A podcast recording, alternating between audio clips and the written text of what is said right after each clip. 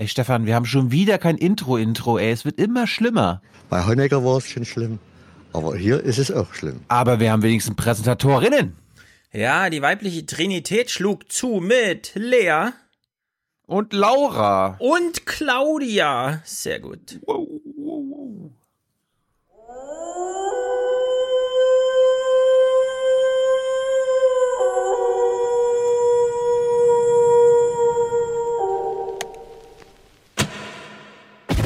Das Klimaschutzpaket der Bundesregierung. Schon als die Pläne im September vorgestellt wurden, ging es vielen nicht weit genug. Jetzt hat das Umweltministerium im Internet den Gesetzentwurf dazu veröffentlicht und der bringt Klimaschützer und Opposition auf die Barrikaden.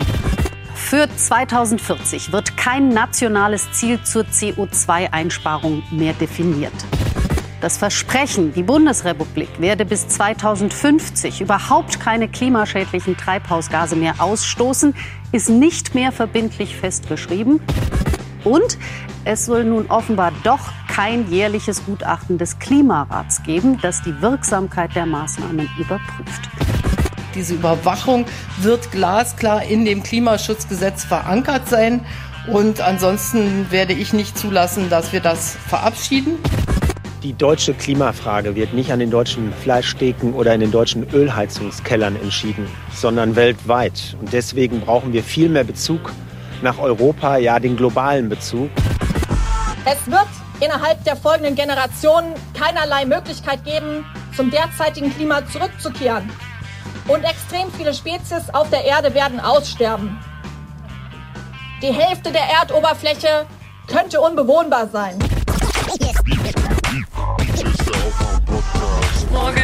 Guten Morgen. Hallo. Hallo, guten Morgen. Hier ist der Aufwärm-Podcast. Wie findet man das als Autofahrer? Scheiße. Total cool. Einfach nur doof. Ich finde das gut. Also ich find's, nee. Ich finde das einmal frei. Ich finde das gut. Immer Action. Aber, aber solange sie in der City bleiben, ist mir egal, da muss ich nicht lang. Wake up and clear your brain. Time to listen to what people are saying. Government is lying again, and the media is acting insane. It's good to stay in bed and ignore the talking Präsident Erdogan bestätigt den Abzug der USA, lässt aber offen, wann seine Truppen in die umkämpfte Grenzregion einmarschieren wollen. Wir hatten immer gesagt, dass wir eines Nachts kommen werden.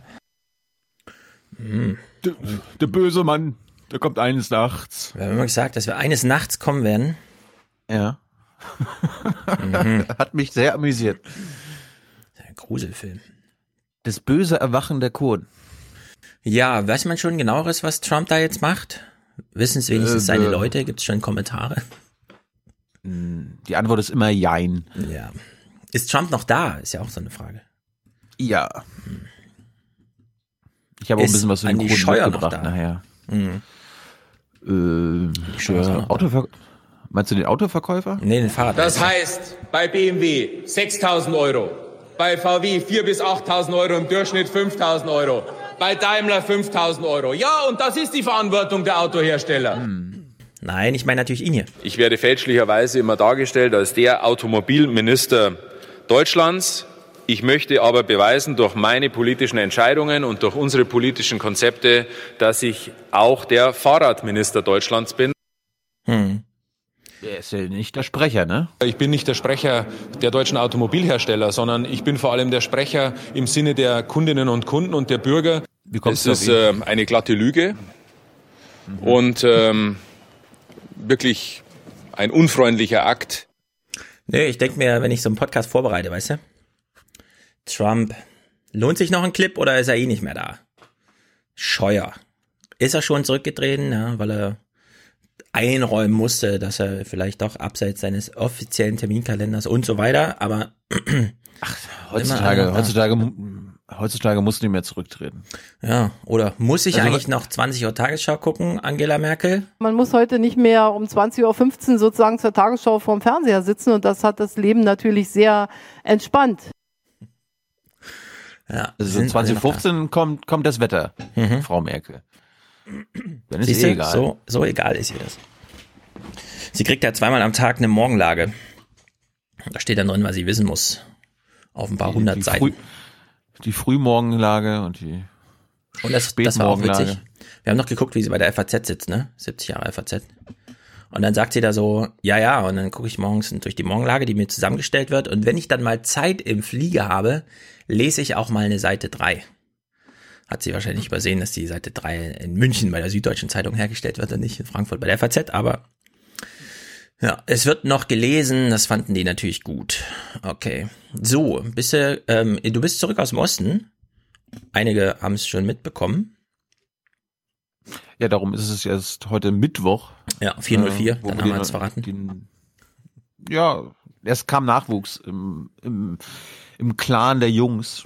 Mhm. Der ging, ging vor, gerade weil wir ja ein Familienpodcast sind, hattest du damit auch gar kein Problem. ja. Und aus 69 äh, ja. Einwohnern in Mecklenburg-Vorpommern pro Quadratkilometer sind jetzt 70 geworden, habt ihr ein bisschen aufgerundet. Ist nur einer.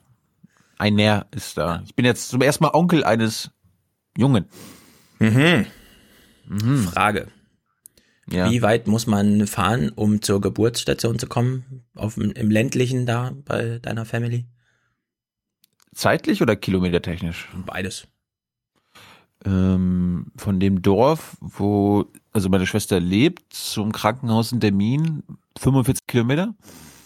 45 Kilometer. Da kann man mal sehen. Ja. Das ist äh, ländlicher Raum. Ja. Krass. Und dann hat man aber eine richtige Kinderklinik, ja? Da kann es dann auch mal zu Komplikationen kommen und so und oder. Was? Nein. Das ist das Kreiskrankenhaus der Min. Also da, wo der ganze Altkreis äh, hinkommt, wenn er irgendwelche Wehwehchen hat. Ja. Also zum Beispiel, ich bin ja in Malchin geboren, das wäre Mhm. nur fünf Kilometer von unserem Dorf entfernt. Mhm. Da, dürfen, da dürfen keine Geburten mehr stattfinden. Weil es keine Einrichtung mehr gibt. Aber man kann doch irgendwie ambulant, keine Ahnung, zu Hause. Naja, wenn man so weit weg zu, ist von zu irgendwas. Not. Ja, zu Not, ja. Oh, boomt es nicht bei euch, so Hausgeburten? Es gibt ja so einen gewissen Boom in Westdeutschland, so ein bisschen esoterisch angehauchter. Also so, so sehr stecke ich da jetzt nicht drin. Okay. Hab da jetzt mit meiner Schwester auch nicht drüber geredet. Es ging aber auf jeden Fall dieses Mal deutlich schneller. Mhm. Also. Gut für alle Beteiligten, glaube ich. Ja. Ja, ja. Nur mein, Ja. mein, mein, mein, Schwager, mein Schwager war ein bisschen überfordert. Er meinte dann irgendwie so, äh, beim ersten Mal war ich nicht so involviert. Und das Mal. Ja, Männer haben es ja nicht immer ganz so einfach. Man weiß nicht, wo soll ich stehen? Rechts, links, vorne, hinten, vor der Tür, hinter der Tür, im Keller? Ja. Habe ich noch schnell einen Termin? naja. Gut, apropos Familie, Mecklenburg-Vorpommern, Land, ländlicher Raum, Sonne, Energie und so weiter. Einheit. Äh, wir wurden ja im Forum darauf hingewiesen, dass deine Eltern wahrscheinlich nicht nur 200 Liter Öl tanken, sondern 2000. Ich habe eine Null vergessen. Ja, Ja, das war- Daraufhin schmeiße ich mein Google an und ich bin nachhaltig äh, verstört, ehrlich gesagt. Ich finde, wir sollten dein Projekt ein bisschen größer aufziehen, denn ja, das ganze Dorf. ja, man, Ein, das erste autarke Dorf Deutschlands. Genau. Mein Dorf. also wann immer Hans und ich hier von Wasserstoff reden, ne, kommen ja danach irgendwelche Kommentare. Aber der Wirkungsgrad, der Wirkungsgrad. Habt ihr mal an den Wirkungsgrad gedacht? Hinwandlung zum Wasserstoff, vielleicht noch 90 Prozent, aber am Ende in der Brennstoffzelle kommen ja nur noch ganz weniger Energie raus, vielleicht nur noch so 60. Da ist ja eine, klafft ja eine Lücke von 30 Prozent. Wir kommen ja dann immer mit dem. Argument, naja, aber man kann ja nur nicht Sonne verschwenden, oder? Also wenn man Sonnenenergie ein bisschen verpulvern lässt, geht ein bisschen was in Wärme raus und so, da hat man halt Sonne verschwendet. Ist jetzt nicht das Riesenproblem. Stellt sich raus. das Öl auch aus, äh, aus Genau. dem Boden. Das wäre ja auch eine Verschwendung, wenn wir es nicht nutzen. Genau, und jetzt zum Öl. Ähm, die Grünen haben vor zwei Tagen so eine Headline produziert. Grüne wollen Ölheizung sofort verbieten. Bayerischer Rundfunk, da habe ich es gelesen, BRD. Und stellt sich raus, wir haben das letzte Mal gerechnet, wie viel Energie pro Haus und so weiter, ne? Drei Viertel der Energie entfällt durchschnittlich auf Wärme. Ein Viertel Hm. auf den Rest, den man so in seinen 1000 Bildschirmen heute und so weiter, ne? Klima, äh, ach, Klima, äh, Wärme und Strom. Genau, also Wärme, Strom mal geteilt. So drei Viertel ist Wärme, ein Viertel ist Strom. Ist, ist, also Strom fällt nicht wirklich ins Gewicht, deswegen kommt man schon recht weit mit Solarzeug und so weiter und so fort. Stellt sich raus, wenn man eine Ölheizung hat, dann scheint der Faktor irgendwie 1 zu 10 zu sein. Denn es bleibt ja dabei, Öl hat, also Heizöl hat 42 Megajoule pro Kilogramm, also 12 Kilowattstunden. Man käme also mit 125 Liter Heizöl durch den Alltag, wenn man es zur Energiegewinnung benutzt, wenn man es zum Heizen benutzt. Und ich rede jetzt nur ins Blaue hinein, bitte schickt Audiokommentare. Bei uns zu Hause ist eine Anlage auf dem Dach.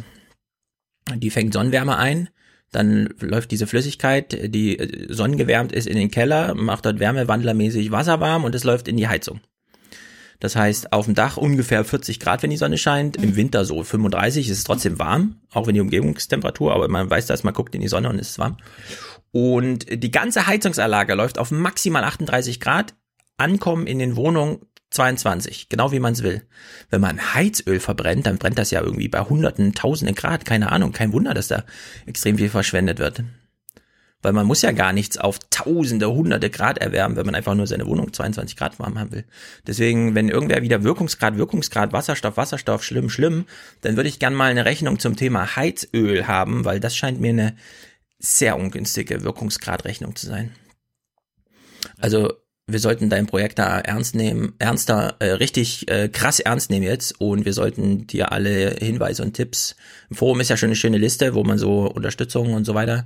Das äh, einer hat einer hat sogar ein Video gemacht für uns oder für mich. Ja, sehr gut. Das also habe ich, hab ich aber habe ich aber noch nicht gesehen. Also ja. die Abwendung. ein paar Mails an. Danke ja, dafür. Sehr gut. Also die Abwendung vom Heizöl zum Heizen scheint mir ein ganz wichtiges Projekt in Deutschland zu sein. Ich bin, äh, ja. also ich bin ganz pauschal dafür, den Grünen da zu folgen und sagen, also ab keine Holz, also Ölheizung verbieten. Das ist im Grunde die Logik, die ich sagen will. Klar.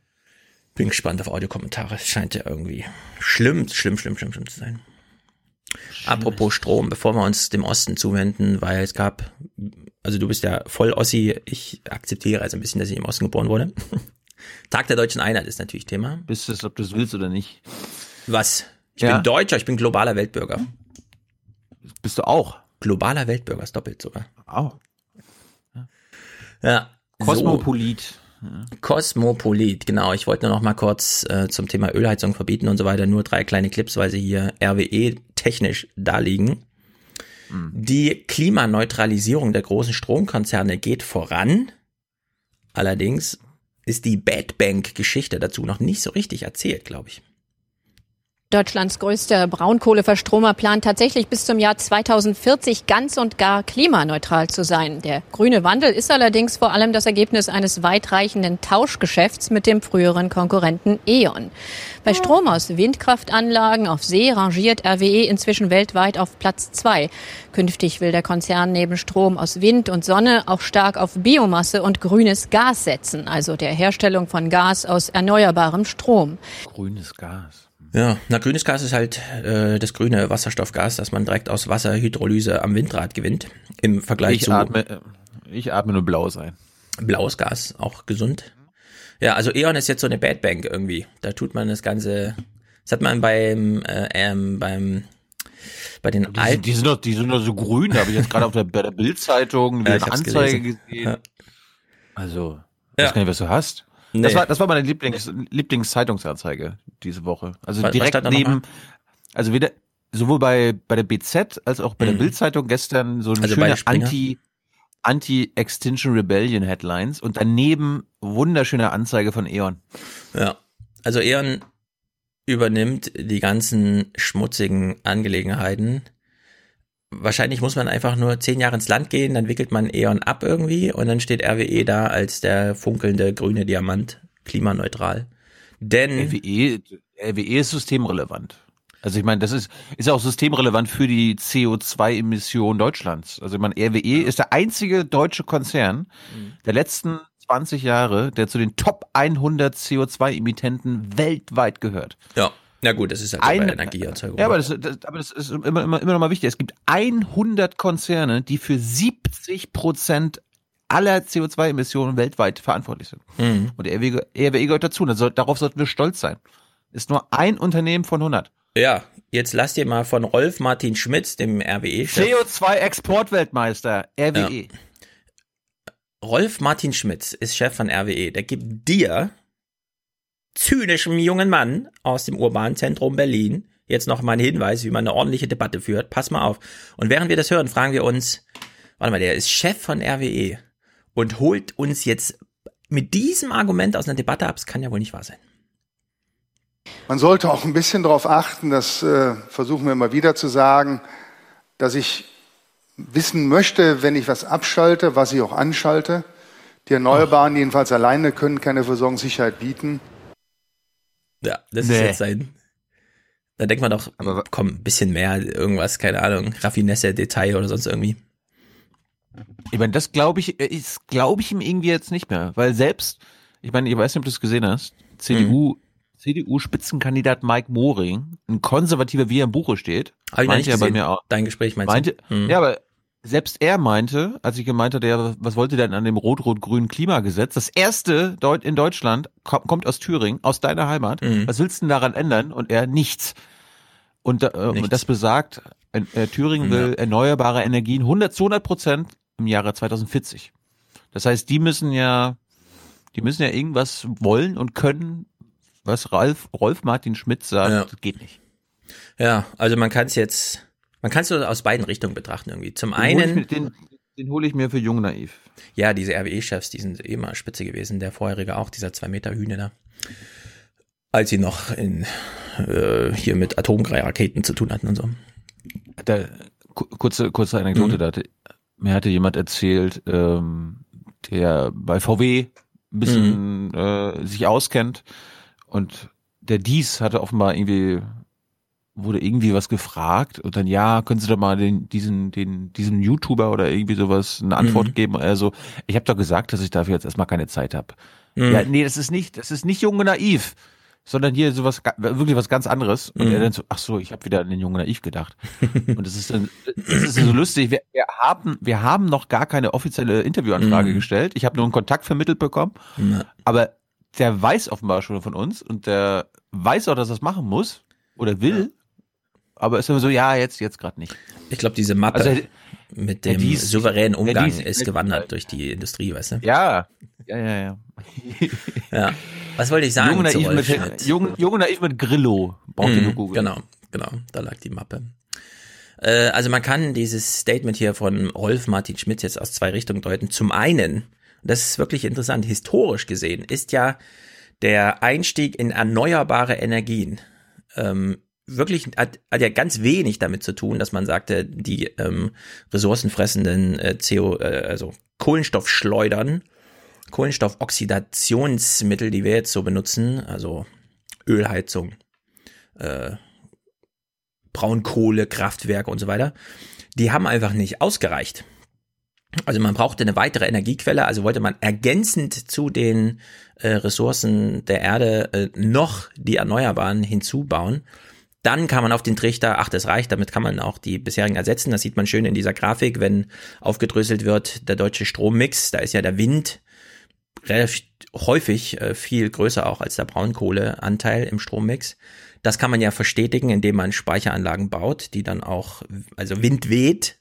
Es kann mal ein Tag oder mal zwei Tage weniger sein, aber das kann man ausgleichen beim, ähm, beim ähm, Weg um, ums Hambacher Loch war auch, ist auch ein Fahrradfahrer mitgefahren, der mir erklärt hat, der handelt so mit Strom, also so, so Insider im Strombusiness. Und der meinte, diese Sinuskurve, die man bisher so kannte, wo das Grundlastargument herkommt, das gibt's schon sowieso schon gar nicht mehr. Also man hat schon gar nicht mehr so äh, komische, ne, man braucht eine Grundlast, weil irgendwann scheint keine Sonne und kein Wind und so. Das ist alles schon überholt an Argumentation. Und dann kann man aber äh, äh, Rolf Martin Schmidt eben auch aus dieser Richtung betrachten und sagen, nee, wir bräuchten im Grunde nur doppelt so viele Windräder wie heute und ein bisschen Speicher, Speicherintelligenz und dann könnten wir mit, zusammen mit dem Solarkram und so schon Deutschland, Deutschland ist ja teilweise schon total Ressort, also grün, wenn die Wetterlage ja das, stimmt. Was, ist ja das, was Volker Faschning aussagt. Stand heute haben wir die Technik, genau. die wir brauchen. Ja, und muss jetzt nur noch einfach bauen zum Beispiel dreimal mehr Windräder bauen. Ja. Und sobald die da sind, und es reicht äh, im Grunde äh, die Hälfte dieses Ausbaus offshore zu machen, wo sie wirklich niemanden stört, dann ist auch Wirkungsgrad nicht mehr das große Argument. Wir haben heute einen sehr guten Audiokommentar aus der Automobilbranche, wo uns auch nochmal erklärt wird, dass mit dem Wasserstoff, Leute, schreibt das nicht zu schnell ab, sondern das, ja, da kann man durchaus noch das eine oder andere drehen. Naja, jedenfalls, RWE geht's das, gut. Das, das hm? lasse ich dich weiter beobachten. Den ja. Wasserstoff im Brenn Brennstoffzellen. Ja, Wasserstoff ist so eine coole Technik, das werden wir auf jeden Fall weiter beobachten. Also, äh, RWE geht's gut. Bei Anlegern kommt der Kurs der neuen RWE bislang sehr gut an. Nicht nur heute im Plus. Die Aktie hat seit Jahresbeginn bereits um gut die Hälfte zugelegt. oh. hm. Ja, die werde ich mal wieder shorten, ne? Äh, äh ja, shorte sie mal.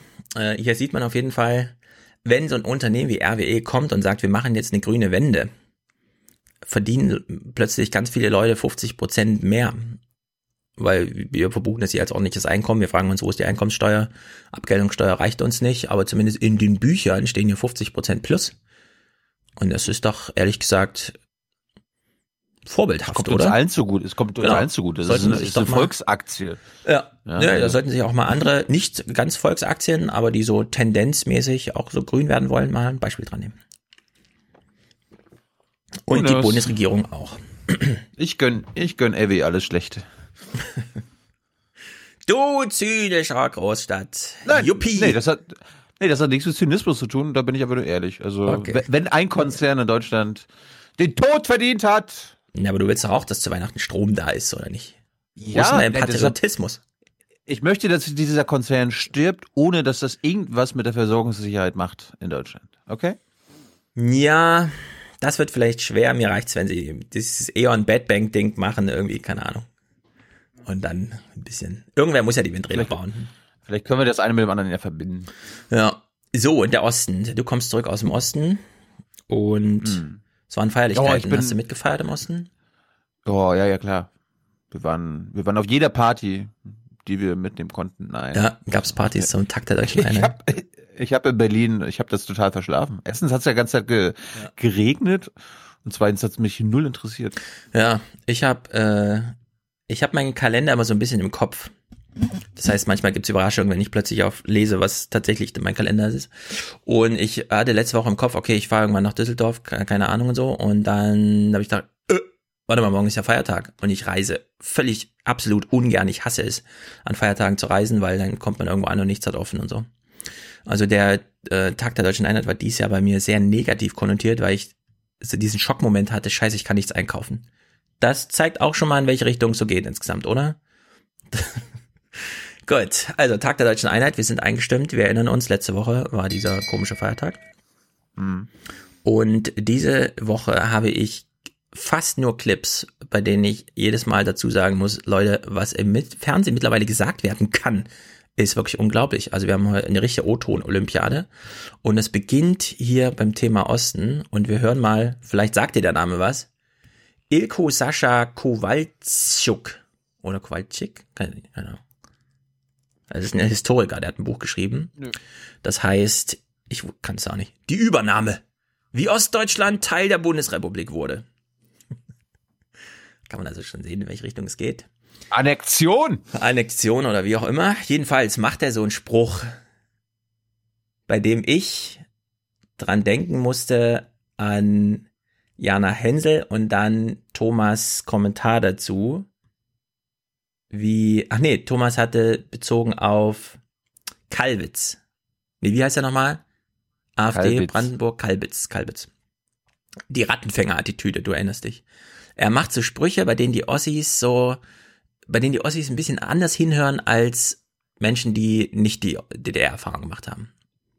Dog Whistling, meinte er. Genau, also. Signalwörter, wo Genau. jeder Ossi sagt, Genau. ja genau! Ge ganz genau, genau diese Reaktion. Und der Ilko Sascha Kal äh, Kowalczuk oder Chick, vielleicht habe ich mich verschrieben. Der macht hier mal genau so einen Spruch, wo ich genau weiß, und ich kenne solche Leute, die habe ich vor Augen gerade, die im Osten sitzen, also in der ehemaligen DDR, mit der Erfahrung, und die dann sagen, genau so ist es. Und ich finde den Spruch aber so ein bisschen, ich finde, man sollte ihn mit Humor betrachten. Vom Osten blieb nichts übrig. Äh, Im großen Teil muss man auch sagen, äh, Gott sei Dank. Aber äh, das, was dann auch mit den Menschen gemacht wurde, das ist äh, zum Teil eben äh, sehr katastrophal gewesen und hat eben Züge im hohen Maße einer Übernahme. Anpassung war der Begriff, den man in den 90er Jahren überall hörte. Und am Ende des Tages stand hinter Anpassung, dass die, äh, dass die Bundesrepublik, die bundesdeutschen Eliten erwarteten von den Ostdeutschen, dass sie so wären, wie sie glaubten, dass sie selbst sind.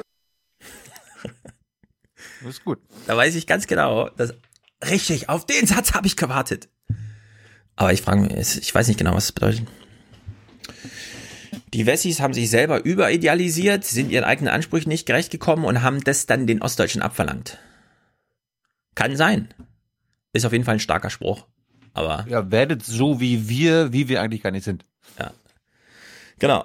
Wie wir gerne sein wollten, aber uns nicht eingestehen wollen, weil man äh, im Grunde das ostdeutsche Wort, was mir aus meiner Kindheit immer hängen geblieben ist, ist das Wort Lebenslüge.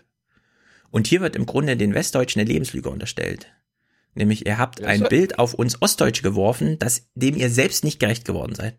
Ja, oder, oder sie haben, sie haben ein Bild vom Westen gemacht, ja. Soziale Marktwirtschaft. Genau.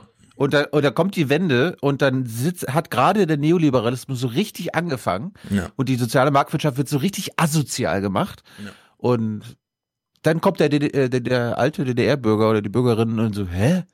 Das ist der Westen? Ja. Dafür haben wir jetzt gekämpft? Das ist das Mhm. Scheiß. Ja, also es gibt die schöne, ich vergesse immer wieder, wie es heißt. Es gibt so eine Zahl, jetzt lachen wieder viele Volkswirtschaftler, aber es gibt äh, den, eine Kennziffer, nämlich die Lohnquote am Staatsumsatz oder so, keine Ahnung, also das Volkseinkommen ist bis 1986 mit der Produktivität gewachsen. Und danach gab es diese Entkopplung, also die Entzweiung von Arbeitseinkommen und Kapitaleinkommen. So, also es ging quasi drei, vier Jahre vor der Wiedervereinigung los, dass das auseinanderklaffte. Deswegen kann es durchaus sein, dass Westdeutsche 1995 sich immer noch einreden, dass sie in einer geilen sozialen Marktwirtschaft leben, in der sozusagen der ganze neoliberalistische Fu da nicht stattfindet. Und dass man mit dieser Erzählung den Ostdeutschen begegnete und sie schröpfte. Ja? Also kann durchaus sein, allerdings diese Verkürzung auf solche Sätze erwecken bei mir immer so dieses, ja, ja, jetzt sitzen wieder ganz viele im Osten und sagen, genau so ist es, geiler Satz, drucke ich mir auf ein T-Shirt. ja, aber Ich so meine, ist das, halt. das war ja, das war ja das Perverse. Äh, In den 90ern war das ja ein Grund für die neoliberalen Reformen, weil Mhm. es dem Land ja so schlecht ging und im Osten nichts voranging und da müssen wir natürlich was ändern. Und der Osten hat dazu geführt, dass Deutschland der lahme Onkel Europas war. Also erinnere dich an diese ganze Wirtschaftspropaganda, was, was. Genau. äh, bei Sebastian, Sabine, Sabine Christiansen und so weiter, Ja, sagt man doch als Audiokommentar mal Christiansen, oder ja. irgendwie. Mhm. Wer hat das Kuppersbusch hat das mal erzählt, ne? Ja. Also wie uns das über Jahre eingehämmert wurde. Und dann Ja. kam die Agenda 2010 und alle so, ja geil, Genau. das brauchen wir. Also die Agenda 2010 wurde vom BDI bei, bei Sabine Christiansen, vor allem Hans-Olaf Henkel oder wie er hieß, äh, vorbereitet. Als Dauergast mit Guido Westerwelle, wie sie alle hießen. AfD-Mitbegründer. Ja, mittlerweile schämt er sich ja dafür. Wir haben ein Monster Ja. erschaffen oder so, hat er gesagt. Ja. Leider zu spät jetzt. Er ist, er ist Dok Dr. Henkelstein. Dr. Henkelstein, genau. Ja, also so, so kam es. Ähm, nächster O-Ton. Wir haben ja einen Ostbeauftragten von der CDU. Zum Glück ist er selber Ossi. Wir werden es auch gleich an seiner Frisur so ein bisschen sehen. Christian Hirte heißt er. Und er hat Ja, auch einen ist- komischen Spruch. Ja, aber das, das ist dann der der Bundesregierung, oder? Weil Genau. der Ostbeauftragte der CDU ist Mike Boring. Ach so, nee, nee, ich meine jetzt äh, Ja, Bundesregierung. Die, es gibt ja neben dem Wehrbeauftragten Ja, seit neuestem auch einen ja. ostdeutschen Mhm. Beauftragten. Den meine ich. Also nicht der Sprecher für die Ossis, das ist dann Mike Moring in der CDU. Aber ist das jetzt, aber ist das jetzt so einer wie die Drogenbeauftragte, der einfach gar keine Ahnung hat? Oder ist das jemand wie der, der Datenschutzbeauftragte Kälber, der richtig Ahnung hat, aber überhaupt nichts durchsetzen kann? Ja, und leider nicht so tolle PKs geben kann, um mal gehört zu werden. Ja, das überprüfen wir jetzt. Er macht einen Spruch und wir überprüfen mal, ob uns das weiterhilft oder nicht. Und dass äh, nicht die Erwartung am Westen sein kann, dass sich der Ostdeutsche am westdeutschen kulturellen Nullmeridian orientieren, orientieren müsste, äh, sondern äh, dass es eben Teil unserer deutschen Identität ist, dass wir sehr unterschiedlich sind, dass wir sehr heterogen sind. Das muss man im Westen akzeptieren. So wie man im Osten eben auch verstehen muss, dass natürlich im Westen große Anstrengungen äh, vollbracht wurden, um äh, auch die deutsche Einheit äh, zu finanzieren. So. Liebe Wessis, sagt er, bitte akzeptiert doch mal, dass wir sehr heterogen sind, also im Osten ein bisschen anders als im Westen. Wenn eins kein Problem ist in Westdeutschland, dann ist es Heterogenität. Das habe ich damals am eigenen Leib erfahren, als ich, und das muss ich tatsächlich nochmal so rückspiegeln dann auch, wenn man aus selbst einer Weltstadt wie Jena, das München des Ostens und so weiter und so fort, ne, nach Bielefeld zieht, sieht man das allererste Mal schwarze Menschen, die im Servicebereich arbeiten. Und es ist, das kennt man so nicht. An das muss man sich gewöhnen. Das gehört leider äh, tatsächlich dazu, dass man schon an solchen Sachen merkt, nee, das ist hier irgendwie anders in Westdeutschland. Und wenn er jetzt sagt, äh, die Leute im Westen sollten mal akzeptieren, dass wir heterogen sind in Deutschland, würde ich sagen, diesen Satz muss man genau umdrehen. Man müsste den Ostdeutschen mal wirklich verbildlichen, veranschaulichen, was Heterogenität tatsächlich bedeutet. Nämlich beispielsweise, dass 40 Prozent Ausländer, Ausländerquote wie in Frankfurt am Main kein Problem sind und dass bei drei Prozent Ausländern in Görlitz oder so die Welt nicht untergeht. Also solche Sachen.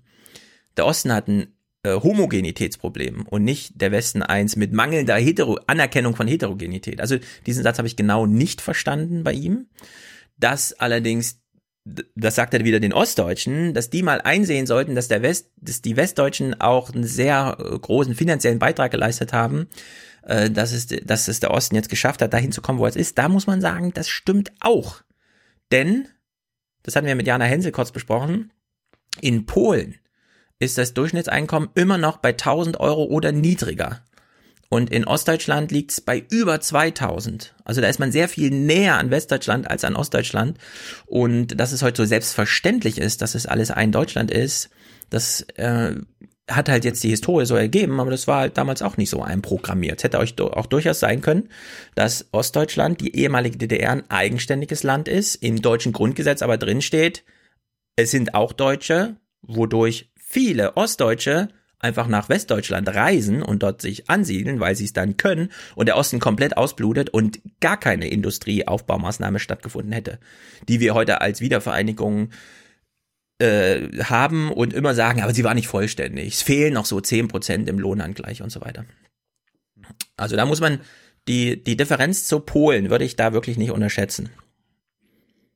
Weil das ist einfach auch, das gehört auch dazu. Man hätte Ostdeutschland auch versauern lassen können. Und, das muss man auch mal dazu sagen, Ostdeutschland ist nicht ohne Grund damals vor die Hunde gegangen. So viel konnte die Treuhand dann auch nicht noch kaputt machen. Es war schon ziemlich viel kaputt vor. Es gab natürlich ein paar, ja, irgendwie hier Uhrenmacherei in Sachsen und so weiter. Sowas war natürlich Lichtblicke, Jena, das ganze Glaszeug und so, aber. Ja. Aber trotzdem hätte man das auch alles anders machen können. Ja, klar, immer. Das ist ja natürlich ein äh, guter müssen Spruch. wahrscheinlich. Ja. So. Ich meine, das hat ja, wer war mhm. das? Das Hajo Funke? Wer, wer, hat, wer, wer, hat mir das letztens erzählt? Der, der meinte, äh, dass Kohls Typ für den Aufbau Ost, ne, mhm. also mit, mit dem Kohl gesagt hat, blühende Landschaften und so weiter, der hat äh, auf einer Bühne gesagt, das war eine Lüge. Das haben wir auch damals schon gewusst, als wir das gesagt haben. Wer war ich denn das? auch dunkel im Ohr, aber ich weiß jetzt nicht, wer es gesagt hat. Äh, aber zu Funke hätte das jetzt nicht gepasst inhaltlich, oder? Das war, nee, aber, ja, aber irgendwie im Ostdeutschland, irgendwie im Aus, na egal. Bestimmt einer von deinen Sachsenleuten oder so. Uh, nee, ja. das war irgendwie eine, das war irgendwie eine Erzählung im Sinne von, naja, wenn sie im Ausland sind, äh, sind sie ehrlicher. Hm. Ja. Na egal. Ich, ich finde es nicht ganz unbedeutend, nochmal zu sagen, die DDR war ein Land zwischen Westdeutschland und Polen. Und wenn man sich die Bilanz nach 30 Jahren Wiedervereinigung anguckt, dann ist Ostdeutschland, also dieses ehemalige Ostdeutschland, äh, zu 95 Prozent Westdeutschland geworden und es gibt aber noch 5 Prozent Rest Polen da drin, ne? Also was jetzt so wirtschaftliche Kennziffern und so weiter angeht. Das war jetzt nicht historisch vor Pflicht sozusagen, ja, dass man äh, den äh, ostdeutschen Lebensstandard von Kaufkraft 500 Ostmark auf 2300 äh, Durchschnittseinkommen in Euro gerechnet anhebt. Also das muss man auch einfach mal. Da ging auch eine Billion Staatsverschuldung einher. Ja. Findest du nicht? Ja, doch. Ich, ich habe nur, ich hab nur gerade überlegt, also das Problem ist ja auch, dass quasi Westdeutschland nicht ein bisschen ostdeutsch geworden ist. Ja, also wenn, wenn du sagst. Ja, die, das höre ich jetzt auch mal oft, aber ich weiß mal nicht, was das bedeutet. Ehemalige, ja zum Beispiel ähm, unser Bildungssystem, ja, das stimmt. wir gehen jetzt, wir gehen jetzt das wieder stimmt. zurück zum alten DDR-Bildungssystem in Sachen Einheitsschule, also ja. quasi eine Schule für alle, nicht mehr nach der vierten Klasse trennen und so weiter. Das wurde, ja. und da guckt, guckt ihr mal alle Thüringen-Sachen an. Das ist irgendwie lustigerweise bei allen Thema und gerade Tiefensee, mhm. den man aus unterschiedlichen Gründen überhaupt, also ablehnen kann und vielleicht muss, mhm. aber der erzählt, der erzählt dir mal, er war Bildungsdezernent mhm. Anfang der 90er, wie sie das in Sachsen gemacht haben. Super interessant. Ja. Und, und das drehen wir jetzt wieder zurück, weil die Finnen hatten sich das DDR-Bildungssystem als Vorbild genommen. dann haben wir das abgeschafft bei uns und dann kam die PISA-Studie und auf einmal, ach, die Finnen machen das ja ganz gut. Ja. Wir müssen das, äh, uns da mal orientieren. Mittlerweile sind die Finnen selbst, ab, selbst abgestürzt. Ja, so Kinder, Kindergar Kindergärten, das Kindergartensystem war, äh, ist ein andere, anderes Beispiel gewesen. Die mhm. Einbindung äh, oder die Rolle der Frau äh, im Wirtschaftssystem stimmt, war eine DDR eine bessere. Also wir, wir, hatten so, wir hatten so viele Sachen. Ja, äh, aber trotzdem, auch da muss man sagen, Bildungssystem und Ampelmännchen, oder? Kennst du noch ein drittes Beispiel? Also die letzten Jahre war immer nur Bildungssystem und irgendwie Ampelmännchen so aus Witz. Ja, Poliklinik. Das, das po Polikliniken. Polikliniken, das hatte ich dir, glaube ich, auch schon ja. gesagt, dass wir uns in Thüringen jetzt wieder einführen. Kommt jetzt wieder, genau. Also und du wirst, glaube ich, in den Interviews noch einige andere Beispiele, weil ich ja, ich hm. habe es irgendwie bei allen, äh, irgendwie bei allen abgefragt, weil das ist ja. Also ja, auf der anderen Seite. Das Wendeding war, ist bei allen Thema. Ja, also ich bin hier nach Westdeutschland gegangen, du bist auch nach Westdeutschland gegangen und Westdeutschland ist dadurch auch ein bisschen ostdeutsch geworden. Ich, ich lebe hier in Ostberlin. Okay, gut. Also ich bin nach Westdeutschland gegangen mit Millionen anderen und ehrlich gesagt, wir haben es ja auch ein bisschen ostdeutsch gemacht. Manchmal bringen wir hier so eine Gelassenheit rein, bei denen die Westdeutschen, wenn sie von ihrem Pferd steigen und überlegen, was sie nach dem Abitur machen, auch nochmal sagen, vielleicht könnte ich auch mich einfach mal entspannen Donnerstagnachmittags und muss nicht noch zum Malenkurs zum Beispiel gehen, damit mein Kind noch lernt zu malen. Ja, jedenfalls, hier haben wir jetzt, nachdem eine Million und mehr, Millionen, Millionen, Millionen Ostdeutsche rübermachten und beispielsweise Bayern ein 12% Bevölkerungswachstum seit 1990 bescherten, während alle ostdeutschen Länder durch die Bank 10% plus an Bevölkerung verloren haben, haben wir jetzt einen nächsten O-Ton von Mareike Reimann. Sie ist ähm, Ostdeutsch, ist nach Westdeutschland gegangen und gilt dort jetzt als Elite, weil das ist ja immer noch das Problem, ne? Viele gingen rüber, aber niemand wurde ja Elite. Ist ja auch so ein Argument, bei dem ich so ein bisschen mit Widersprüchen äh, reinjumpe. Deswegen hören wir uns mal Mareike Reimann an. Es flossen Billionen für den Aufbau Ost, wirtschaftlich eine große Belastung. Trotzdem gingen viele aus dem Osten in den Westen, hinterließen in der alten Heimat gewaltige Lücken. In Führungspositionen hat es allerdings kaum jemand geschafft. Marike Reimann, Chefredakteurin von Z, dem Jugendportal der Zeit. Die Rostockerin ist eine der ganz wenigen aus dem Osten in einer Spitzenposition. Z. Wer sitzt in den Führungsetagen? Egal, ob das jetzt ähm, reichweiten- und auflagenstarke Medien sind oder ob das ähm, Landesparlamente sind. Es geht einfach nicht, dass das nach 30 Jahren Mauerfall einfach so verheerend westdeutsch, hauptsächlich männlich, hauptsächlich weiß ist. So, es geht einfach nicht, dass das so verheerend westdeutsch ist. Das ist Sprache, die will ich nicht. Das lehne ich ab. Das muss ich dann, da, da nehme ich kurz die Rolle des Ossis an und sage, nee, also so können wir Ossis wirklich nicht über die Westdeutschen und in Westdeutschland reden, dass es hier verheerend westdeutsch ist in Führungsregionen. Sehr viele Westdeutsche, die sich Ambitionen machen, gute Abiturs, gutes Studium, die kommen, schaffen es auch nicht in irgendwelche Führungspositionen und die teilen damit das Schicksal der Ostdeutschen. Elite heißt halt, das sind halt wenige. Das ist da, ja, also verheerend westdeutsch ist so, weiß ich nicht, ob ihr das so rausgerutscht ist. Sie muss ja auch kurz überlegen, ob sie es sagt, aber weiß nicht. Ist auch verheerend, ist ja auch verheerend hier, dass äh, selbst in deinem Heimatland mhm. der Ministerpräsident, obwohl es ein Linker ist, ist es auch ein Wessi. Verheerend. verheerend westdeutsch. Ja, das, ich weiß nicht. Das Kanzleramt ist verheerend ostdeutsch besetzt, würde ich sagen. Ja, aber das ist ja die Ausnahme. Das ist ja der Punkt. Also ich finde, an sich ist die Beobachtung super wichtig. Äh, die Frage ist, was man daraus macht, ob man eine Quote und so weiter macht. Ja. Äh, bin ich bin ich auch bin ich auch nicht von überzeugt. Das hatte Wolfgang letztens in der Politikanalyse ganz gut gesagt. Es werden ja nach es wird ja nach Interessen gewählt und nicht nach Identitäten. Ja, Quoten, also bei bei Geschlechter geht das absolut, aber ansonsten finde ich es auch schwierig, weil wie soll das funktionieren? Ne? Oh. Und wir wissen vor allem die Rekrutierung von Eliten, ja, also was weiß ich, Berufungsverfahren von Professoren. Niemand hält sich da, also das Verfahren ist nur formal. Ja, die Entscheidungen werden vorher getroffen, da sind Absprachen, da, da kommt man mit Quoten dann auch nicht weiter. Ich ärgere mich gerade, die BBK hat gerade eine Einladung versendet für mhm. in 90 Minuten spontan BBK mit Svenja Schulze zum Klimapaket. Ja, du verpasst nicht viel, glaube ich. Nee, glaube ich auch nicht. sie hämmert das jetzt gerade alles nochmal allen rein. Auf der einen Seite verschickt sie immer diese Zettel an alle, damit alle wütend werden und dann gibt sie immer so PPKs, wo sie erklärt, nein, das ist alles kein Problem. Also, die Strategie habe ich noch nicht ganz verstanden, aber gut. Gut, was ich jedenfalls hier beim Osten und das klang hier gerade an in der kleinen Vorrede, bevor wir Reimann im O-Ton gehört haben. Millionen gingen aus dem Osten, aber nur wenige schaffen es die Elite. Vielleicht kann man auch mal über die Millionen reden. Vielleicht einfach mal nicht nur die ganze Zeit dieses Elitenargument, sondern es gingen Millionen in den Osten. Und es gibt einen sehr schönen Spruch von Rainer Hasselhoff, wie er beim ZDF so also einen Satirikgipfel sieht und sagt, ja, ohne uns wäre Bayern das Deutschland Griechenlands. Es ist der ostdeutsche Zuzug, junge Menschen, urbane Zentren, neue kulturelle Inputs und so weiter. Ja, da muss man nicht immer dieses Elitending, okay, okay, wird halt nur einer Chefredakteur bei Z, ja. ja. Aber ja, ich aber finde, das dass Millionen rübergingen und diesen Input, den sollte man mal ja. betrachten.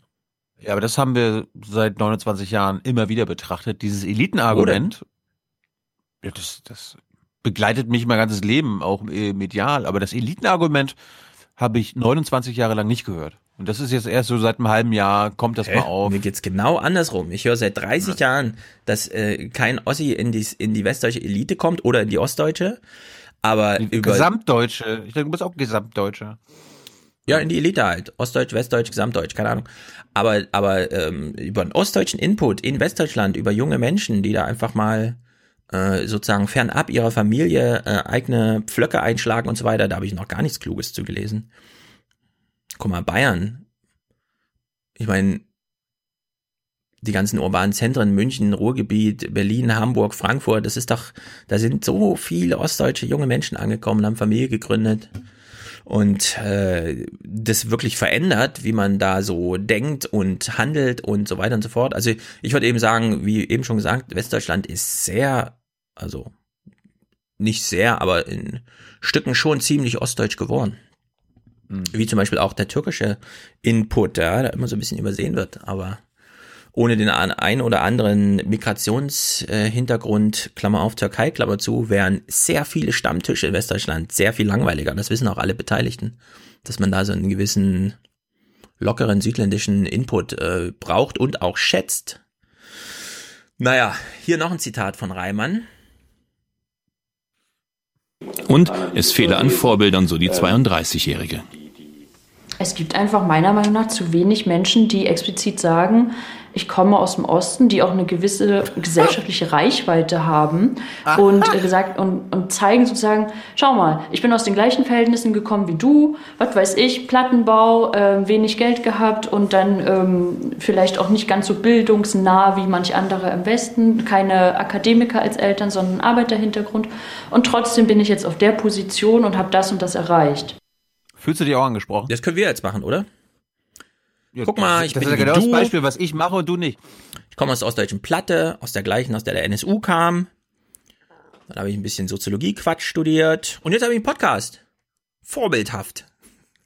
Werd auch du, Podcaster. Go Podcasting. Oder? Ich meine, ich mein, Z ist ja wahrscheinlich auch so bekannt wie der Aufwachen-Podcast. Bist, gehörst du denn, wenn sie als Chefredakteurin zur Elite gehört, du auch zur Elite? Ja, wenn du willst, sag ich dir, ich bin ostdeutsche Elite. Wenn hm. du es hören willst, sage ich, ich bin Ostdeutsch und ich bin Elite. Ich bin Ossi-Elite. Go Podcasting. Ossi-Elite. Ossi-Elite. Ossi-Elite, na. Nein, ich fühle mich weder als Elite noch als Ostdeutsch. Ich freue mich einfach, wenn wir tolle Tage und Tage haben und der Podcast läuft und wir schön Input haben. Premium-Hörer. Eva ähm, hat letztens auf Instagram gefragt, weil ich sie, ich habe mich darüber gefreut, dass sie so eine tolle Premium-Hörerin hat. Was ist eine Premium-Hörerin? Habe ich gesagt, Premium-Hörer wird man, ähm, sobald man sich äußert, Input liefert, im Forum, Audiokommentar, keine Ahnung, man Tweet schreibt, inhaltlich anknüpft. Ja, das sind so. Das, da ist man Premium. Und ich, ich freue mich einfach, dass wir ein bisschen Premium-Resonanz bekommen.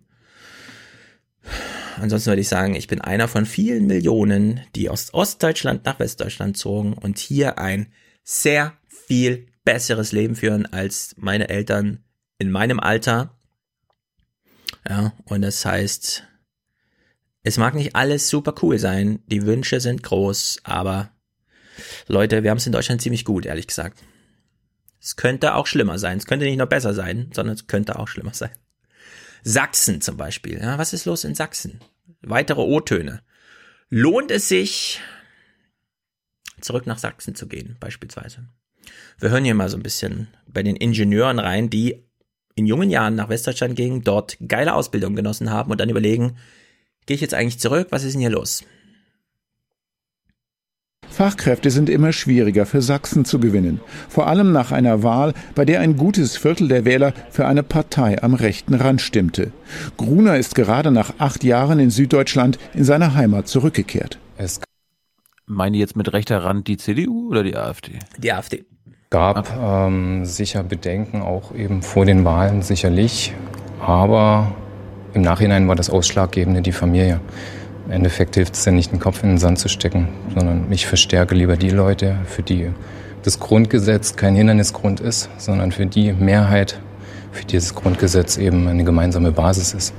Ich meine, überleg dir mal, wir haben ja schon über den Stolz der Sachsen gesprochen, ne? Wenn sie so diesen baden-württembergischen Stolz hätten, weltoffen, alles außer Hochdeutsch und so weiter, wäre das ja alles ganz cool. Aber hier einfach zu kommen mit, äh, ja, also ähm, wenn ich nach, zurück in, nach Sachsen ziehe, muss ich mir erstmal Gedanken über das Grundgesetz machen, äh, ob da genug Leute sind, die es anerkennen oder nicht. Kollege Norman Kranz berichtet von anderen, die gar nicht mehr zurück wollen. Einige Freunde, die die Region verlassen haben, können sich auch nicht mehr vorstellen, hier zu leben. Das hat man schon stark mitbekommen, ja. Und deren Gründe sind was? Eben die Problematik mit der Politik. Mhm. So, und jetzt hat Sachsen natürlich ein Problem. Und das geht dann nicht auf Nachwirkung der Wende zurück, sondern das ist sozusagen hausgemacht. Das Grundproblem, bis zum Jahr 2030 fehlen der sächsischen Wirtschaft bis zu 330.000 Arbeitskräfte.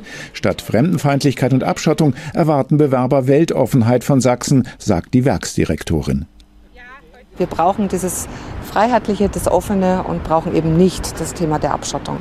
Sonst sind wir nicht im, im, im deutschen Wettbewerb, aber auch im Wettbewerb um ausländische Fachkräfte ähm, wettbewerbsfähig. Tja, ist nun mal eine relevante volkswirtschaftliche Kennziffer, dieses Erwerbspersonenpotenzial. Wenn es da zu Schieflagen kommt durch Abwanderung, mangelnd Zuwanderung, hat man es mit einem hausgemachten Problem zu tun. Da kann man dann nicht in zehn Jahren immer noch irgendwas von die Wende vor 40 Jahren und so weiter und so fort erzählen. Das ist jedenfalls in Sachsen ein echtes ja, gut, Problem. Aber die Wende hat ja was mit dem Rechtsradikalismus in Sachsen zu tun. Ja, aber wenn Darum du Leute hast, die sagen, ich würde gern zurück zu meiner Familie, aber mir gefällt dort die Stimmung nicht, dann hat man vielleicht auch als CDU da 20 Jahre lang so ein paar falsche Anreize, was Wähler Sammlung angeht und so weiter gesetzt. Ja, Wählerstimmengenerierung. Hätte man vielleicht langfristig anders Politik und Wahlkampf machen sollen. Anstatt jetzt irgendwie 1900, äh, 2019 immer noch vom großen Sachsen Sigmundiän einfach mal ein gesamtdeutsches Argument machen und sich als Teil Deutschlands fühlen und Binnenmigration nicht nur nach Leipzig in die Metropole, sondern so grundsätzlich mal gutieren. Aber, ja. Ich muss jetzt mal hier eine, eine Lanze für die Ostdeutschen brechen. Mhm. Ich, ich bringe jetzt hier mal die Stimme Ostdeutschlands in den Podcast ein. Äh, ich, weiß, ich weiß nicht, ob du sie kennst. Sie heißt Angela. Oh, die kenne ich. Äh, Merkel. Ja. Es ist so eine Bundestagsabgeordnete aus dem Landkreis, äh, Wahlkreis Stralsund, mhm. Vorpommern und äh, ist unbekannt. Ihr müsst sie nicht kennen, aber die war bei so einer Einheitsfeier in ihrem Wahlkreis und die hat mal echt hier die die Ostdeutschen so aufgemuntert und hat gesagt, so hier mal was Sache ist, ja und was was dich besonders zu interessieren hat, ja mach mal deinen Mund auf, Herr Schulz. Ja. Als Bundestagsabgeordnete ihres Wahlkreises kam Merkel in die Marinetechnikschule Paro. 29 Jahre nach der Wiedervereinigung seien Menschen entmutigt, da sie nicht mehr an die Angleichung von Ost und West glauben würden die Erfahrung, dass einfach Strukturumbrüche auch gemeistert werden können. Die können Ostdeutsche natürlich sehr viel authentischer erzählen. Und wenn man einfach mal überlegt, äh, was auch an Umbrüchen hier in der Landwirtschaft stattgefunden hat, dann muss man sagen, ähm, dazu habe ich heute auch aufgerufen, einfach noch lauter die Stimme zu erheben. Wir haben das ja 1989 auch gemacht. Die Kanzlerin rief dazu auf, Mut zu zeigen und sich an die Anfangszeit der deutschen Wiedervereinigung zu erinnern, in der die Ostdeutschen den Mund aufgemacht hätten. Absolut richtig. Absolut richtig. Ja, aber dass sie, dass sie als Regierungschefin mhm. den Ostdeutschen sagt, mach den Mund auf, wenn gleichzeitig sie davon ja auch immer wieder Opfer ist, hier sowas, ne? Frau Merkel, Sie sind eine Schande für Deutschland! Ja, Treten aber, Sie zurück! Ja. Genau das meinte ich ja gerade mit, äh, Die, die Sachsen-CDU hat 20, 30 Jahre lang so diesen Sachsenstolz rausgekehrt, finde ich, auf der falschen Art und Weise. Man hat da so angedockt an so ein Gefühl, hat das dann eben ne, ein bisschen hochgepusht. Und jetzt mündet es halt darin, dass man 30 Jahre nach der Wende die ganze Zeit darüber redet, was die anderen nicht genug gemacht haben, damit es einem selbst besser geht. Und die eigene Geschichte, was man selbst gemacht hat, ja, die, die hört abrupt auf. Die, Deu die Ostdeutschen waren super mutig, sind auf die Straße gegangen, haben den Mund aufgemacht und dann plötzlich Stille in der deutschen Geschichte. Der Ostdeutsche hat nach dem Fall der Mauer, den er durch lautes Rufen herbeigeführt hat, kommt er irgendwie gar nicht mehr vor. Und bemängelt ja auch genau das. Und genau da muss man jetzt ansetzen und sagen, dann holt doch die Geschichte raus. Guck mal, ich zum Beispiel, das Bildungssystem in Ostdeutschland wurde kurz und klein geschlagen. Das führte bei mir zum Beispiel dazu, dass meine Eltern vor lauter Unsicherheit sagten, okay, dann schicken wir dich mal 1993 auf eine Waldorfschule, neu gegründet, keine Ahnung, was das ist, ja, hat letzte Woche aufgemacht und so. Und dann war ich da halt drei Jahre, das ist ja auch so eine Geschichte, bei der ich das heute irgendwie durch Zufall sagen kann, ja, war super cool und so weiter und so fort, prägt mich bis heute, keine Ahnung, ja, aber all solche Sachen, äh, die, die kann man doch nun wirklich mal und zwar eben ohne, dass es dann immer dieses Gejammer, und das ist halt auch ein echtes Problem. Äh, man ist halt ganz schnell bei, beim Anfang solcher Erzählungen wieder bei, ach, was heute alles nicht stimmt und wer dran schuld ist und wer ein falsches Bild hatte und selbst nicht der ist, von dem er hoffte, dass die anderen so werden und so weiter. Ja, dann mündet das in solchen Sprüchen. Da finde ich, hat Merkel absolut recht. Man muss jetzt mal die Geschichte nach 1989 auch erzählen. Nicht nur die Geschichte von 1989, das ist nur die eine Geschichte der Wende. Es gab auch eine Nachwendezeit, die man heute erzählen kann. Und das ist nicht das nur Treuhand. Das ist nicht nur Treuhand. Aber auch. Auch, ja, aber Treuhand wurde äh, ganz ausführlich erzählt, finde ich. Da, naja, also die Bücher sind da, es gibt Filme, es gibt Dokumentationen. Es, ja, die, die Akten werden jetzt erst aufgemacht, also. Die Treuhandakten? Na, ja. sind doch schon längst, da kannst du doch, ah. kannst dich doch über alles informieren. Die wissen, also, du kannst dich über jeden kleinen Bäcker der irgendwo in irgendeinem Dorf war, kannst du dich darüber informieren, wie die Treuhand mit dem umging, an wen der verkauft wurde, wann er schloss, wann er wieder aufmachte. Es liegt alles da. Da gibt es jetzt, glaube ich, kein Quellenproblem. Ja. So einen ähnlichen Spruch wie Merkel. Ich will noch mal nur ganz kurz sozusagen meinerseits abschließen dieses Thema. Frank-Walter Meyer hat sich ja äh, auch geäußert am Tag der Deutschen Frank-Walter Meyer Richtig. Und er hat folgenden Spruch gemacht, den, den kontrastieren wir dann nochmal mit einem Tagesthemenkommentar. Ich habe den tiefen Eindruck, dass die ganz, ganz große Mehrheit der Menschen hinter der Demokratie steht. Was ich mir wünschte, ist, dass diese Mehrheit lauter und präsenter ist. Ja, wir brauchen jetzt mal Premium-Demokraten. Nicht nur welche, die ja, mittlerweile ist es ja so, im Osten hat man so den Eindruck, stehen die Leute da und sagen, Demokratie, das funktioniert nicht, daran sieht man es immer wieder. Das ist ja so, Jörg Schönbohm hat ja diesen Spruch mitgebracht. Egal, welche Diskussion man führt, irgendwann kommt der Satz und daran sieht man, dass die Demokratie nicht funktioniert. In Westdeutschland hält man sich mit einem Engagement auch zurück und sagt aber, aber äh, funktioniert doch irgendwie. Ne? Und ich würde jetzt auch sagen, wir brauchen jetzt mal so eine Logik. Demokratie ist, was man aus ihr macht. Machen ist jetzt das Wort. Nicht mehr irgendwelche, ja, 49 haben uns die Gründer, Väter und so weiter, sondern Demokratie 2019 ist, was man Demo äh, demokratisch 2019 halt macht. Aber die Frage ist ja so ein bisschen, was meint er damit? Meint er das, was die Rechten aktuell, die Konservativen, die Bildzeitung meint, wenn sie Extinction Rebellion vorwirft, dass sie unsere Demokratie abschaffen wollen? Obwohl sie ja nur ein anderes Wirtschaftssystem fordern, wo äh, rauf, raus dann Polenz, worauf du dich auch eingelassen hast, so, ja, anderes Wirtschaftssystem, also Marktwirtschaft abschaffen. Und meint Frank, Wald, Frank Walter Mayer das auch damit, ja, also die die Demokratie, mhm. die wird äh, die wird akzeptiert, ja, unser, unser Kapitalismus wird akzeptiert. Eine Extinction Rebellion ist doch ein gutes Beispiel. Dort, wie auch beim CCC zum Beispiel, gilt einfach, wer Macht hat Recht. Einfach machen, einfach hingehen und dabei sein. Ja, egal mit welcher Einstellung, egal mit welchem Ziel, erstmal hingehen und mitmachen. Das fügt sich dann schon irgendwie. Und da ist der Polens eben auch genau auf der richtigen Linie. Ich weiß nicht genau, warum du ihn da immer ablehnst, was das angeht, aber er hat ja nur gesagt, äh, ich lehne ihn doch nicht immer ab. Ich mag ihn doch als einer wenigen vernünftigen CDUler. Ja. Aber du hast ihn falsch verstanden, beziehungsweise er hat das reframed. Es geht hier um ein anderes System und er redet davon, dass die Marktwirtschaft abgesch äh, abgeschafft werden soll. Es ist ja völlig gaga. Nein, nein, du hast dann irgendwie den Kapitalismus reingebracht. Niemand hat vorher Kapitalismus gesagt. Du hast diesen Tweet ja, alle, gemacht. Nee, nee, nee, Marktwirtschaft ist nicht Kapitalismus, wo man sich auch Extinction Rebellion, ja, ja, ich, da bin ich äh, mit ER, äh, zu, du ja auch. Also dieser Kapitalismus muss ein Ende haben, dieses Wirtschaftssystem muss ein Ende haben. Und es geht nicht darum, dass die Marktwirtschaft ein Ende hat. Eine Form der Marktwirtschaft ist unser Kapitalismus. Ja, also Wir genau daraufhin hatte ich geschrieben, und zwar im Sinne, wie ich Polens verstanden hatte, ja, man kann jetzt immer sagen, muss weg, muss anders werden, bla bla, hm, anders, Natürlich. weg, war das irgendwie.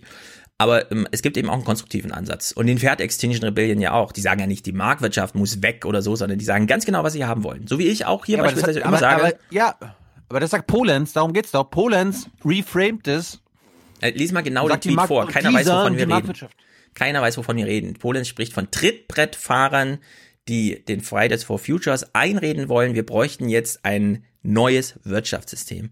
Während Extinction Rebellion schon hingeht und sagt, Leute, wenn ihr über ist Kapitalismus gleich Marktwirtschaft reden wollt, geht in irgendein Seminar, trefft euch an einer Bar, geht, ja, holt euch ein Bier, redet darüber, ist uns egal.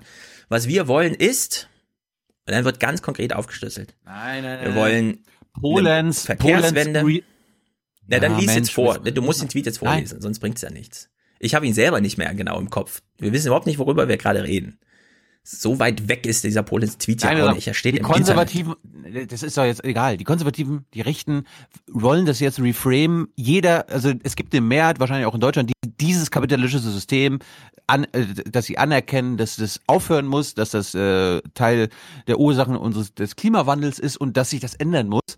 Und damit sich das nicht ändert, äh, frame die Konservativen das so Marktwirtschaft und Demokratie. Also die setzen, die setzen dieses Wirtschaftssystem gleich mit Marktwirtschaft ja. und, und oder Demokratie. Aber jetzt habe ich eine Frage. Unterstellst Weil du jetzt kann ja, ja. das kann ja keiner ablehnen. Unterstellst du jetzt Ruprecht Polenz, dass er alles so lassen will, wie es jetzt gerade ist? Oder, oder, oder würdest du ihm zugestehen, ja. dass er auch eine Änderung haben will? Äh, im Rahmen unserer Marktwirtschaft und so weiter. Ich habe ich hab mit ihm da diskutiert. Ich meine, ich war da mit ihm im WDR, ich habe mit ihm, äh, der will nichts ändern an unserem. Also Robert Polen will nichts ändern. Okay, dann hast du jetzt deine Meinung an dem Punkt gemacht. Ich würde dem jetzt nicht widersprechen, allerdings nur aus Unlust, weil das ist halt genau die Diskussion, die keiner braucht was bedeutet was, welcher Begriff ist was, was will Ruprecht Polen, nee, sie stecken nee, in seinem Kopf nee, nicht drin. Ist, und nee, aber das ist wichtig, dass die, weil die Rechten das reframen wollen. Das ist äh, wichtig, au aufzuzeigen, wie sie da quasi äh, den Floh ins Ohr von Oma ja. Erna setzen. Also Luisa Neubauer geht ins Fernsehen und sagt, wenn Deutschland das macht, wie es jetzt macht, heben sie damit den, äh, treten sie quasi faktisch aus dem äh, Pariser Abkommen aus. Richtig. Extinction Rebellion äh, blockiert Kreuzungen und sagt, seht mal her, wir brauchen äh, ähm, eine Verkehrswende, weil wir haben hier Rush Hour jeden Tag. Nur weil wir mal eine Kreuzung zumachen, heißt das doch nicht, dass an uns, dass es liegt, dass hier keiner vorwärts kommt. Richtig. Dann sage ich beispielsweise im Podcast, Wirtschaftssystem neu, keine Ahnung. Ich will einfach 50 Milliarden mehr, äh, Erbschaftssteuer aufkommen, ja. Würde ich mir selber dann sagen, das ist voll die gute Forderung, richtig, Stefan. Ob dann jemand noch glaubt, Kapitalismus ist nicht Ka äh, Marktwirtschaft, da würde ich sagen, kann man gerne diskutieren. Ich weiß nicht genau, mit welchem Ziel. Und Ruprecht Polens würde ich jetzt ehrlich gesagt, der ist ja nun schon Mit welchem recht Ziel. Das ist die Ursache für äh, für den Klimawandel und das größte Problem der Menschheit. Ja, genau. Das kann man ja dann alles so ausführen. Das löst ja, das löst ja nicht mit der Vermögens- oder Erbschaftssteuer. Ja, da sage ich dir jetzt einfach ja, weil sobald man so eine Diskussion anfängt, weiß man nicht genau, wo, wohin führt's. Ich würde jedenfalls dieses ostdeutsche Thema hier mal kurz abschließen und mit einem Kommentar von wie heißt er? Tim Herden vom MDR. Denn ich finde, er hat immer so einen lustigen Ton in der Stimme, wenn er kommentiert. Und ähm, da er sehr singulär auftritt, äh, würde ich sagen, passt das auch so ein bisschen zu dieser, zu dem Blick auf Ostdeutsche aus Westdeutschland. Also ich kann so ein bisschen nachvollziehen, wie, was weiß ich, irgend so Stuttgarter Opa, der vor 30 Jahren sein Haus schon abgezahlt hat, sich jetzt Tim Herdens Kommentar hört. Der erste Spruch jedenfalls war ziemlich gut. Den Tag der deutschen Einheit und die bleibenden Probleme kommentiert jetzt Tim Herden vom Mitteldeutschen Rundfunk. Morgen ist wieder Zeit für Sonntagsreden, auch wenn der Tag der deutschen Einheit in diesem Jahr auf einen Donnerstag fällt. Es ist ein sehr richtiger und sehr wichtiger Fakt, auf den er da nochmal hinweist.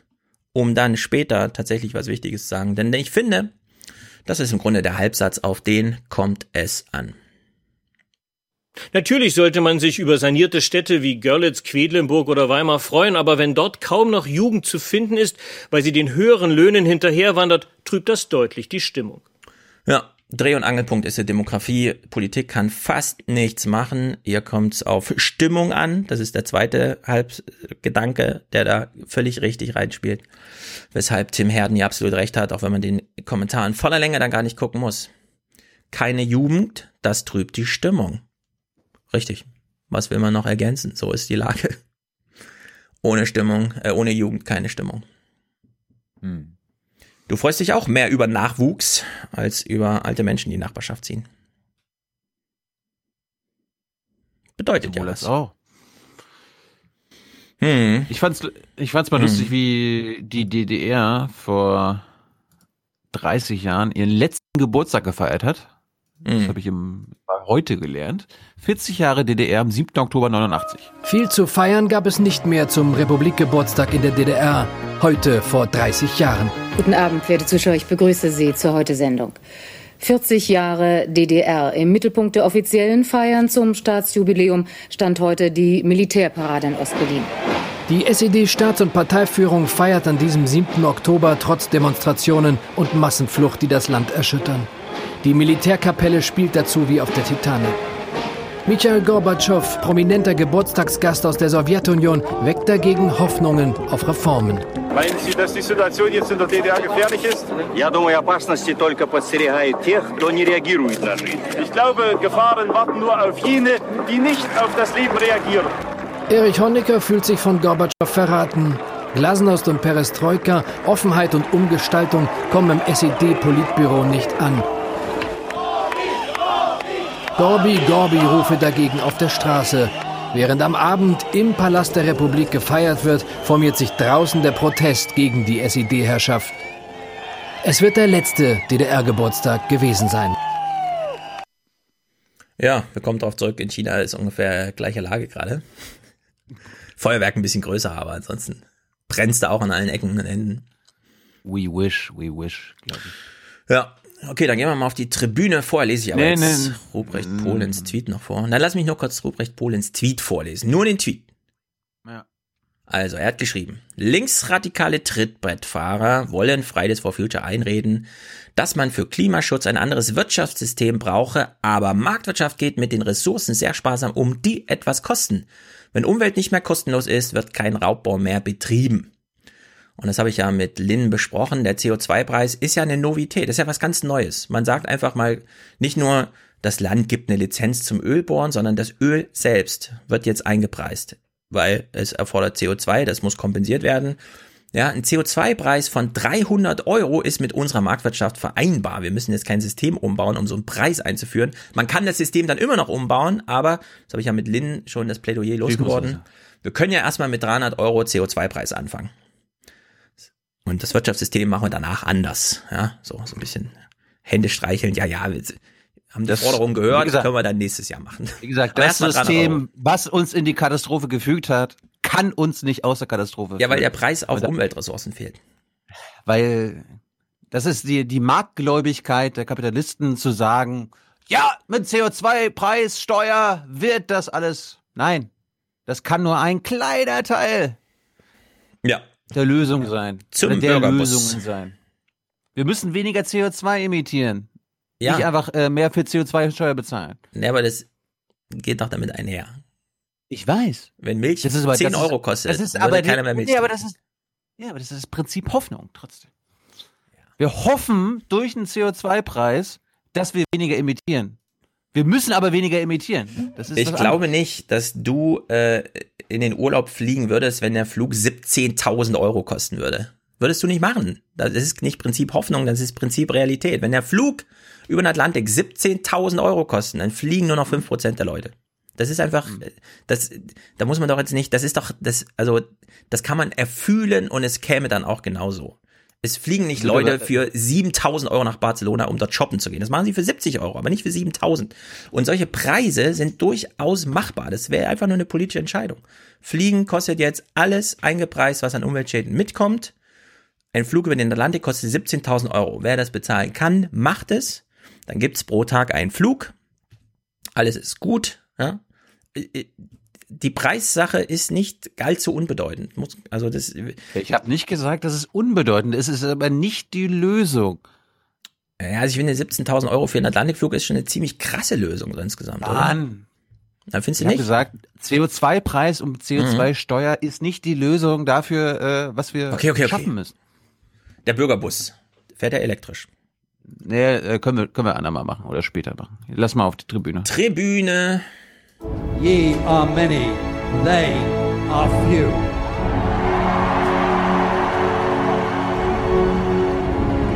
Willkommen im 1% Club. Well, you know what they say. You gotta lower your ideals of freedom if you want to suck on the warm teat of China. South Park ist zurück und äh, die zweite Folge der neuen Staffel ist sensationell, macht sich über äh, Hollywood und das, die Zensur in China äh, lustig. Sehr zu empfehlen. Ja, dann kommen wir gleich mal auf China. So, Lea schickt uns 400 und zwar aus Österreich. Sie schreibt, nach der letzten Folge möchte ich als Ösi hiermit meine Schwarzhörerschaft beenden. Vielleicht würde ich eingestehen, dass ich ein Ossi bin, wenn es so schön klänge wie Ösi zu sein. Vielleicht braucht man nur ein neues Wort. Hm. Morgenländer Jedenfalls. oder so. Was? Ja, in Leipzig geht die Sonne tatsächlich 25 Minuten früher auf als in Frankfurt. Ich war ganz überrascht. Fast Jetlag, wenn du dahin fährst nach Dresden. Aber ist auch logisch. Weil Wir sind einfach Leipzig Morgenländer statt Ossis. ist. Wir sind Morgenländer. Hm. Ja, jedenfalls, sie hat ihre Schwarz- beendet. Sehr schön. Du bist keine Schwarzhörerin mehr, wir sagen Danke. Spende jetzt und hör auf, Schwarzhörerin zu sein. Ja, sie sagt, wir sind super und sie wünscht sich die E-Roller-Ziege. Naja. Ja, finde ich gut, finde ich gut. Ja, Mensch! Man hört noch dieses Entschuldigung. Ja, Mensch. ja, Laura, wie gesagt, wir sind ja heute äh, drei Präsentatorinnen. Laura schickt 300, sagt ein dickes Dankeschön von Laura und Raphael. Hm. Hm. Bitteschön. Bitteschön. Ganz zart vorgetragen von einer, die aus der Rolle fällt, weil sie als CDU-Chefin nicht Kanzlerin wird. Erstaunlich. Die junge Union will jetzt ein Urdings, eine Urwahl für die. Weil sie hoffen, dass Friedrich Merz da irgendwie genug Opas hinter sich versammelt, wo sie glauben, haben sie recht. Äh, wo ich glaube, dass sie recht haben. Mal gucken. 250 von Claudia, nachdem ihr letztes Jahr so schön für uns gepoltert habt. Dieses Jahr bitte Glückwünsche zum ersten Hochzeitstag. Gernot und Claudia. Wir sind Familienpodcast. Jingle ist in Arbeit, aber es stimmt. Ja, auf jeden Fall, dass ihr ein Jahr lang durchgehalten habt, das finde ich persönlich Radikal, krass, cool. Was heißt ein Jahr? Das ist das erste von 60, wenn nicht gar 70. Der Bundespräsident wird Briefe schreiben müssen für diese lange Ehe später. Timo schickt 125 für meine Perle Steffi, die alte Schwarzhörerin. Ah, herzerwärmend ist das. Ich dachte, ich dachte gerade für meine Perle Deutschland, ja. Für Deutschland! Für Deutschland. Steffi. Guck mal, wir haben jetzt drei Präsentatorinnen und Timo, der seiner Steffi ja, eine Schwarzhörer-Entgiftung äh, spendiert. Als nächstes kommt mit 100 Anke. Das war, das war eine, das war eine Schwarzhörerin, oder was gerade? Die ist eine Schwarzhörerin, ja. Hattest Steffi. du gar nicht gesagt. Für meine Perle Steffi, die alte Schwarzhörerin. Okay. Deine Schwarzhörerschaft ist beendet. Hm. Und jetzt Anke, Schwarzhörerschaft, Ende. Also Ende Schwarzhörerschaft. Danke für die Arbeit. Mhm.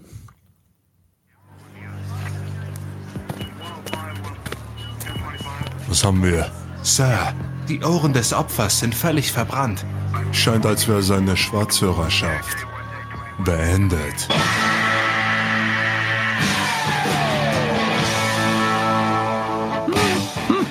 Tja, ist sie wohl. Daniel schickt uns seine 59 regelmäßig sehr gut. Es sind 59, nicht 50, bei denen sich Stefan vertippt hat, denn Stefan copy und pasted.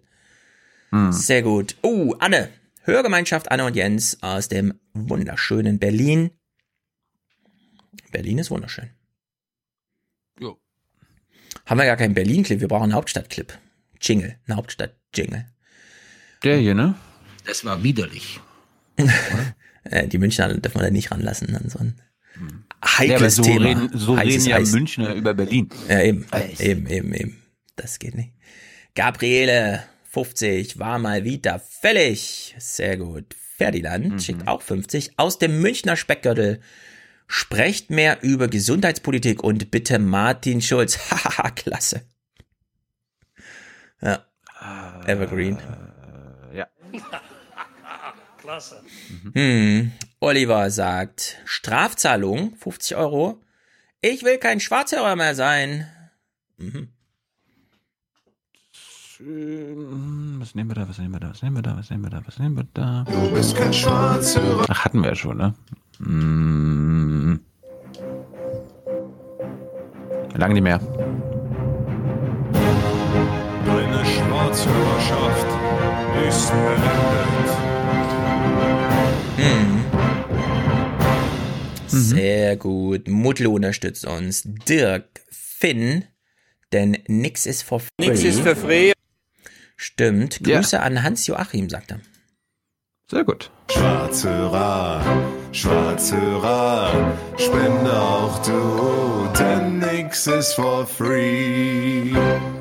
Ja, Georg sagt für Deutschland, also unser Land. Ja. Deutschland oder unser Land. Für unsere schöne Heimat. Für Deutschland. Genau. Für Deutschland, für die Zukunft unseres Landes. Stefan und Franziska. Mitmenschen. Mitmenschen unterstützen uns. Patrick hat mir auf dem Tarantag 50 gegeben. Er wünscht sich Martin Schulz Angst haben. Lang nicht mehr gehört, aber sehr gut. Oh Gott. Den muss ich mal suchen. Jetzt hab ich den. Ah, hier. Die Politiker, die keine Angst haben, die haben einen Knall. Habt doch nicht so viel Angst. Ja. Habt doch nicht so viel Angst. Und diejenigen, die sagen, ich habe keine Angst, die lügen. Jeder Mensch hat Angst. Ich habe ja im Gegensatz zu dir keine Angst vor Diskussionen. Genau. Felix schickt 48 Don't eat meat, smoke weed. Mal wieder vergessen zu spenden, da drei Monatsbeträge auf einmal Buchtipp. Margaret Kennedy, Geld ohne Zinsen und Inflation. Das ist übrigens, das müssen wir dann wirklich lesen, ne? Anderes Wirtschaftssystem, kein Wachstum, also kein Verzinsungseffekt durch heute schon mal investieren und morgen dann später durch Wachstum generiert mehr zurückzahlen können. Das scheint also das Buch zu sein. Margaret Kennedy, Geld ohne Zinsen und Inflation. Ein Tauschmittel, das jedem dient. Lesen ist nämlich wichtig und wichtiger als Nachdenken. Das stimmt auch. Man muss immer nachdenken, immer denken. Denken hilft ungeheuer. Lesen ist auch gut, aber denken ist noch viel wichtiger als lesen. Mhm. Hat die Alte gerade einen Joint geraucht oder was ist los? Weil er von Weed gesprochen hat. Jo, 42, 42 Keine von Drogen. Mike. Genau, bloß keine Drogen hier. Danke für den Ja, Nachmittag eh, in das ist- Dresden. Ich, nee, hier Drogen, ne? Ob illegal oder nicht legal. Scheißegal. Ja, also Mike dankt für den Nachmittag in Dresden, der nämlich allen Beteiligten richtig Spaß gemacht hat. Ein toller Nachmittag, der allen Beteiligten richtig Spaß gemacht hat. Simon hatte, genau wie ich, seine Freikarte Tarentag vergessen am Montag, weshalb es am Montag nochmal einen Tarentag geben muss, weil wäre ja blöd, wenn wir die Karte verfallen lassen. Also für alle, die Lust haben, am Montag nochmal Tarentag. Ich habe äh, meinen Kalender und so weiter auf Papier hin und her geschoben, nicht nur im Kopf, es hat hingehauen. Ich bin aber auch durch Zufall schon wieder in Bonn am Wochenende. Es passt also ganz wunderbar. Ja, also wie gesagt, wer Lust hat. Ähm, er schickt 10% der Folgennummer. Äh, ich habe ihm nämlich Geld geliehen, damit er sich ein Ticket kaufen kann. Und das hat er dann wieder zurück und hat dann noch was draufgelegt. 404, also 40 Prozent, 40,40 Euro. Sehr gut. Schickt er jetzt bei jedem Tag und da am Montag schon wieder einer ist, hat er, glaube ich, nicht bedacht. Ist ja am Montag wieder dabei. Das kann nicht sein so. Ja. Randi unterstützt uns genau wie Alexander und Andrea. Marie, Marc, gebt uns mehr Greta. Ich dachte, mehr Geld, mehr Geld. Wir brauchen hier mehr Geld. Because if you really understood the situation and still kept on failing to act, then you would be evil, and that I refuse to believe. Ja, das ist wirklich sehr gut. How dare you pretend that this can be solved with just business as usual and some technical solutions? Richtig. CO2-Steuer zum Beispiel. Ja. Ja, jetzt willst du wieder rein provozieren, aber ohne Technik kriegen wir es auch nicht hin. Hat doch gar keiner gesagt. Na, Greta gerade. Te Technical Solutions sind äh, zum Beispiel CO2-Steuer quasi keine Änderung am System, sondern einfach nur Uh, wir bauen eine CO2-Steuer von 300 Euro. Die würde aber Wasserstoff und Windräder sowas von boomen lassen. Drei. 300 Euro. Ja, Mensch. Für dich 3000. Für dich 5000. Marc, ah, habe ich gerade vorgelesen, sehr gut. Sebastian für Ostdeutschland. Ziemlich gut. Hm, da habe ich aber jetzt, da habe ich nix. nee, da sind wir blank hier, wir Ossis. Ja, das hier. Für unsere schöne Heimat. Ja, ja deswegen Astrid schreibt gut. Leute, Grüß, äh, Gruß aus Ösiland. Ich genieße eure Ösi-Interviews und Analysen. Weiter so. Auch Herr Gauland ist für mich kein Kellner. Punkt, Punkt, Punkt. Mehr. Küsschen aus Salzburg.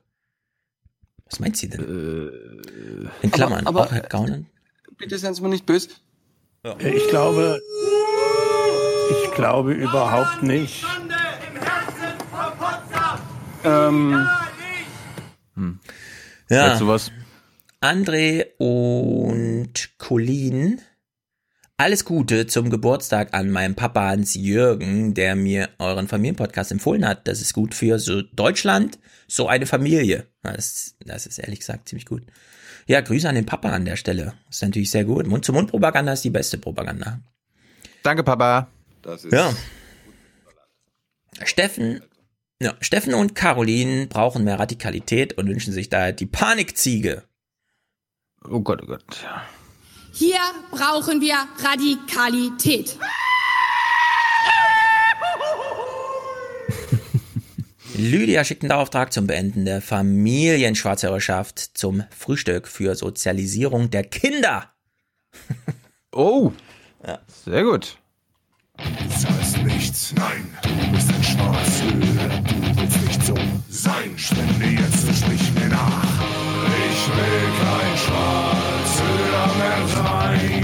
Nein.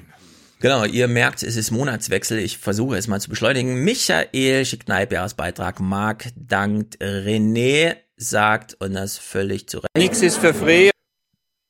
Richtig. Marc, äh, Yannick, Widerstand ist zwecklos, denn wir sind die Bürger. Wer sind denn die Bürger? Wir sind die Bürger. Premium-Bürger. Äh, wir sind die Guten. Genau, Valentin, 1% Club für einen tollen Nachmittag, Ramona, Jennifer, David, weil mein studentisches Monatsbudget sich verdoppelt hat, verdoppelt sich nun auch der Monatsbeitrag hier. Sehr gut. Ich danke Ihnen, vielen Dank für die Möglichkeit. Mm. Johannes, der macht Jung Naiv und Aufwachen monatlich wechselnd. Gut. sind wir gerade wieder dran. Jan, kleine Aufwachen, wenn's Entschädigung. Sehr gut. Katja schickt Liebesgrüße. Paul unterstützt uns. Andreas, der grüßt das ganze Rudel. Alfons hat Taschengeld von Opa. Oh, wir kriegen Al äh, Taschengeld von Opa Alfons für Puffis und Riesenrad. Sehr gut. Danke, Alfons. Mhm. Es waren so 45 Euro über den Schnitt. Bereut? Na, überhaupt nicht. Wir haben Riesenrad gefahren und haben schön Puffis gegessen.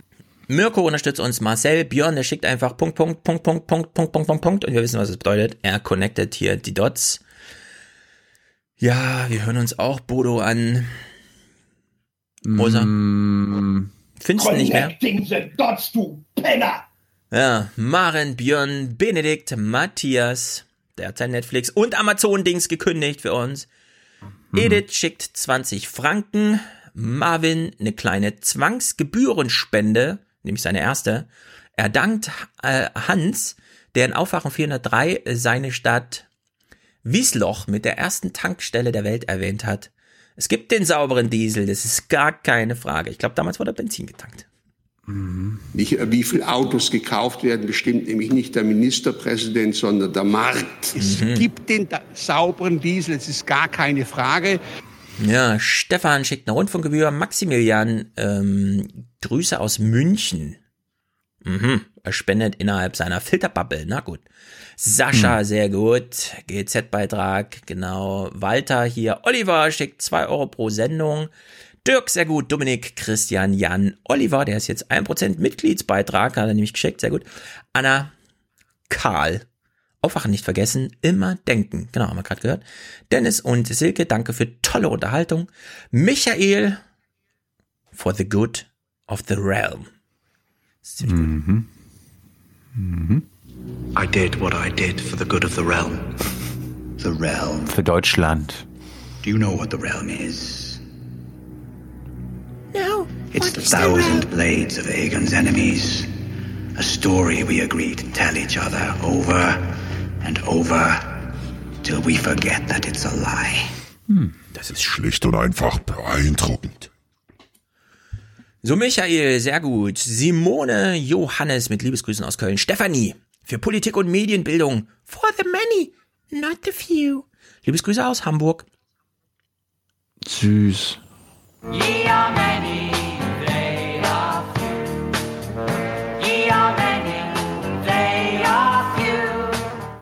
Lisan, I have two words for you. Stopp, Rammstein! Und sie meint das Rammstein mit einem M. Hm. Ach so, es war Obama. Zum Beispiel. I have two words for you. Predator Drones. Es mangelt ja nun nicht an Kriegsjingles, oder? Katharina, mhm. ein Teil dieses Podcasts würde die Bevölkerung verunsichern, daher nach unregelmäßiger Unterstützung endlich ein Dauerauftrag. Mhm. Teil dieser Antworten würde die Bevölkerung verunsichern. Mhm. Ja, Katrin schickt uns auch drei Punkte. Dots, dots, dots, haben wir gerade schon gehört. Sehr gut. Heike, wir gehen einfach weiter. Ich rede, Tilo kann das gar nicht spielen. Hanna, endlich den Dauerauftrag für euch von der To-Do-Liste abgehakt. Sehr gut. Wiebke hat ihre Schwarzherrschaft hiermit offiziell beendet. Mhm. Nee, hatten wir ja schon. Oh, so ah, lang.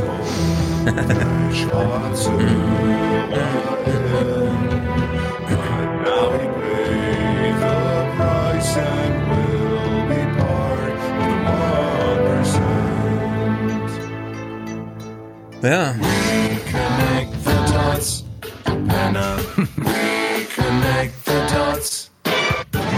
Musst du durch. Unglaublich. Allerdings finde ich diese Yes-Version natürlich rattenscharf. Seit 50 Jahren Yes im Apollo Theater gefeiert wurde. Sehr gut, Markus, das ist einfach spektakulär. Paula, Aufwachen mit der Kindergelderhöhung, bände ich meine schwarze Schaft. Piu, so geht's, Familienpodcast. Dankeschön. Du bist keine Schwarzhörerin mehr, wir sagen Danke. Spende jetzt und hör auf, Schwarzhörerin zu sein. So, jetzt haben wir zwei Laras. Es sind tatsächlich unterschiedliche. Die eine sagt, denn das ist gut für unser Land. Und die andere sagt, danke für den super Podcast, das ist gut für Deutschland. ja. Und das ist gut für Deutschland, sage ich dazu nur. Es wäre schön für Deutschland. Es ist einfach gut für unser Land. Für Deutschland. So. Hm. So ist es nämlich. So, wir sind jetzt angekommen, nur noch weibliche Namen vorzulesen. Ne? Marion, Gundula, Christina, also Gundula und Matthias, okay, sind aufgewacht. Äh, Christina schickt monatlichen Beitrag, genau wie Frank und Sonja. Marcel, finally, Dauerauftrag, ein Euro pro Folge, entspricht zwar nicht dem Wert, aber mehr geht leider nicht. Ich muss an die Macht, alle Macht zu mir. Ey, den habe ich doch hier gerade eben erst rausgesucht. Den hören wir uns an. Wo ist er? Hier. Ich muss an die Macht, alle Macht zu mir. Tja, wann gehst du endlich? Du geheimer Treffenvereinbarer.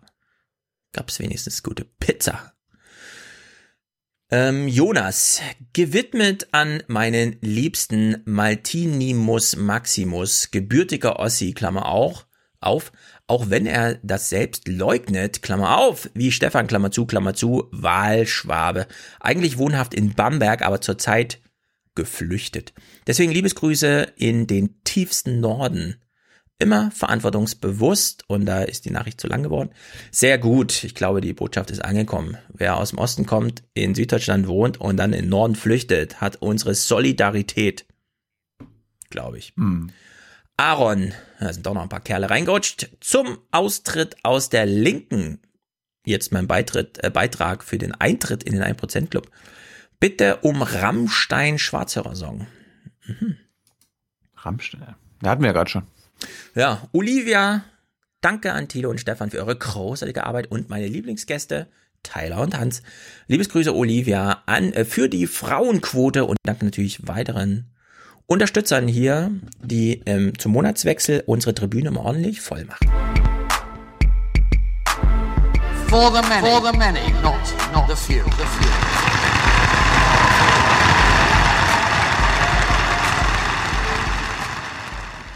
Bist du ein einziges Mal, bist du ein einziges Mal in Mali in einem Flüchtlingslager gewesen, in Somalia?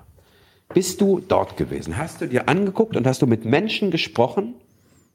Ne? Hast du das jemals gemacht? Nein, ich habe allerdings Clip aus ähm, Lesbos. Na, mal gucken. Kriegen wir die auch noch unter, da geht's äh, krass zu. Ja. Ich wollte, ähm, fällt mir gerade ein, ich habe das letzte Mal bei den Terminen einen falschen reingeschrieben, deswegen ich korrig ich rage jetzt nur das Korrigierte an. Diesen Freitag in Sinzig, 1930, Wolfgang M. Schmidt und ich. Also nicht im, im November, sondern jetzt 11.10., das ist jetzt am Freitag. Vorort von Bonn. Ja. Für alle, die Lust und Freude dabei haben, da passen so 100 Leute rein oder so. Es scheint ein bisschen enger zu sein. Aber wird, glaube ich, ganz gut. Wir reden über YouTube und die Politik. Dauerbrenner-Thema. Gut. Ich ärgere mich gerade. Ich, ich, den, ich hatte noch extra einen Mali-Clip Mhm. von AKK. Den muss ich erst noch ausspielen. Ah, hab ich. Hm. Willst du was anderes spielen in der Zeit? Was mich, was mich äh, aufgeregt hat, Mhm. nicht aufgeregt hat, aber mal wieder betrüblich gemacht hat. Es ist was passiert in Limburg vor ein paar Tagen Mhm. und anstatt dass abgewartet wird, was dort denn passiert ist, muss das unbedingt noch in die Heute-Sendung, obwohl gar nicht recherchiert werden konnte. Und äh, du musst mal für unsere HörerInnen sagen, was dort neben der Nachrichtenmoderatorin als Headline steht. Ja, also die Frage. Mhm. Und folgende Nachricht hat uns vor wenigen Minuten erreicht. Im hessischen Limburg ist ein Mann mit einem LKW auf mehrere Fahrzeuge aufgefahren, möglicherweise absichtlich. Eine Person wurde schwer verletzt, rund ein Dutzend weitere leicht. Der Mann wurde festgenommen. Was stand da? Ein Fragezeichensatz oder was? Also eine Meldung Mhm. in den Nachrichten heißt Anschlag mit LKW in Limburg. Also, ja, es war das interne Memo irgendwie. Das geht so nicht. Ich ihr könnt ja vermelden, dass, ein, dass es einen heftigen, schrecklichen Unfall gab und das ist noch nicht geklärt, was dort passiert ist. Aber gleich wieder das Framing für Oma Erna. Ja, das, ist das ein Anschlag? Nee, war es Ja. eben nicht, weil ein Tag, ein Tag später wurde berichtet, nachdem ein bisschen recherchiert wurde und die Polizei mal was sagen konnte, dass es Mhm. keiner Nach war. bisherigen Ermittlungen steht fest, dass ähm, der Mann, der am Steuer saß, äh, den LKW im Vorfeld äh, gestohlen hat. Und ähm, es ist jetzt äh, unsere Aufgabe, entsprechend die Hintergründe zu äh, erhellen. Nach Angaben der Generalstaatsanwaltschaft Frankfurt handelt es sich bei dem Mann um einen 32-Jährigen aus dem Landkreis Offenbach. Er soll den eigentlichen Fahrer des LKW gewaltsam aus der Fahrerkabine gezogen haben. Anschließend sei er auf die Autos aufgefahren. Nach HR-Informationen gibt es keine Hinweise auf einen terroristischen Hintergrund. Der Mann aus Syrien soll wegen Drogen- und Gewaltdelikten bereits auffällig gewesen sein. Auch Hessens Innenminister spricht nicht von Terror. Auch wenn der Tathergang an die schrecklichen Anschläge von Nizza oder Berlin erinnert, ist das Motiv des festgenommenen Mannes nach wie vor unklar. Der tatverdächtige Syrer hat nach den derzeitigen Erkenntnissen der Sicherheitsbehörden keine Verbindungen in die gewaltbereite islamistische Szene. Ja. Also war kein klassischer Unfall, ne? Absicht steckte wohl schon Nein. dahinter irgendwie. Aber das mit dem Terror, ich frage mich auch mal. Also die, das wird so binär gedacht irgendwie. Ist es Terror? Ja, weil da müssen wir irgendwie 20 Journalisten drauf ansetzen. Kein Terror? Nee. Okay, wir können alle weiter Feierabend machen oder was? Also das verstehe ich auch mal nicht so. Dieses, hm. Das hatten wir doch mal, das hatten wir doch letztens äh, von der Republika, Marietta Slomka. Mhm. Ja, es ist Terror, ne, da müssen wir da melden. Da müssen wir Ja. da, da müssen wir da so reingehen. Ja, aber ich meine, es ist ja trotzdem jemand mit einem LKW auf Autos draufgefahren, ne? Also ob es jetzt Terror ist oder nicht, finde ich echt so ein nicht primär, sagen wir es mal so. Ja, aber genau das findet die heute Redaktion ja. offenbar. Ja, ich finde es auch problematisch. Auf der anderen Seite, es ist auch grotesk irgendwie. Ich habe das nur mitbekommen, weil ich äh, aus Langeweile mal Google News durchgescrollt hatte und das tauchte dann irgendwo nach siebenmal Bildschirme wegscrollen auf.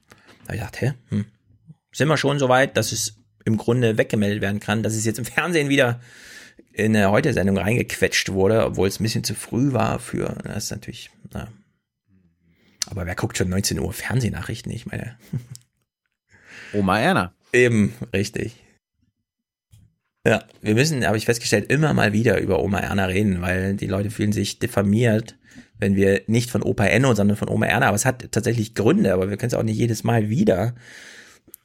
Wir, vielleicht sollten wir mal so ein was Kleines schreiben oder so. Wer ist Oma Erna? Und bist du es, wenn du dich angesprochen fühlst? Nein, dann nicht. Nicht angesprochen fühlst, dann nicht. Ja, gut. Das war's dazu, oder? Das, das war zum Nicht-Terror. Mhm. Hast du, hast du irgendwas in der Kategorie? Ja, nur so ein bisschen. Ich will jetzt nicht einen Bogen spannen zum Rechtsterrorismus, aber vielleicht, äh, weil du sagtest, hier gibt's vielleicht blinde Flecken in der Beobachtungsfähigkeit. Wir können ja mal ganz kurz nochmal zurück nach Chemnitz gucken. Nur drei kleine Clips, weil Stempfle einen interessanten Tagesthemen-Kommentar dazu gemacht hat.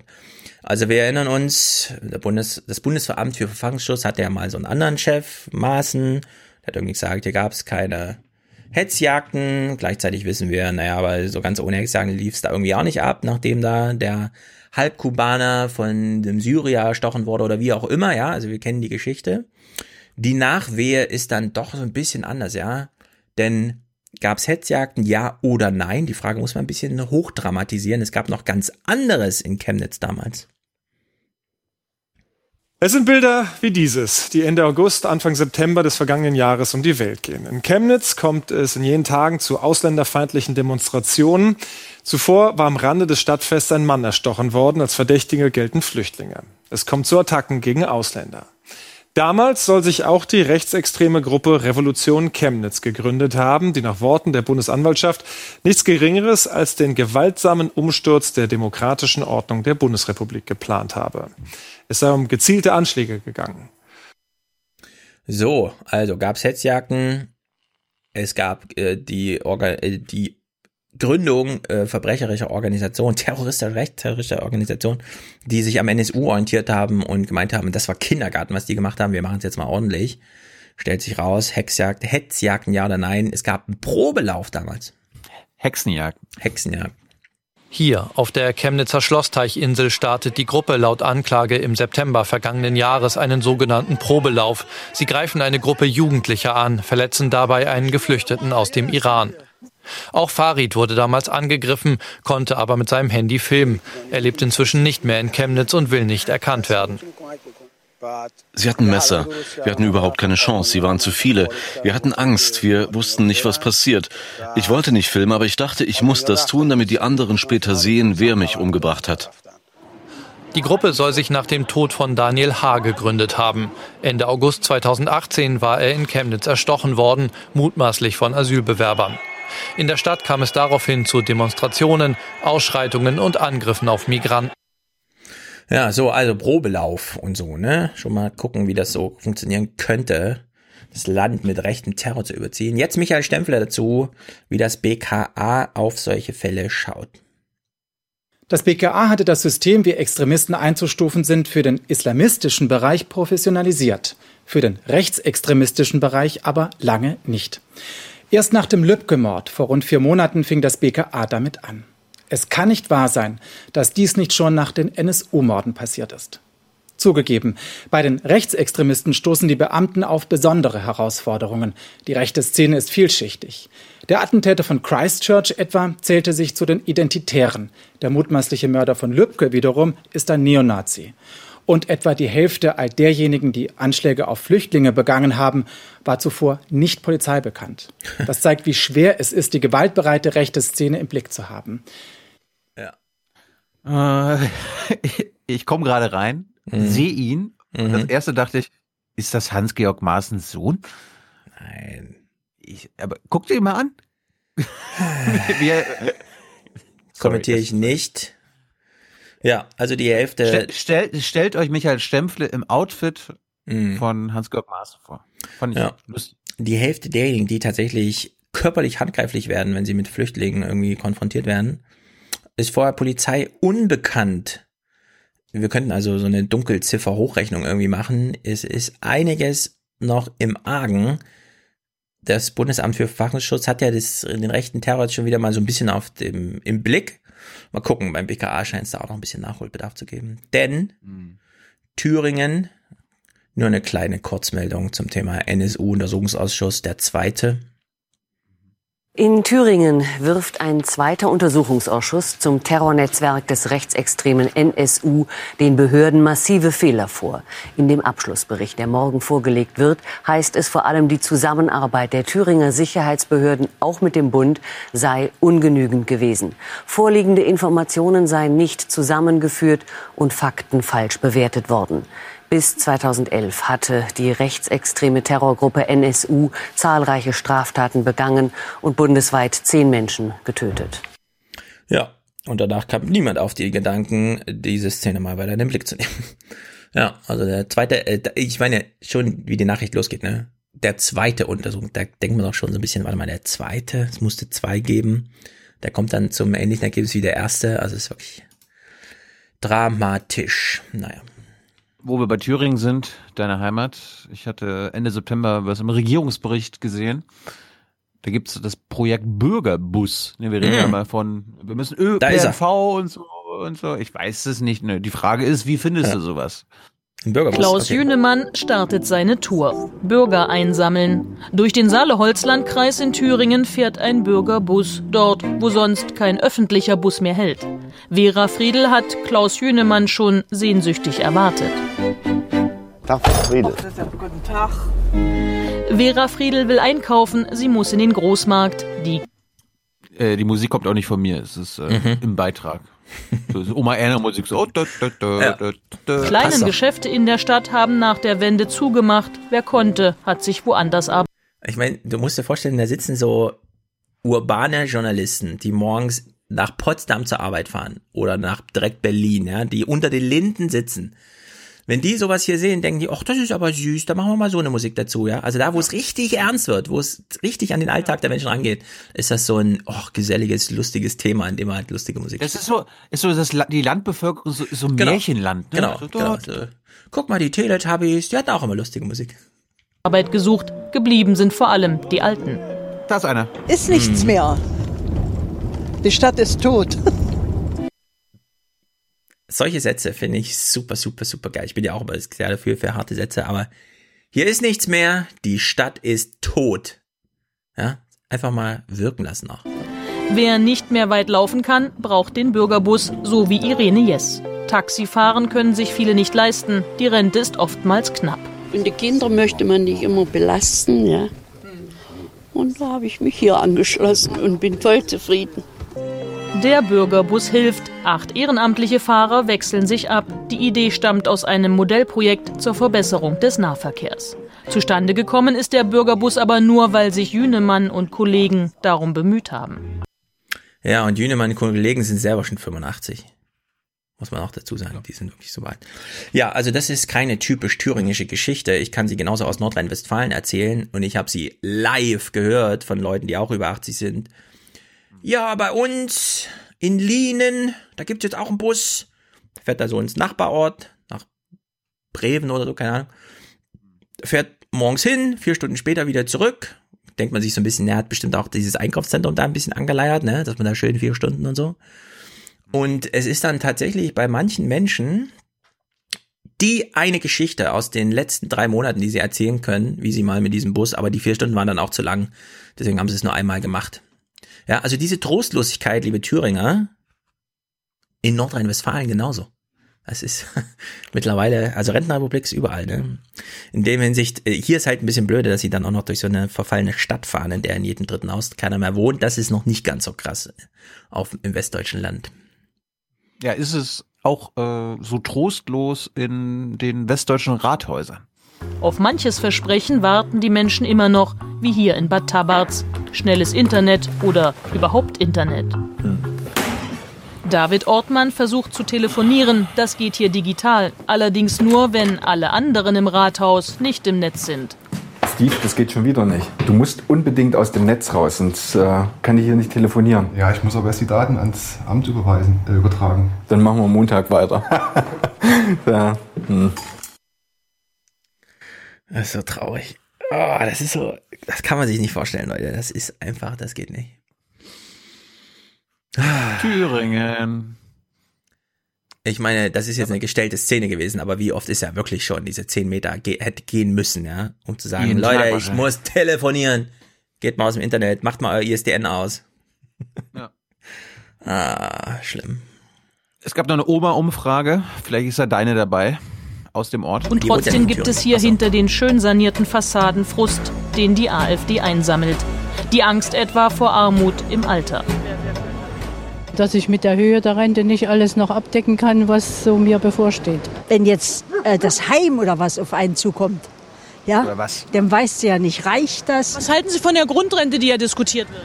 Da wäre ich eigentlich sehr dafür. Denn ich muss sagen, ich bin vor elf Jahren in Rente gegangen. So eine Rente. Jetzt durch die Erhöhung ging es immer mal ein bisschen bergauf. Aber von der Grundrente wäre ich schon eigentlich. Ja. Wo ist Bad Tabatz? Keine Ahnung. Du bist aus Thüringen. Ja und? Jena. Meinst du, ich kenne irgendwelche Dörfer rund um Thüringen? Ja klar. Äh, rund um Ich Jena? kenne ja, je- kenn ja auch jedes Dorf in MacPom.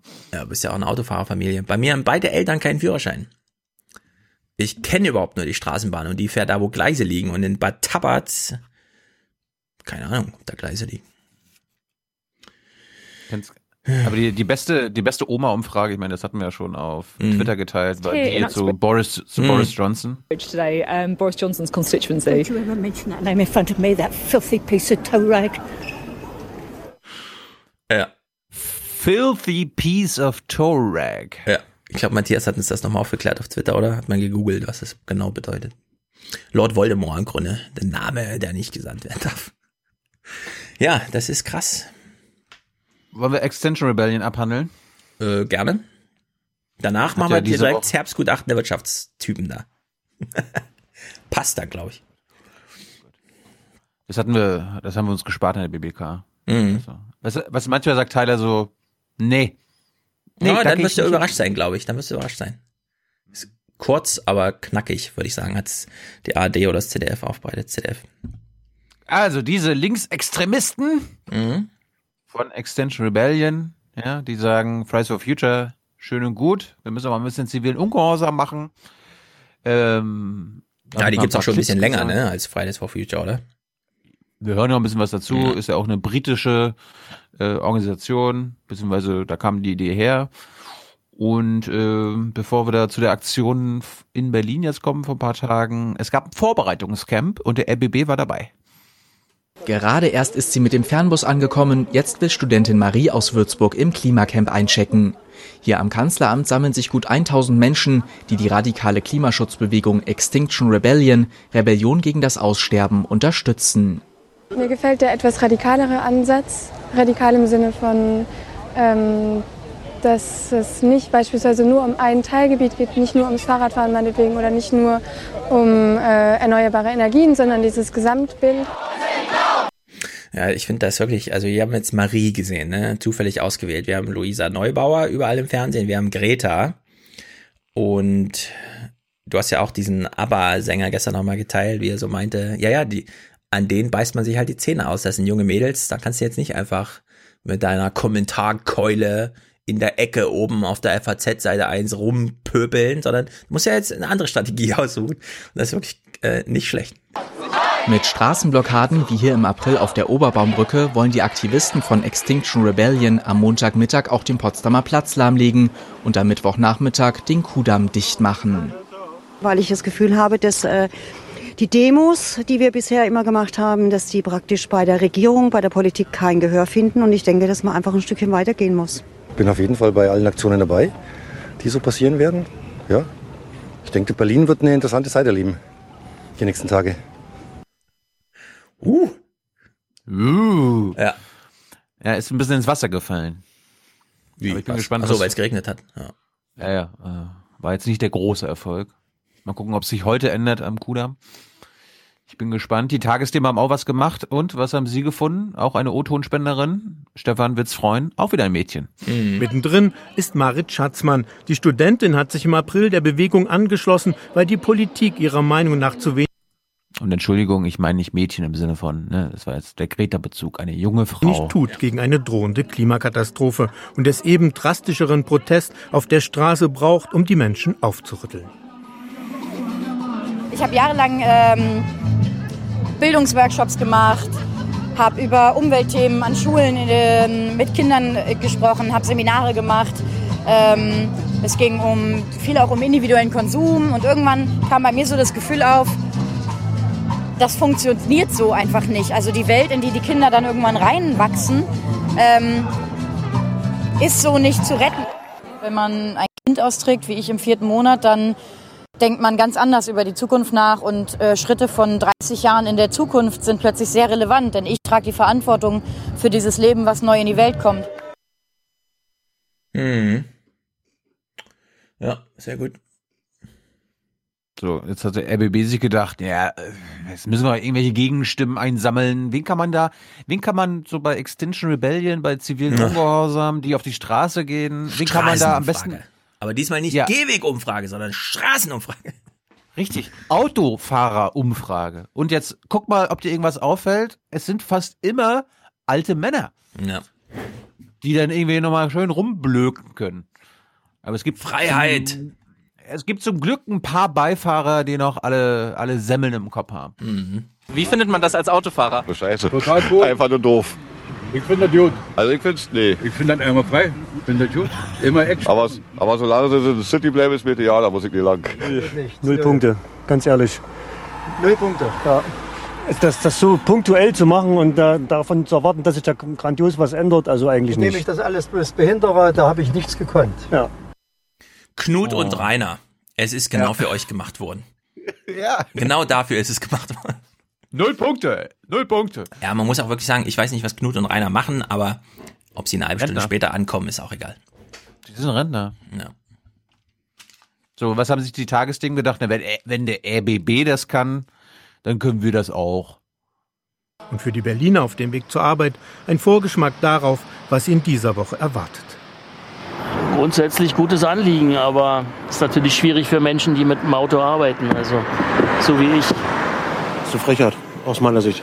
Absolute Frechheit. Ich sag mal, das ist äh, ganz normaler Berufsverkehr und so weiter. Wenn das am Wochenende passiert, habe ich da kein Problem mit. ja, da habe ich aber ein Problem mit, wenn das nur am Wochenende ja. passiert. Nicht wir, nicht hier, ja. Das sag ich mal so kühl aus Frankfurt.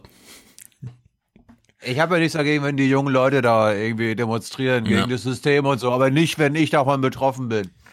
Ja, ich frage mich so ein bisschen, also wenn die Straßen in Frankfurt mal nicht zur Verfügung stehen würden, aus welchen Gründen auch immer, wäre meine Familie 0,0 davon betroffen. Und ich kenne viele andere, bei denen das auch so ist.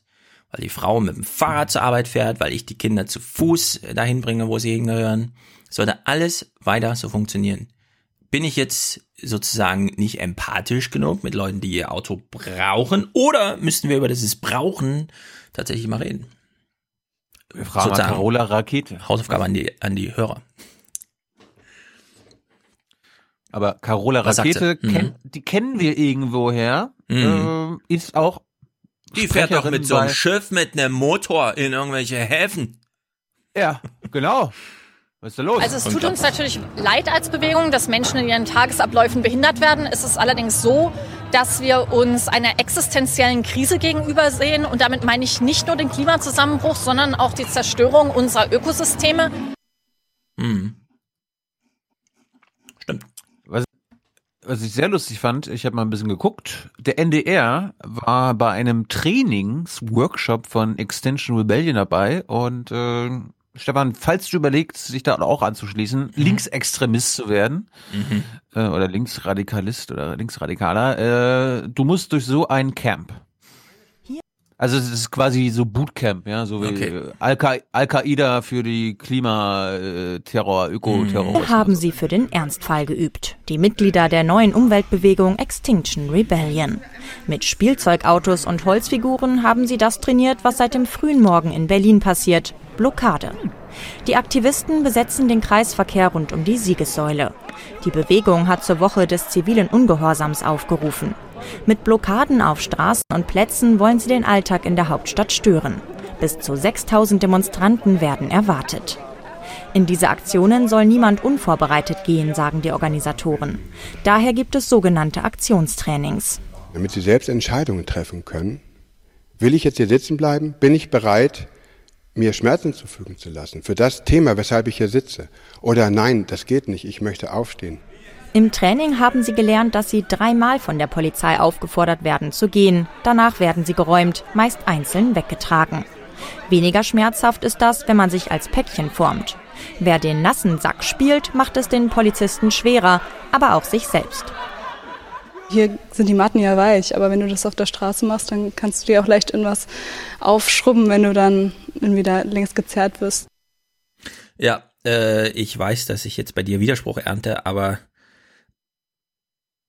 bitte lass es bei drei aufrufen und steht dann selber auf. Hofft einfach, dass viele da sind, äh, so dass diese Prozedur lange dauert, aber dieses Wegtragen lassen und überhaupt, ich habe zu krasse Videos gesehen, ehrlich gesagt. Ich habe ich hab gerade in dem Moment gedacht, was wäre, wenn Stefan Schulz da sitzen würde und weggetragen werden müsste, weil du bist ja jetzt. Ich wiege 100 Kilo. Siehst du, also das möchte ich gerne wenn sehen. Wenn ich Sachen anhabe, was ich dann präferiere im Oktober, November, wäre ich noch ein bisschen schwerer. Nee, ich würde mich tatsächlich aus Angst davor, dass mein kleiner Finger berührt wird von einer in Schutzpolsterung eingepackten Polizeihand, die Griffe kennt, die, die gehen ja auch in den Trainingslager, ne? Hast ja gesehen, die wissen ja, wie diese Schmerzgriffe, die, der sitzt ja wirklich so genüsslich da und klappt dir die Finger so ein und dann dreht er das hier und da und den Daumen nochmal und so. Nee, ich würde es nicht drauf ein. Ich würde sagen, ich zähle jetzt ganz genau mit. Fordern Sie mich einfach dreimal auf und dann gehe ich. Hoffen wir, dass es zwei Minuten dauert und dass hier tausend Leute sitzen, dass es 2000 Minuten dauert. Ja. Aber ich würde mich nicht äh, und so. Da bin ich dann doch ein Schisser, glaube ich. Ja, aber es würde, es würde ja schon ein Zeichen sein, dass du bis zum dritten Mal, ja, also eben. bis zur dritten Aufforderung sitzt. Genau das will ich sagen. Wir brauchen jetzt Masse. Äh, nicht zum Wegtragen, sondern einfach Masse an Gesprächen. Bitte gehen Sie, ja. bitte gehen Sie, bitte gehen Sie. Ja, das ist. Äh, was, was ich bei Extend Rebellion so ein bisschen, ich bin ja jetzt ja nicht, ich kenne mich da jetzt in. Du machst ja sowas nicht, willst du sagen. Du bist Richtig. ja neutraler Journalist. Hast ja bei Hans, in der Hans-Jessen Professorenschule gelernt. Bin kein neutraler. Du kannst ja nicht demonstrieren. Doch, richtig. Nee, das demonstrieren. Nein, da war ich auch nicht. Hm. Doch, ne, doch, doch an dem einen Freitag. Ja, ja. Nee, aber das, das trenne ich. Also ich, ich kann nicht, ich kann nicht, kann, keine Ahnung, über Rammstein immer wieder eine BBK äh, nachfragen und darüber berichten und Interviews führen und gleichzeitig zu Demos aufrufen. Das verstehen aber die Rammstein-Leute dann nicht. Hm. ja, es geht nicht. Ah ja. Es ja. geht aber nicht. Ja. Dann aber, sagt mir Seibert, dann sagt mir Seibert mhm. am Montag, wenn ich dann wieder zu äh, Fragen zu Rammstein, ja, Herr Jung, wollen Sie jetzt wieder eine Frage stellen, damit Sie Ihre nächste Demo organisieren können? Da macht man sich angreifbar und das geht einfach nicht. Ja, aber ich mhm. frage mich ja, ist es so schlau, beziehungsweise ist es nicht besser, anstatt irgendwelche Knotenpunkte ähm, zu blockieren, die die Bevölkerung natürlich verärgern, äh, und stattdessen würde ich ja, keine Ahnung, Straßen oder Eingänge blockieren, wo die Politiker sind. Also du musst ja eigentlich den das, ja. das Leben das Leben mhm. der Politiker oder der Regierenden äh, einschränken und nicht das der Bevölkerung. Nee, äh, werde ich nicht sagen. Also ich würde äh, sagen, äh, also ich, weißt du, warum nicht 20.000 Leute äh, umgeben das Kanzleramt? Damit, weil damit Merkel dann nicht mehr rauskommt oder so weiter. Ich glaube, das ist zu wie soll man sagen, funktionalistisch gedacht oder so. So im Sinne von, wir brauchen eine echte Wirkung. Ja, ich, ich meine, die Republik ist unbeeindruckt davon, dass man in Berlin plötzlich mal eine Stunde länger braucht oder so. Man braucht eh lange. Ja, in Köln fallen eh zehn Züge zwischen Köln und Bonn morgens aus. Ob dann nochmal einer wegblockiert wird, ist dann auch egal. Was man halt braucht, ist äh, diese Medienöffentlichkeit. Und, und das fände ich halt cool, wenn man Knut und Dings, die da eben Walter, wenn man, wenn man das hinbekommt, dass alle verstehen, es ist jetzt ein Happening nicht jeder hat die gleiche Maß an Spaß dabei, aber es ist für alle ein Happening. Das heißt, man kommt auf Arbeit an und sagt, tut mir leid, ich bin zu spät, aber Sie wissen ja, Extinction, ah ja, alles klar, ja, so. Also wenn man einfach das so einbaut und ich finde, das hat ganz gut funktioniert. Es wurde darüber gesprochen, wir sprechen jetzt auch gerade darüber, es fand so statt, einfach nur Politiker so ein bisschen, um sie zu drangsalieren, ja, nochmal daran hindern, dass ihr A8 da irgendwie in die Tiefgarage fährt. Nö, also ich würde auch sagen, den exponiertesten Ort Berlins einfach auswählen, die Siegessäule, fotogen, Instagram, zack, zack und dann hier zwei Stunden, ja, sich mit Polizisten darüber unterhalten, wann der dritte Versuch beginnt, dass man bittet, diese Kreuzung freizumachen. Ja.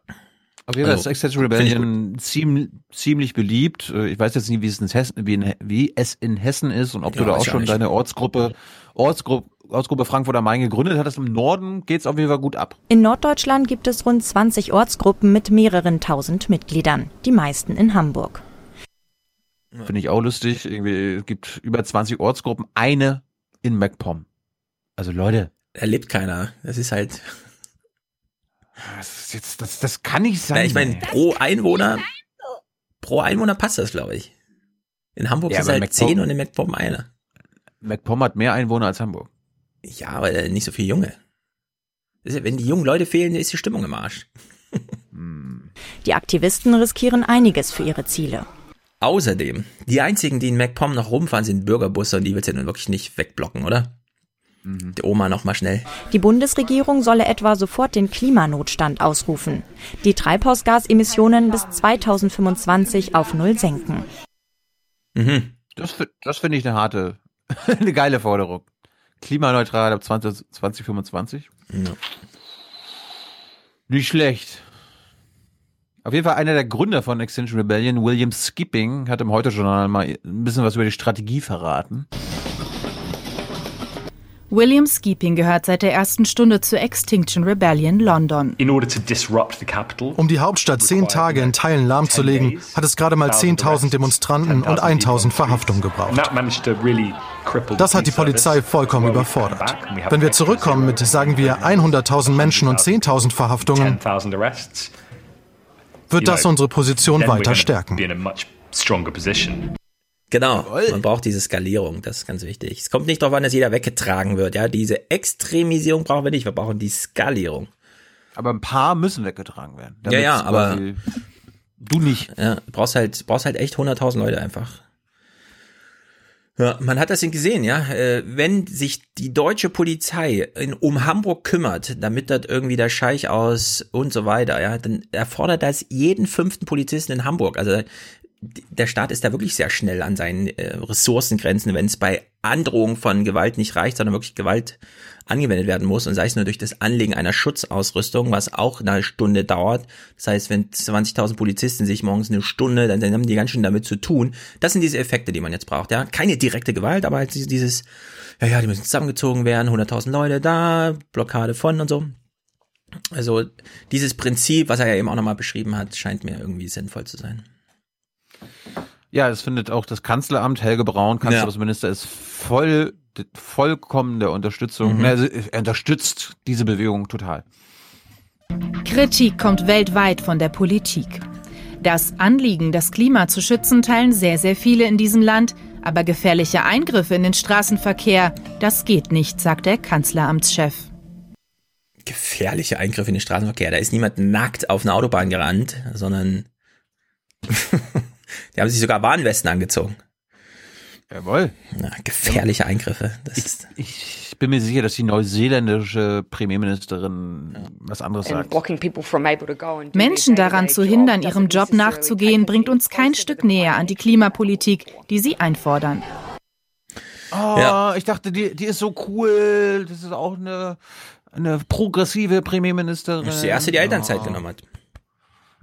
Eben. Mhm. Mann, Mann, Mann. Tja, was soll ich sagen? Ist halt auch Pflichtprogramm. Aber ich meine, wenn Helge Braun von einem gefährlichen Eingriff, ne, die Greta übertreibt ja immer, aber er darf dann von einem gefährlichen Eingriff sprechen. Wir brauchen noch mal ein bisschen Carola Rakete-Content. Doch die Forderungen gehen weit über Umweltschutz hinaus. Der eigentlich wirklich interessante Punkt ist, dass es eine Bürgerinnenversammlung geben soll, die über die notwendigen Maßnahmen abstimmt. Das heißt, die Extinction Rebellion wird niemals Vorschläge, konkrete Policy-Vorschläge machen, sondern sagt, das muss demokratisch zurück in die Hände der Bürgerinnen. Ja, hm. mittlerweile wäre man ja froh, wenn Paris schon mal gelten würde und wir nicht alle Trump folgen. Ich will zu diesem Thema nochmal, du hast es ja auch mitbekommen, jeder hat es, glaube ich, mitbekommen, aus unserer Bubble. Luisa Neubauer hat ja bei Heute Plus mitten in der Nacht irgendwie so ein Interview gegeben, ne? Und ich will nur noch mal, dass wir uns die Frage noch mal anhören, die ihr da gestellt wurde. Es gibt ja diese Meinung, ähm, die habe ich heute auch vielfach in den sozialen Netzwerken gelesen, dass dieser zivile Ungehorsam oder diese den Weg, den jetzt Extinction Rebellion äh, einschlägt, ähm, auch das, was äh, Fridays for Future geschafft hat, auch kaputt machen kann. Eben, weil es eben dazu führt, dass die Leute, die morgens ihre Kinder in eine Kita bringen wollen oder zu ihrem Job fahren wollen, ähm, ja jetzt im Stau stehen und sagen, warum jetzt so radikal? Also, ich meine, es geht ja auch anders. Äh, glauben Sie, also sehen Sie da Gefahr, eine Gefahr, dass das äh, auch ein bisschen sich negativ auf die gesamte Debatte auswirken kann? Ja, eine völlig dahingestammelte Frage, von der wir, und das würde ich sehr begrüßen, wenn es in Deutschland auch mal äh, Einzug erhalten würde, einfach sagt, das ist ein schwarzer Talking Point, ja. Das war Helge Braun, äh, CDU-Gesprächsführung sozusagen. Ja, stehen Sie sich da nicht selbst im Weg, wenn Sie das jetzt alles wegblocken. Luisa hat natürlich sehr gut reagiert und gemeint, naja gut, ohne das hätten wir nicht mal darüber äh, gesprochen, dass es den Protest gibt und dann würden wir erst recht nicht über die Ziele des Protestes sprechen, also die Klimakrise. Man kann aber auch nochmal darauf hinweisen, Bernd Ulrich hat jetzt sein Buch vorgestellt und ich habe es noch auf Twitter mitgelesen, ist natürlich wieder so, es dokumentiert keiner, ja, wenn da so Leute irgendwie eine Stunde lang auf der Bühne und so weiter. Aber er hat auch nochmal darauf hingewiesen, in Deutschland hat man sich so dieses Knut und Walter sitzen im Auto und ärgern sich, dass sie nicht vorwärts kommen, ja. Da muss man sich nochmal wirklich fragen, ist es wirklich das intrinsische Hauptanliegen von Knut und Walder, morgens neun Uhr zusammen mit einem Auto über eine Straße zu fahren und man blockiert dann ihre Freiheit, wenn man dann sagt, du musst jetzt hier mal eine Stunde fahren, äh, äh warten oder außen rumfahren, ja? Also wir haben uns doch mit diesen 50 Milliarden CO2-Subventionen, die in Deutschland in Verkehr subventioniert werden, auch in so eine Lage gebracht, wo wir nicht mehr genau wissen, was ist das eigentlich, was da jetzt gerade wegblockiert wird? Also diese morgendliche Rush Hour in Nordrhein-Westfalen, rund um Stuttgart, in Berlin und so weiter. Ja. Ist das, ist das sozusagen die, die Verwirklichung von Freiheit in Deutschland, die man jetzt nicht beseitigen darf durch einen kleinen Protest, zumindest mal temporär? Ja, also da gibt's auch einige Fragen, die man mal so ein bisschen weil die Leute könnten auch genauso gut Fahrrad fahren, wären fitter, wären fröhlicher, hätten mehr frische Luft und kämen gut gelaunt äh, auf ihre Arbeitsstelle an. Auch in Berlin ähm, pendelt keiner länger als 20 Kilometer und könnte nicht mit einem Pedelec morgens zur Arbeit fahren. Ist nur die Frage, wie man es organisiert. Wenn zu wenig Radwege da sind, sind halt zu wenig Radwege da. Dann ist aber nicht, äh, da muss man nicht ähm, Fridays, Fridays for Future, weil man äh, eine Repräsentantin da hat, dann gegen Extinction Rebellion ausspielen in so einem Gute-Nacht-Interview, ja, damit Oma Erna dann nochmal schlafen geht danach geruhsam, wenn sie das gehört hat. Ja, also das ist ja die Hoffnung, das ist ja die Hoffnung unserer staatstragenden Medien, dass sich die Fridays for Future Leute von Extension Rebellion so ein bisschen distanzieren, ja, ja, damit man die Extension Rebellion Leute so als ja. Schmuddelkinder und Extremisten und Radikale, die nicht mehr in unser schönes ja. in, die Mainstream Bubble gehören. Nein, natürlich. Genau. Die gehören erst recht dahin. Wenn genau. Fridays for Future es schon geschafft hat, dann gehören die jetzt als nächstes in den Mainstream.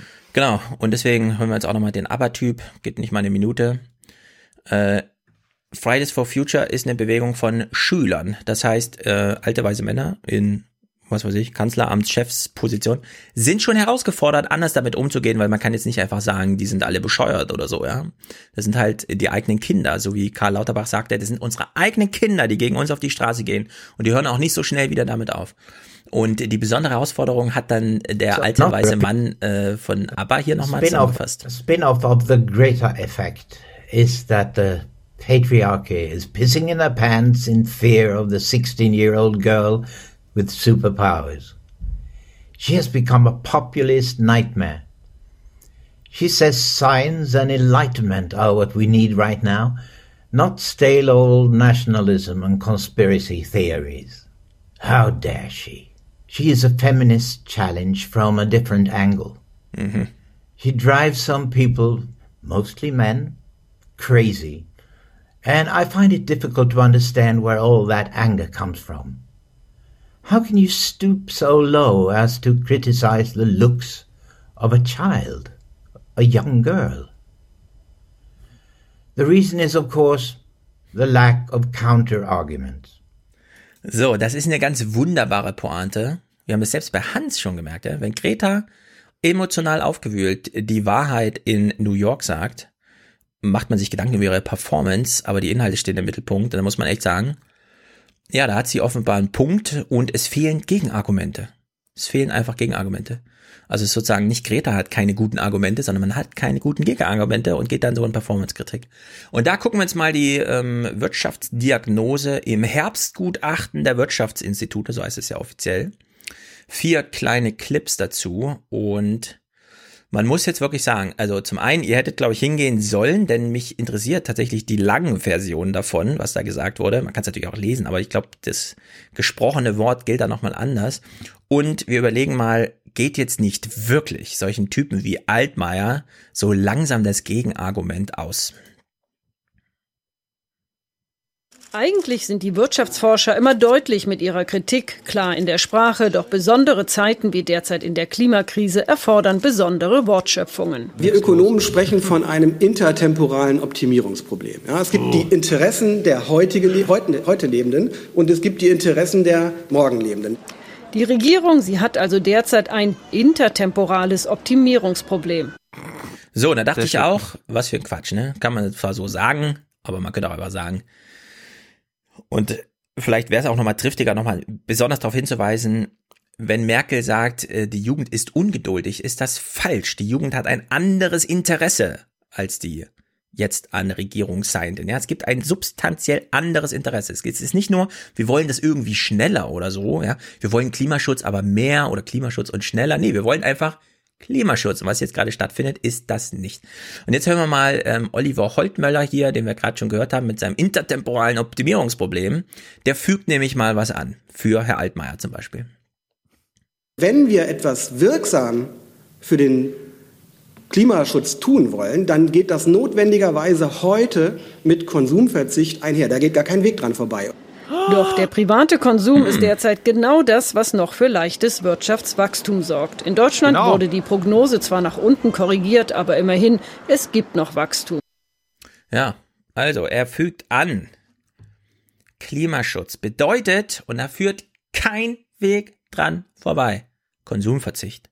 Weniger Konsum. Wenn das jetzt schon diese Wirtschaftsweisen sagen, ja? was Altmaier, also irgendwie, weil Altmaiers äh, Reaktion sozusagen, ne, jetzt von mir kühl zusammengeschnitten, aber Altmaier war die Woche so dann in den Nachrichten. Wir brauchen dringend jetzt Wachstumspolitik mit strukturellen Verbesserungen, Steuerentlastungen und Bürokratieabbau. Weil wir eben einen Abschwung, aber keine Konjunkturkrise erleben. Hm. Ja, also wir haben schon eine Einschätzung von den Wirtschaftsweisen zum Klimapaket, wo es schon hieß, das ist zu wenig, das ist zu kurz, das passt vorne und hinten nicht, der Preis, das ist lächerlich. So, jetzt sagen sie sogar noch mal an der Wurzel, ja. Mehr Konsum ist mit Klimaschutz unvereinbar. Das passt nicht zusammen. Eins und eins ergibt dann nicht zwei. Ja, und halt mal so, ja, wir brauchen jetzt ganz dringend, dringend ist noch sein Wort, das heißt, wir brauchen jetzt dringend Wachstumspolitik. Naja, das DIW sitzt da ja auch mit am Tisch. Klaus Michelsen, der macht ja auch nochmal einen Punkt zum Thema schwarze Null. Die Regierung dürfe zudem nicht weiter an der schwarzen Null festhalten. Ein Festhalten an der schwarzen Null als Selbstzweck wäre allerdings grundfalsch. Dem Absprung hinterherzusparen verschärft die Probleme. Deutliche Worte, die in der Bundesregierung heute wohl keiner gerne gehört hat. Oh. Ja, also wir haben die deutsche Akademie, die Wissenschaft, die, auch wenn sie sich nicht hauptberuflich ums Klima kümmert, grundsätzlich damit einverstanden ist, dass man einfach sagt, aus wissenschaftlicher Sicht gibt es erstmal nichts zu rütteln an den Diagnosen. Dann haben wir die Jugend auf der Straße. Wir haben hier die Wirtschaftsweisen, die jetzt in mehrfachen Pressekonferenzen, in der Bundespressekonferenz nochmal darauf hinweisen, so geht's nicht. Erstens, schwarze Null ist grundfalsch als Selbstzweck und Klimaschutz geht natürlich mit Konsumverzicht einher. Und unserer Bundesregierung gehen jetzt wirklich langsam die Argumente aus. Also ich wüsste jetzt, ich langsam frage ich mich wirklich, äh, was sie noch hindert. Ja, also selbst das Gespenst der gelben Westen kann jetzt ja nicht mehr, also das wiegt das ja alles nicht auf, was ich jetzt aufgezählt habe. Das ist irgendwie irgendwo muss da mal ein Knoten durchschlagen werden. Irgendwas ist da nicht richtig. Kannst du ja mal explorieren bei deinen künftigen Terminen, die du da hast. Bestimmt. Irgendwer ist da noch auf dem falschen Dampfer. Tja. Nicht, nicht, nur, nicht nur irgendwer. Mhm. Ähm, mach doch mal, mach doch mal China, was, was du auf jeden Ach Fall ja, noch China, willst. richtig. Okay, China, damit, China, China. Damit ich äh, den Rest timen kann, naja. Ja, also, äh, kleine, zwei kleine Clips zu Hongkong, ähm, Einstimmung. Aber ähm, jetzt bitte nichts äh, Kritisches, beziehungsweise äußer dich, ich will unseren chinesischen Markt. dass wir hier nicht ich will, dass dieser, werden, ja. Ich will, dass dieser Podcast auch die eine Milliarde Chinesen erreicht. Ja. Und darum bitte okay. ich dich jetzt, deine Wortwahl so anzupassen, damit wir keine Repressionen befürchten ja. müssen. Wir gucken.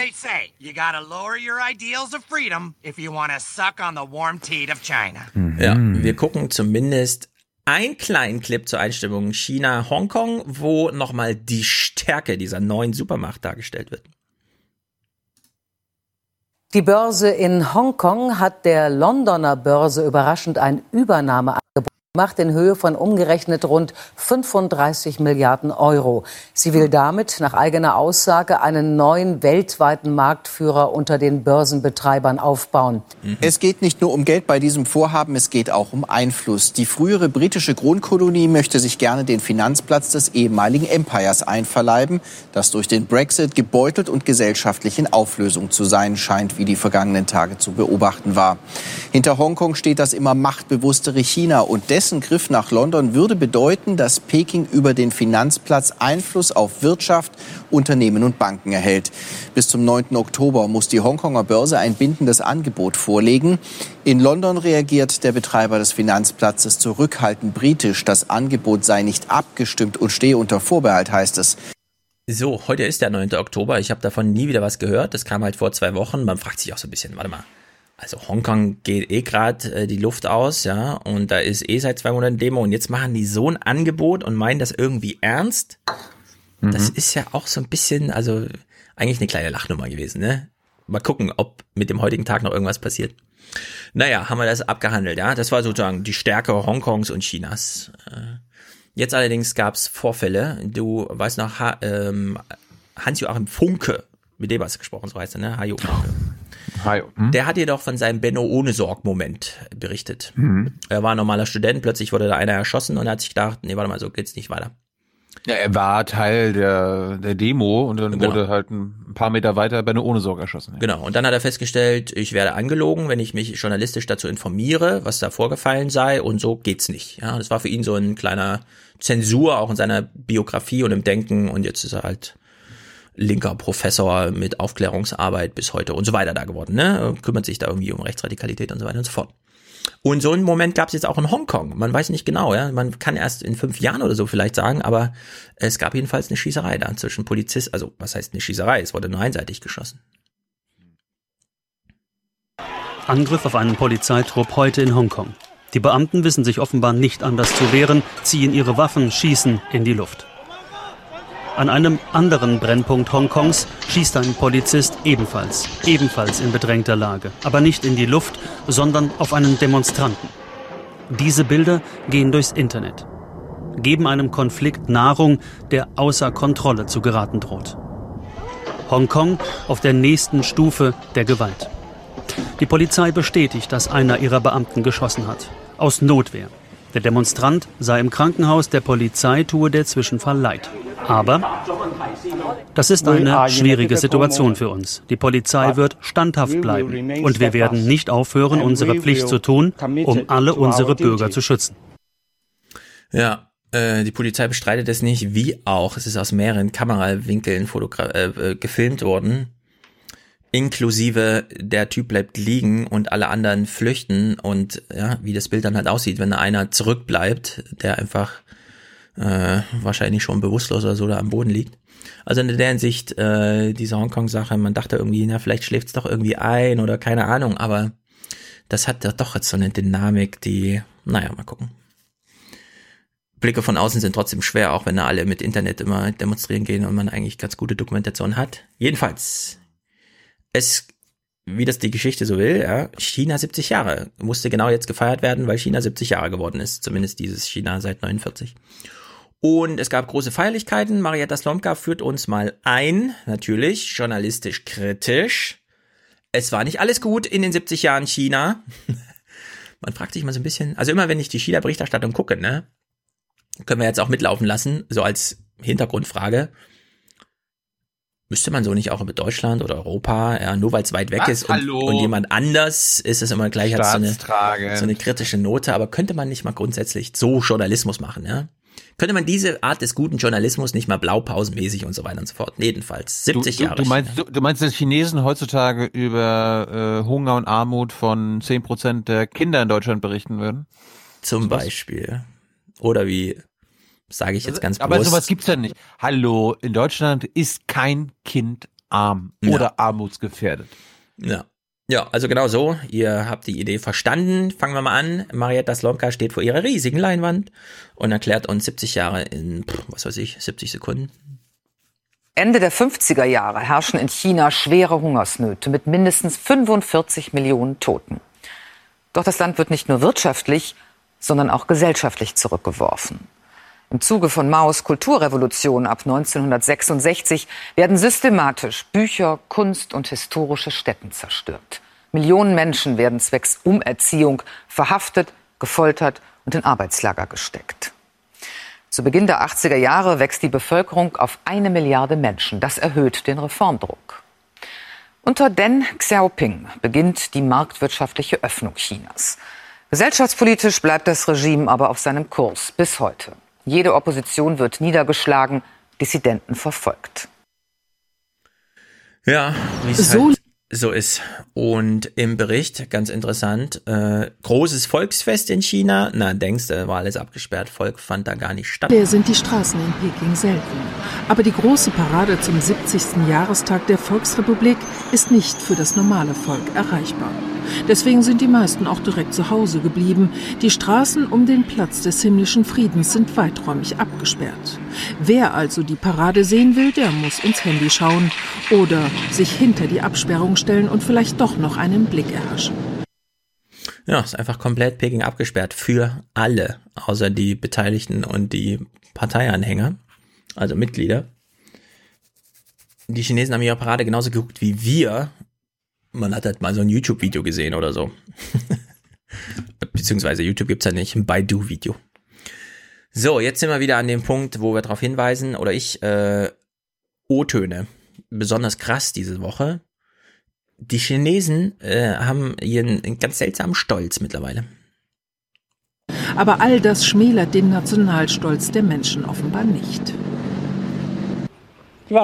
Ich wünsche, dass unser Heimatland noch stärker und mächtiger wird und an der Weltspitze sein wird.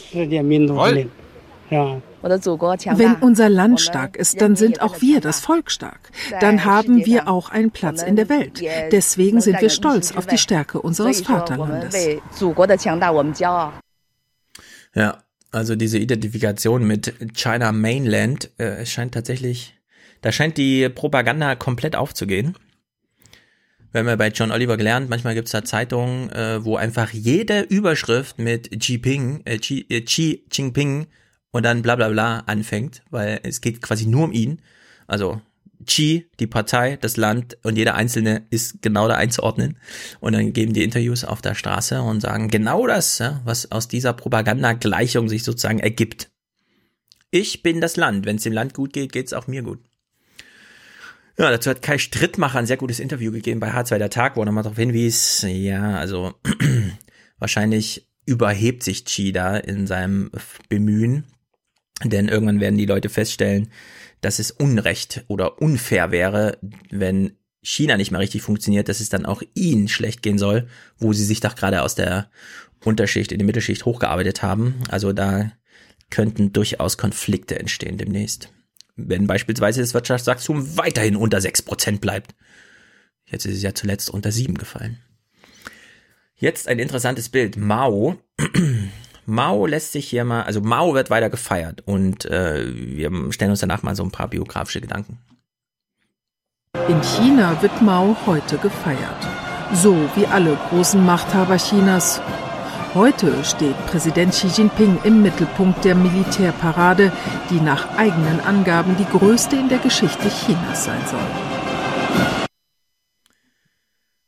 So, wir sehen Xi in Mao-Uniform. Dieser etwas langweiligen, aber sehr, wie soll man sagen, Schön. symbolisch aufgeladenen. Also Xis Biografie, ne? Er war Sohn eines Vaters, der seinerseits Provinzgouverneur und sogar für drei Jahre, nämlich von 59 bis 62, Vizepremier der kommunistischen Partei war. Er war also super privilegiert. Dann kam plötzlich dieser Mao und meinte, ich mache ja mal eine Kulturrevolution. Und die Raute Garde kommt zu ihm nach Hause, hat seinen Vater mitgenommen. Chi musste flüchten, ging aufs Land, lebte mehrere Jahre in einer Höhle und erklärt heute den Peiniger seines Vaters hier zum großen, ähm, ich will so werden wie er. Also das ist auch, das passt auch so insgesamt alles nicht mehr so richtig zusammen da irgendwie, ja. Diese Geschichten kann man so als Propaganda, Gesamtkunstwerk intern vielleicht, aber von außen kriegt man da keinen geordneten Blick mehr drauf. Er hat einfach Mao verstanden, warum das Leid notwendig war. Ja, das kann sein. Also Kai Strittmacher finde ich da wirklich den wichtigsten deutschen Hinweis und Informationsgeber, was diese Sachen angeht. Vielleicht solltest du mit ihm nochmal jetzt ja, ja. irgendwie China und so. Das ist, der hat ja jetzt zehn Jahre oder mehr und vorher auch schon mal und schreibt für die SZ und redet auch sehr expressiv. Das ist ein guter Typ. Da will man die Geschichte vielleicht nochmal ein bisschen aufgeschlüsselt haben. Gerade auch, weil er sehr urteilsstark gegenüber Xi ist.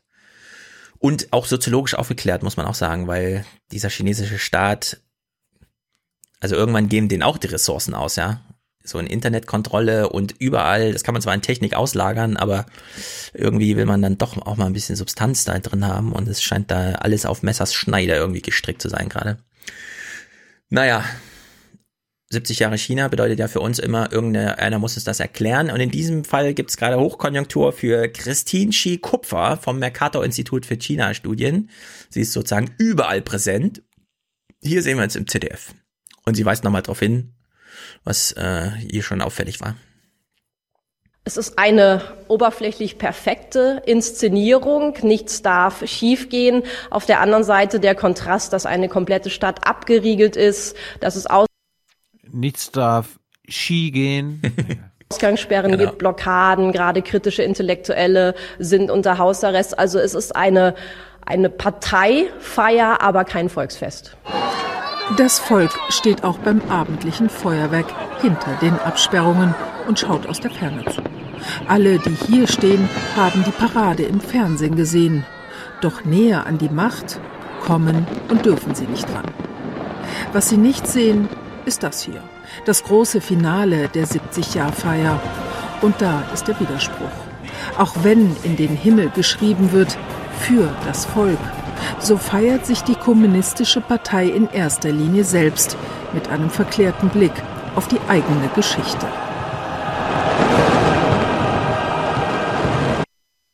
Ja, also das wir. Das kennen, das kennen wir ja 30 Jahre Einheit ja auch. Ja, das wollte ich gerade sagen. Also wir gucken aus auch so dieses, ach, der Festtag ist diesmal in Kiel. Merkel steht da ah. auf so einem Ding, alles ist abgesperrt, hält eine Rede und wir denken schon, ah, das ist alles so ein Fake-Scheiß, hier wird überhaupt nichts abgebildet, was für irgendwie von Relevanz ist plötzlich gucken wir nach China und sehen sowas, ja. Also wieder zehntausende Leute, so eine Parade irgendwie durchgehen. Keiner darf hin, alles wird nur gefilmt, damit bloß keiner das stört und so. Das ist alles schon ziemlich krass. Weshalb man sich, und ich glaube, Wolf Schmiese hat direkt in China angerufen, hat gesagt, Ulf, wir brauchen dich, musst eine Live-Schalte machen. Mhm. Such dir mal die langweiligste, hässlichste Straßenkreuzung von Peking, rasier dich nicht und zieh keinen Anzug an. Wir machen jetzt mal Gegenprogramm zu Cheese großer Feier Erklär uns doch mal, was da los ist. Ich glaube, dass der chinesische Präsident in einem Dilemma steckt. Lässt er die Proteste weiter laufen? Lässt er also quasi auf den Straßen Hongkongs die Macht China in Frage stellen? Dann sieht die chinesische Regierung sehr, sehr schwach aus und das mhm. will man ja nicht. Man hat ja diese massive Militärparade gesehen. Da ging es ja gerade darum, die Muskeln zu zeigen. Greift aber Peking massiv hier durch. Sucht man vielleicht sogar eine Lösung wie damals auf dem Platz des himmlischen Friedens 89 und walzt diese Freiheitsbewegung militärisch nieder, dann würde man Hongkong zerstören, vor allem den Wirtschaftsstandort Hongkong zerstören. Viele internationale Firmen würden sofort weggehen und das wiederum hätte doch eine ziemlich drastische Auswirkung auf die chinesische Wirkung, äh, Wirtschaft. Ja, Wirkung, äh, Wirtschaft. Ja, also Ulf Röller nochmal sehr interessant vom Straßenrand. Entschuldigung, erst nochmal die Wirtschaft, ja, bitte. Wie sich China da aufbraucht. Ähm, dieser Hongkong-Teil, den er da nochmal so wichtig fand, anlässlich 70 Jahre China, fand ich auch nicht schlecht, weil das ist, das zeigt genau dieses Dilemma wenn China wollte, wie es könnte, wäre das in Hongkong einfach alles platt gemacht, aber jetzt können sie nicht und müssen so ein Fake-Ding irgendwie hochziehen, ja, ja, und wir erkennen das an, zwei, ein Land, zwei Systeme und so weiter, obwohl da das, also es ist verlogen. Und genau in dieser Verlogenheit steckt ein großes Problem, weshalb wir nochmal Christine Schikupfer diesmal beim ZDF hören. Hm, Nein, vorher noch. Apropos O-Töne nochmal so einen krassen O-Tönen von der Straße, bevor wir dann den kontrastieren. Ich musste fast weinen. Chinas Entwicklung ist so schwer erkämpft. Im Ausland verstehen viele gar nicht, was uns in China bewegt. Es tut sehr weh zu spüren, wenn so eine Anstrengung in anderen Ländern nicht gewürdigt wird und wir teilweise sogar wirtschaftlich ausgebremst werden. Ja, das hat schon nordkoreanische Züge. Und genau das, diese Propaganda und dieser ganze Auto, autokratorische Apparat, Autokratisch? autokratische Apparat, richtig, der sie dazu verleitet hat, genau das so zu sagen und ihr rinnt tatsächlich eine Träne über die Wange, während sie den Stolz, die Anerkennung einfordert. Ja, genau das, was sie dazu brachte, so zu denken und so zu reden, ist, glaube ich, was äh, Christine Schie-Kupfer hier als eventuell größten Stolperstein für China bezeichnet. Könnte es denn sein, dass das Modell Wir sorgen für mehr Wohlstand, dafür haltet ihr Volk die Füße still an seine Grenzen stößt? In der Tat, das ist durchaus ein Szenario. In gewisser Art und Weise, Hongkong ist natürlich auch ein Spiegel in der Hinsicht für Peking, weil die Schwäche dieses Systems ist in der Tat, dass sie eben nicht gemeinsam mit der Bevölkerung nach Lösungswegen suchen kann, dass sie sagen kann, wir binden euch ein, wir suchen neue Ideen, um beispielsweise auch die Umweltkrise partizipativ ähm, zu gestalten. Das all, alles kann eben Peking nicht tun. Und sicherlich ist Hongkong und auch das Ringen dort ein, eine Warnung und auch nochmal ein, ein wichtiger Fingerzeig für die Überwundbarkeit eines solchen autoritär, totalitär strukturierten Systems.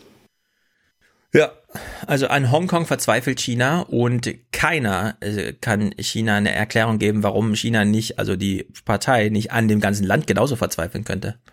Man stellte sich mal vor, in Shenzhen gäbe es jetzt irgendwie Bemühungen, hier mal ein bisschen, ja, was anderes als das bisherige. Shenzhen ist von der Fläche fünfmal so groß wie Hongkong, liegt direkt davor. Infektionen sind durchaus möglich, was solche Gedanken angeht. Also da brennt es gerade schon ganz schön für China, würde ich sagen. Aber wer weiß. Wir wollten ja auch mal mit Stefan Liebig über China reden, ne? Können wir den mal einladen? Jetzt sind doch die Wahlen alle durch. Er ist ja zuständig für China bei den Linken. Nee, Thüringen, Thüringen kommt da erst noch. Ja gut, das ist doch für die Linken Selbstläufer. ja. Das werden wir abwarten. Hm. Sonntag Ramelow bei Jung und Naiv. Ah ja, das ist gut. Morgen, morgen kommt Wolfgang Tiefensee. Ja, okay. SPD-Spitzenkandidat, Sonntag Ramelow, danach Anja Siegesmund und danach äh, Andreas Kemper über Landolf Ladig. Ah ja, ah, ja. Ja, äh, sehr interessant. Der, der, der Kemper ist sehr interessant. Ja. Okay, okay, okay. Hast du noch was zu China? Nö. Ich warte jetzt einfach auf die nächsten Dinge aus China. Ja, es wird ja demnächst ja. was Neues geben da. Ja, wir gehen mal zu einem Nachbarland von China. Da waren, da waren gerade Wahlen. Mhm. Wir hören mal rein, wie das Heute-Journal darüber berichtet hat. Afghanistan. Faranos Frotan ist Journalistin und arbeitet beim afghanischen Fernsehsender Tolo News in Kabul. Sie gehört zur jungen Generation afghanischer Frauen. Im Büro trägt sie kein Kopftuch. Die Wahlen heute bedeuten ihr sehr viel.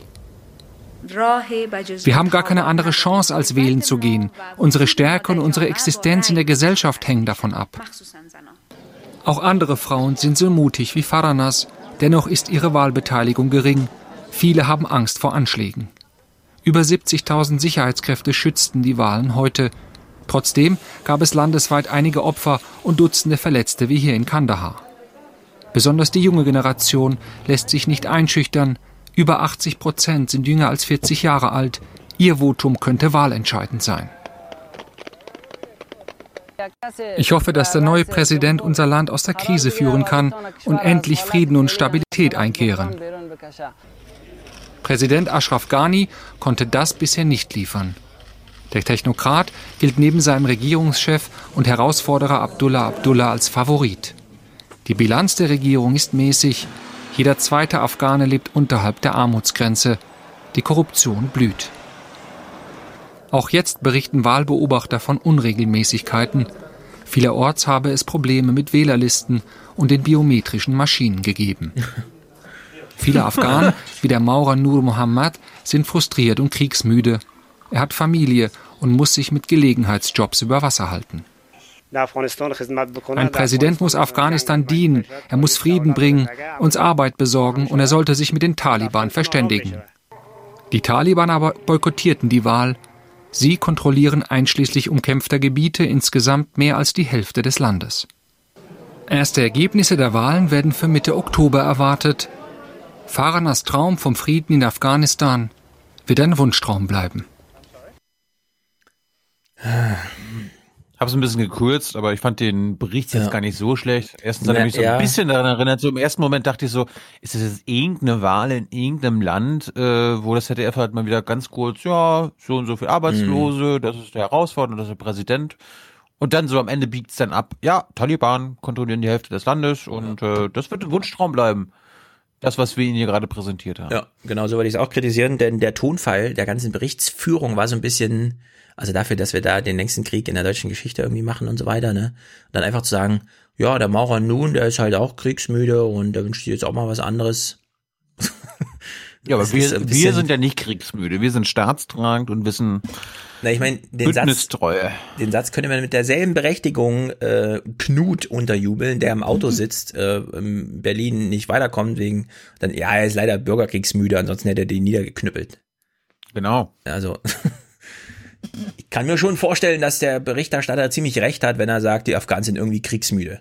Aber ich finde, das sollte man irgendwie ein bisschen anders berichten, als so einen Halbsatz zu machen zu ihm. Er hat drei Eigenschaften. Er ist Maurer, er hat eine Familie und er ist kriegsmüde. Mhm. Na gut, Journalismus halt. So wie jeder Beitrag wahrscheinlich über die Wahl in Afghanistan bisher ausgesehen hat. Ja. Wir müssen mal wieder Thomas Ruttig einladen. Ja, gibt halt so wenig wenn er wieder, Neues. Wie ist denn die Wahl? Wenn er wieder da ist. Gibt ja, es gibt ja keine, es gibt noch keine Ergebnisse. Ja, Wir warten. Denn? 15. Oktober oder was dauert das alles? Frühestens. Also letztens hat das ja ein paar Monate gedauert. Also ich würde da jetzt auf, im Oktober nicht damit rechnen. Was hm. aber passiert ist, in den letzten zwei Wochen vor dem Wahltermin, im September, war Jung und Naiv, beziehungsweise, beziehungsweise ein Interviewgast ah, von Jung und Naiv, im afghanischen äh, Mainstream sowas von unterwegs, weil sie offenbar nur von uns äh, Material hatten, Bildmaterial und äh, O-Töne. Es geht um Wolfgang Plaza.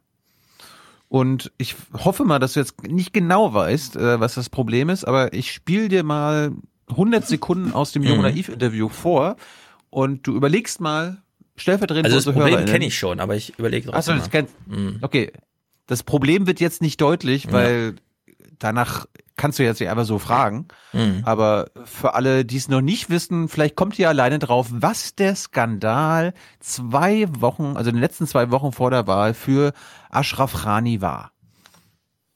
Ja, ich bin Wolfgang Plaser. Ich bin Berater des Präsidenten der Afghanischen Republik, und zwar in den Bereichen internationaler Handel, Exportpromotion, Förderung und äh, Investitionen. Ich tue das, weil ich eine gewisse Erfahrung auf diesem Gebiet habe. Ich habe fast mein ganzes Leben für die Europäische Kommission gearbeitet. meistens im Außendienst, und zwar dort, wo Entwicklungshilfe und handelspolitische Fragen zusammenkommen.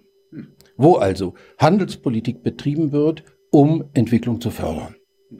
Warum, warum hat der afghanische Präsident einen Deutschen als Berater dafür? Na, vermutlich, weil es so wenige gibt und die Auswahl nicht groß war. Äh, was ich tue, ist, äh, was ich getan habe, ist eine Tätigkeit, die normalerweise Regierungsbeamten tun und nicht private Leute, so dass auf dem Markt der Consultant sehr wenige äh, überhaupt zur Verfügung stehen. Mhm. Warum bist du trotzdem jetzt hierher gekommen? Ich meine, du bist in Kabul, das ist eine der gefährlichsten Hauptstädte der Welt. Ja, selbstverständlich, weil der, äh, ja, weil der Präsident von mir wusste und er wusste von mir, weil es eine äh, familiäre Verbindung zu Afghanistan gibt. Meine ah. Frau ist aus diesem Lande. Ah. Ja. Dann hast du gesagt, na, dann komme ich hierher. Also bist du, Nein, ja, bist du ganz hergezogen. Ich soll hierher kommen. Ach so. Ja. Das heißt, in einem Gespräch, das meine Frau mit dem Präsidenten hatte, äh, ist die Rede auf mich gekommen. Äh, und äh, meine Frau hat gesagt, was ich in meinem Leben gemacht habe. Und der Präsident war der Auffassung, dass er einen Berater genau in diesem Bereich brauchte. Der Grund dafür ist im Wesentlichen, dass äh, Afghanistan im Jahre 2016 der Welthandelsorganisation in Genf beigetreten ist. Ja, besser als Import-Export ist nur Import-Export-Promotion. ja, ja, ja. Ja. Also, es war, es kam raus, dass Wolfgang Plaza 41.000 Dollar pro Monat für seine Tätigkeit dort verdient hat und insgesamt fast eine Million Euro oder eine Million Dollar äh, abgesahnt hat dank äh, dem afghanischen Präsidenten. Und äh, das, das war mir auch gar nicht so. Hunter Biden, was hast du denn da für ein Problem? Äh, das stimmt, das stimmt, das stimmt. Ja, rückblickend könnte man sagen, der Plaza wartet so ein bisschen drauf, dass du ihn fragst, ne? Und ist das auch lukrativ oder? Nee, nee, das mache ich nur wegen meiner Frau. Ja. Zufall. Die aber in Deutschland geblieben ist. Also ja, er, ja. er lässt sich halt fürstlich bezahlen und dann kommt ja alles noch hinzu. Das war ja bei den anderen, die wir dort kennengelernt haben, dieses ganze Sicherheitspersonal, also mhm. Ex-Soldaten, die dann quasi noch mit einem Holzbein deine Tür bewachen. Das gibt's noch oben drauf. Also du, mhm. du, hast da praktisch gar keine Ausgaben, außer halt mal ja. 10 Euro die Woche für Supermarkt und so. Aber wie ist denn die Debatte? Also hat er denn dem Land was gebracht dann wenigstens? Das müssen die Afghanen entscheiden, das weiß hm. ich nicht. Ja, ist Aber es ist auf jeden Fall jetzt, jetzt im Nachhinein ein sehr interessantes Interview, können wir nochmal verlinken. Jung und naiv mit Wolfgang Plaza. Ja, der, der erzählt ja. euch mal, was Afghanistan alles exportiert und was ihr als importieren müsst. Mhm. Deutscher Journalismus zum Thema Afghanistan ist sehr witzig. Wir gucken nur mal zehn Sekunden Stefan Niemann. Aber wenn die Amerikaner das umsetzen und den Großteil ihrer Truppen abziehen aus Afghanistan, was würde das denn für die Lage dort im Land bedeuten? Oh Gott. Ja, nach Einschätzung der meisten Afghanistan-Experten wird die Lage in Afghanistan dadurch nicht sicherer. Ich habe mich gefragt, meint er das zynisch oder ist das so witzig gemeint oder ja, also wenn die Amerikaner abziehen, wird es da nach Einschätzung mancher Experten nicht sicherer. Okay. Aber ich meine, wozu sind die Amerikaner denn da, wenn die Erklärung ist, ja, sicherer wird's dadurch nicht. das ist irgendwie so ein bisschen, manchmal jubeln sie einem so Sätze unter, weißt du, wo man sich nicht so genau sicher ist, was sie meinen. Ich bin ja gespannt, wie lange wir uns das noch einreden. Also nochmal 16 Jahre. Ja, also ja. Wenn, wir jetzt weggehen, dann, dann wird's ja auch schlimm. Also, ja, hm. also es ist halt vertragte Lage. Aber wo wir gerade bei einem Land sind, wo die Bundeswehr ist, wir gucken mal ganz kurz nach Mali. Mhm. Da habe ich einen heute Beitrag gefunden, der einfach nur so perfekt auf Staatstragen passt. Wir erleben jetzt einen Bundeswehr-Dreiklang. Mhm. Am Beispiel des Bundeswehreinsatzes in Mali. Dreiklang, erster Teil. Der Soldat sagt, ja, das läuft, das läuft. Hier, hier im Trainingslager in Kulikuru schult die Bundeswehr gemeinsam mit 22 anderen Nationen im Rahmen einer EU-Mission einheimische Soldaten. Wenn man sieht, wo wir vor äh, fünf Jahren angefangen haben und wo wir mittlerweile sind, äh, kann man, glaube ich, eine gute Steigerung und Verbesserung der malischen Streitkräfte feststellen. Mhm. Okay. Soldat sagt, läuft. Zweiter Teil des Bundeswehr-Dreiklangs, die Ministerin ist vor Ort und sagt, das läuft. Denn die Situation in Mali ist fragil, wie es die Militärs nennen. Während der Süden relativ sicher ist, wird im Norden und im Landesinneren gekämpft. Islamische Terroristen bekommen dort immer stärker Zulauf. Ich glaube, wir können feststellen, dass wir durch unseren Beitrag auch ähm, einigermaßen zur Stabilisierung äh, beitragen. Ansonsten wäre die Situation sicherlich schwieriger. Und äh, das ist etwas, was man immer mit bedenken muss. Hm. Mhm. Okay. Okay. Und der dritte Teil zum bundesweit Dreiklang im staatstragenden heute, heute Beitrag. Der Reporter sagt, das läuft und das muss auch noch so weiterlaufen. Die deutsche Verteidigungsministerin kommt in einer Zeit nach Mali, in der das Land immer unsicherer wird. Für die Bundeswehrmission bedeutet das ein längerfristiges Engagement, denn noch ist die malische Armee alleine nicht in der Lage, das Land vor Terror zu schützen. Das ist staatstrager Journalismus, liebe Hörerinnen. Hm. Ein Soldat sagt, eine Ministerin sagt und der Reporter selbst sagt, Oma Erna, das ist hier richtig und wichtig, was wir ja. hier machen. Und läuft's denn? Was machen die? Wo liegt denn Mali eigentlich? Ich habe null Ahnung. In äh, Westafrika. Mhm. Ja. Andere Seite von Uganda. Uh, wo liegt denn Uganda? Es, hättest du erfahren, wenn du es mal gesehen hättest. Habt ihr eine Karte eingeblendet? Mhm. Ah, ja, doch, doch, doch, ja, doch, doch, okay. doch, da haben wir. Apropos AKK und Bundeswehr, was ich auch noch lustig fand. Sie war in Rostock zu Gast im September und äh, habe ich es eigentlich nur für dich mitgebracht. Sie haben dafür das AKK 47 die Bund die Marine, glaube ich, die Marine in Rostock besucht, wurde ihr ein Luftangriff geschenkt. Verteidigungsministerin Annegret Kramp-Karrenbauer hat das erste Korvettengeschwader der deutschen Jetzt hat er sich so auf Annegret Kramp-Karrenbauer ähm, äh, wie heißt ähm, na hier, Dings konzentriert, dass er danach den, äh, das Wort verhunzelt hat. Deswegen hören wir das nochmal. Das war schön. Annegret Kramp-Karrenbauer hat das erste Korvettengeschwader der deutschen Marine in Rostock besucht. Sie reagierte damit auf die Kritik an der Ausstattung der Marineeinheiten. Die Marine hat neben einem Seeversorgungsmanöver auch einen Luftangriff durch zwei Eurofighter demonstriert. Hey. Damit wollten die Soldaten zeigen, wie sie Angriffe im Ernstfall abwehren. Ach so. Kram Karrenbauer Angriffe im Ernstfall abwehren. Ja. Ach so. Bauer kritisierte, dass bisher aufgrund von Sparmaßnahmen zu sehr auf Verschleiß gefahren worden sei. Wir haben die Trendwenden eingeleitet bei Material, bei Personal. Aber jetzt geht es eben auch darum, dass die Prozesse schneller und besser laufen, dass das mhm. Material schneller, einfacher, zielgenauer dann auch vor Ort auf den Schiffen, wo auch immer es gebraucht wird, ankommt. Außerdem soll die Marine personell mhm. wachsen. 15.000 neue Dienstposten sind bis 2025 geplant. Man muss echt immer erstmal in die Prosa-Schule gehen, bevor man so einen Posten annimmt. Ich frage mich, wie die äh, Berichterstattung bei Russia Today aussah. So im Sinne von, hier sehen Sie die deutsche Verkehrs äh, Verteidigungsministerin auf der Brücke. Und für den Fall, dass sie mal nicht so richtig äh, nach ich Linie und so, haben wir immer vorgeführt, wie das so wäre, wenn wir die nicht so ganz mögen. Da oben die zwei ja, und so. Würde ein Beitrag mhm. eines russischen Staatssenders über Putins Besuch bei der Marine anders aussehen. Aber hallo. Putin hat wieder Krieg gespielt. Es flogen extra Kampfflugzeuge zu seiner Belustigung. Nein, nein, russisches Staatsfernsehen berichtet über ihren Präsidenten. Also, würde der Beitrag anders ja, aussehen? Nein, der würde natürlich genauso aussehen.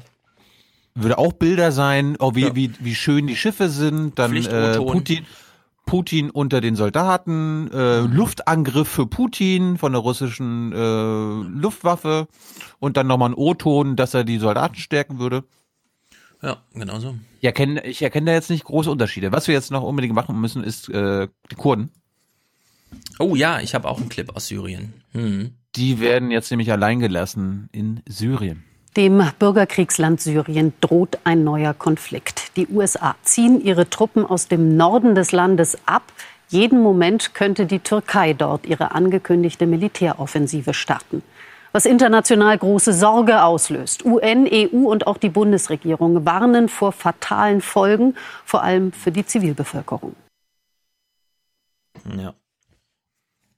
Was ich ganz gut fand immer vom, von der Heute-Sendung um 19 Uhr, dass sie mal eine Chronik geliefert hat. Ein bisschen Kontext, ja. Oma Erna, die vielleicht nicht immer jeden Tag aufpasst, was in Syrien mit den Kurden passiert, äh, bekommt man eine Chronik geliefert. 2014. Der IS auf dem Höhepunkt der Macht.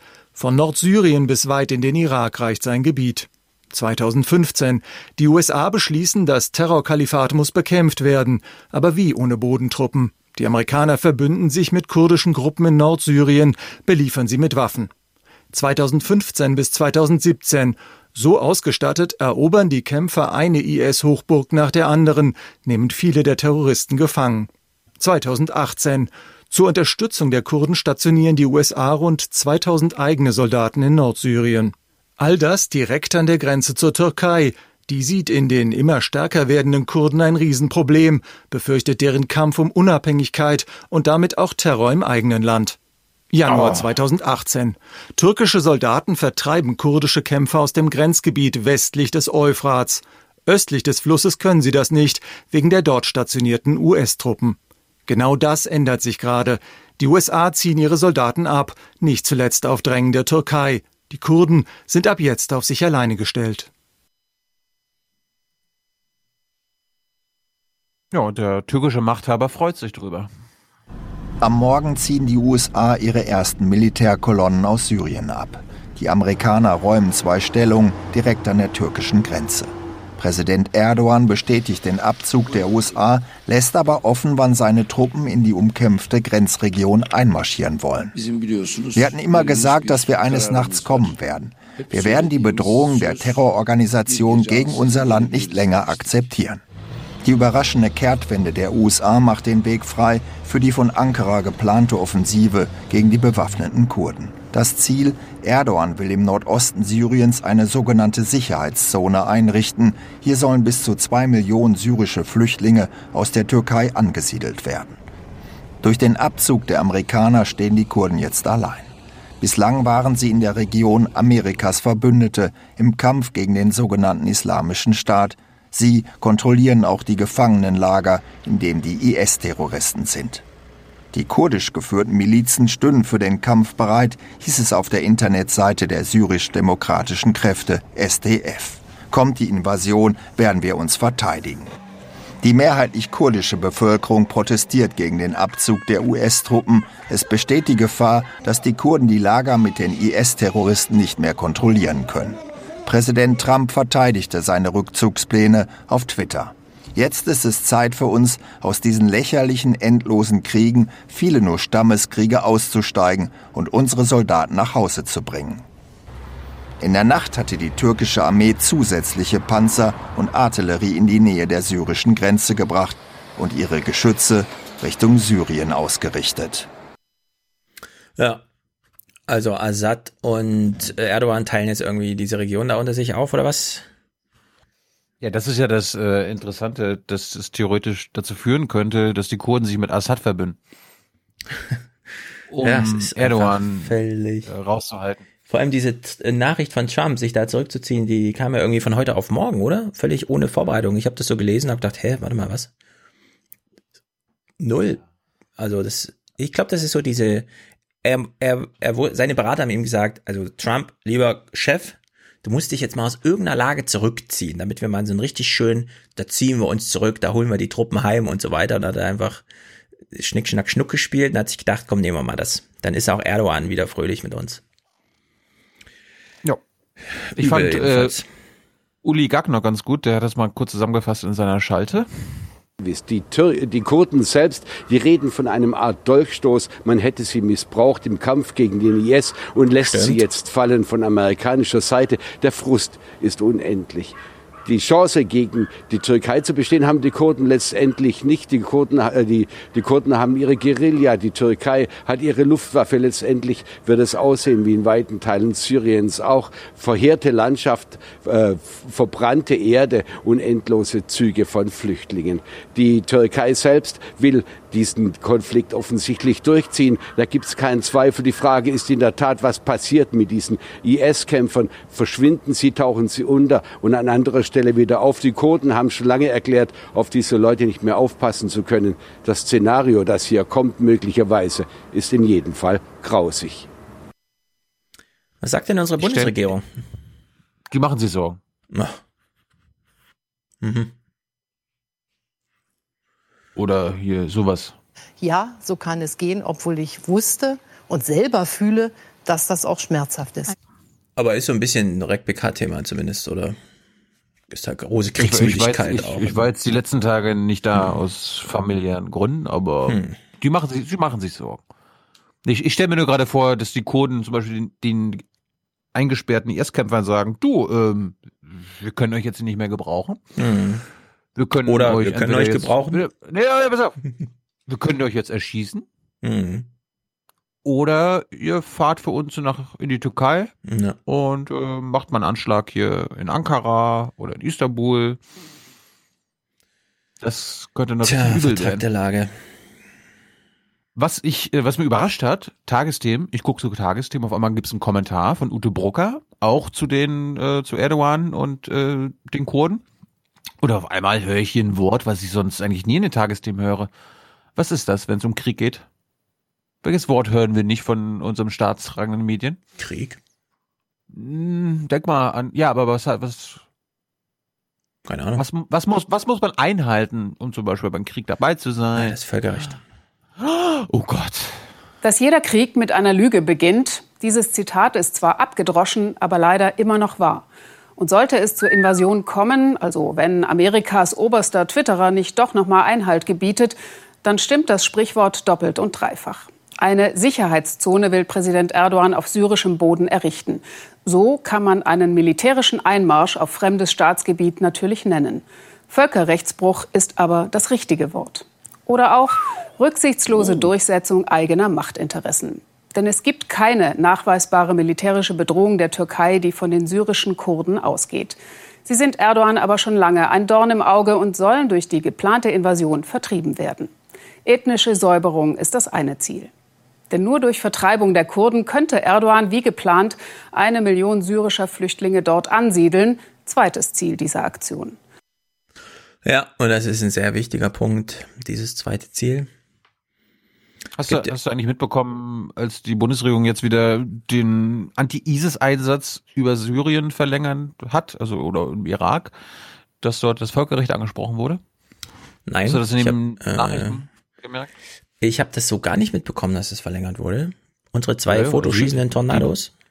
Ja, ja, ja. Mhm. Die Bundesregierung möchte das verlängern. Die, der Bundestag hat es ja noch, Ach so, möchte. Noch nicht also verlängert, also steht jetzt aber an, die Bundesregierung.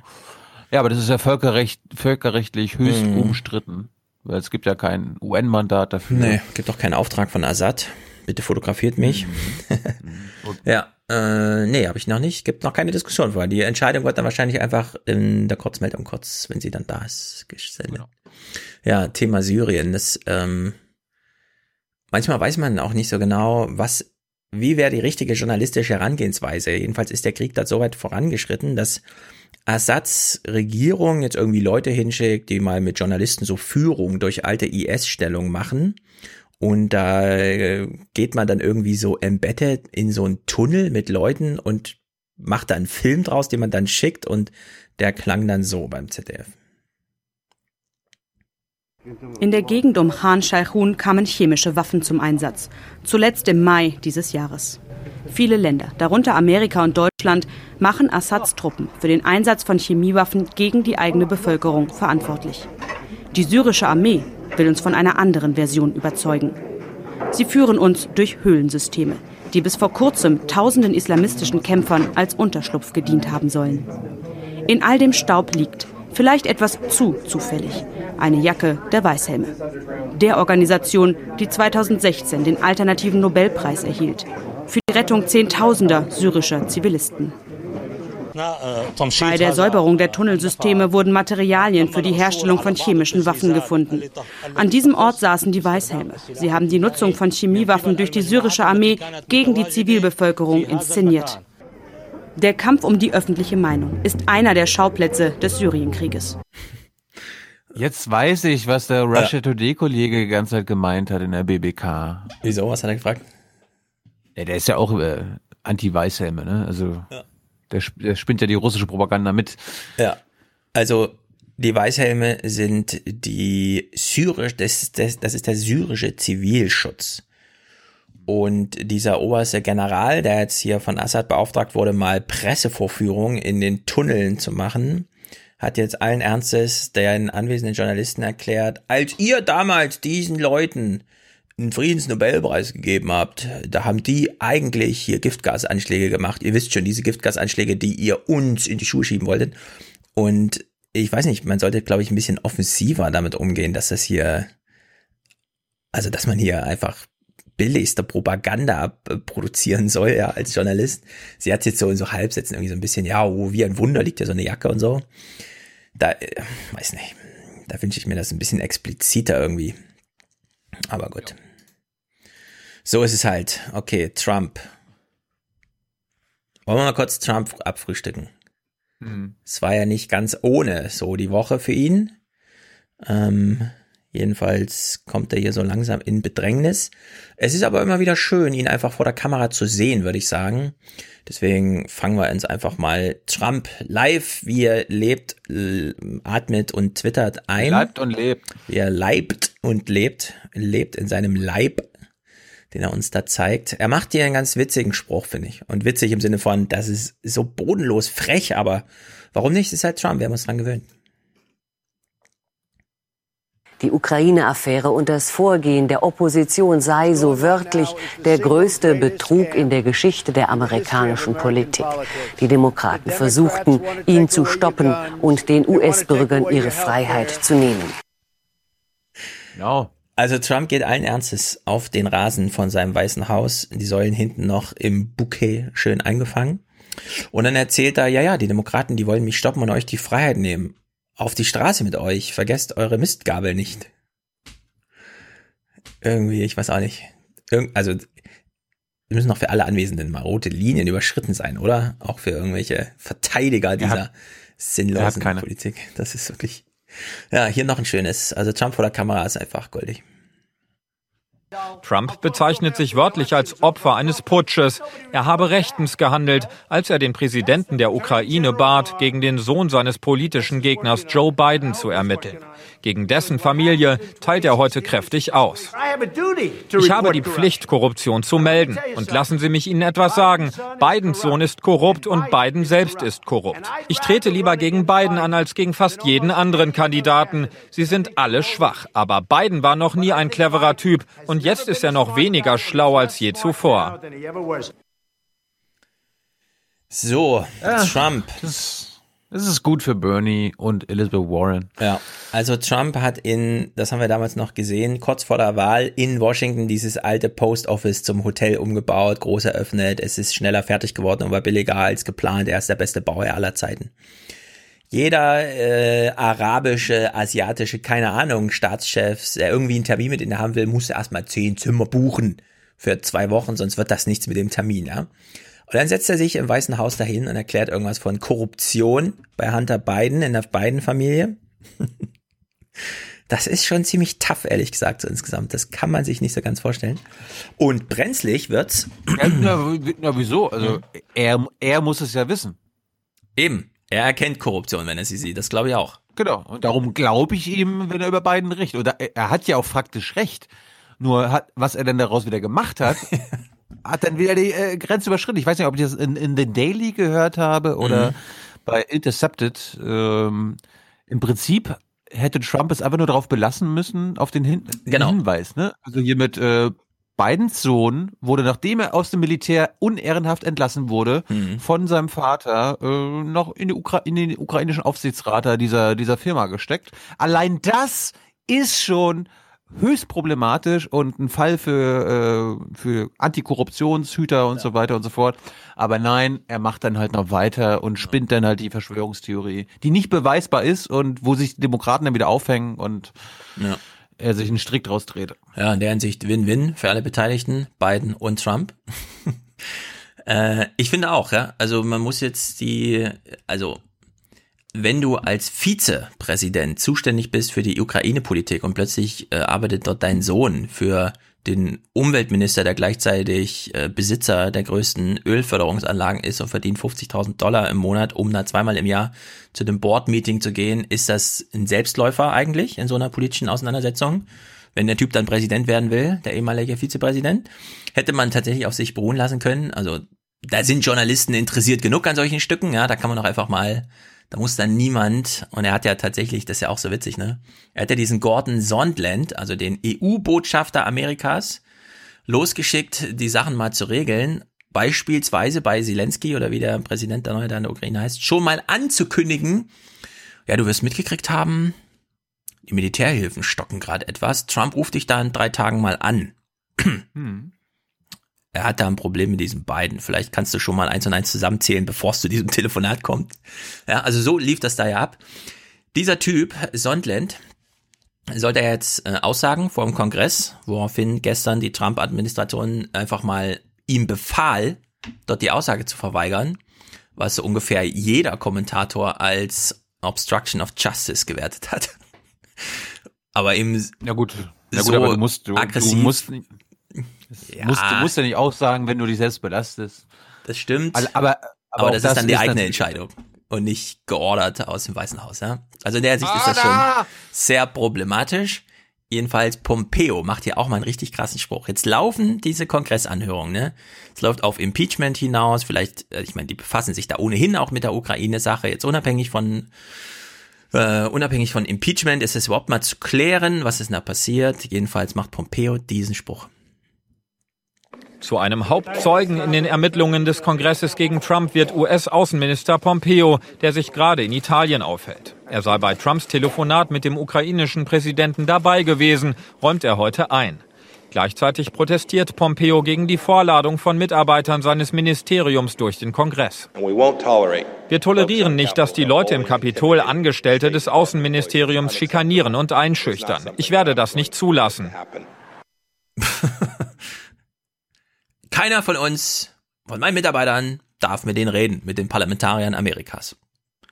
Okay, würde er nicht tolerieren, ja, dass sie schikaniert werden bei so einer Anhörung. Ist, ist das noch so, dass das Parlament in Amerika für die Kontrolle der Exekutive zuständig ist? Ja, steht, glaube ich, in irgendwelchen Büchern, dass es das eigentlich so gedacht ist, aber wer weiß. Hm. Es ist halt dieses neue Amerika, was wir da haben. Um Trump hier mal abzuschließen, ich war ein bisschen überrascht. Ich werfe auch mal ein kleinen ähm, Boris Johnson Ding rein. Wir hören nur mal auf so einen Halbsatz, der hier fällt. Ein paar Sekunden Boris Johnson, so als Trump Pendant in Europa.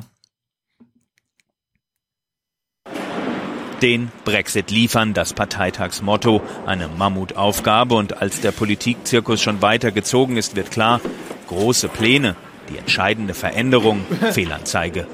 Zuvor gab es lange Schlangen vor der Halle, Sinnbild für das Vertrauen in den Hoffnungsträger der Konservativen, Boris Johnson. Die vergangenen Tage beherrschten Korruptionsvorwürfe die Schlagzeilen. Dazu soll er immer wieder Frauen unsittlich berührt haben. Also Boris Johnson hat äh, Boris Johnson hat gerade Korruptionsvorwürfe und Krapsch-Affäre und keine Mehrheit im Parlament und ein Urteil gegen ihn vom obersten Gerichtshof. Und er wird von ähm, Donald Tusk kurz und klein geschlagen.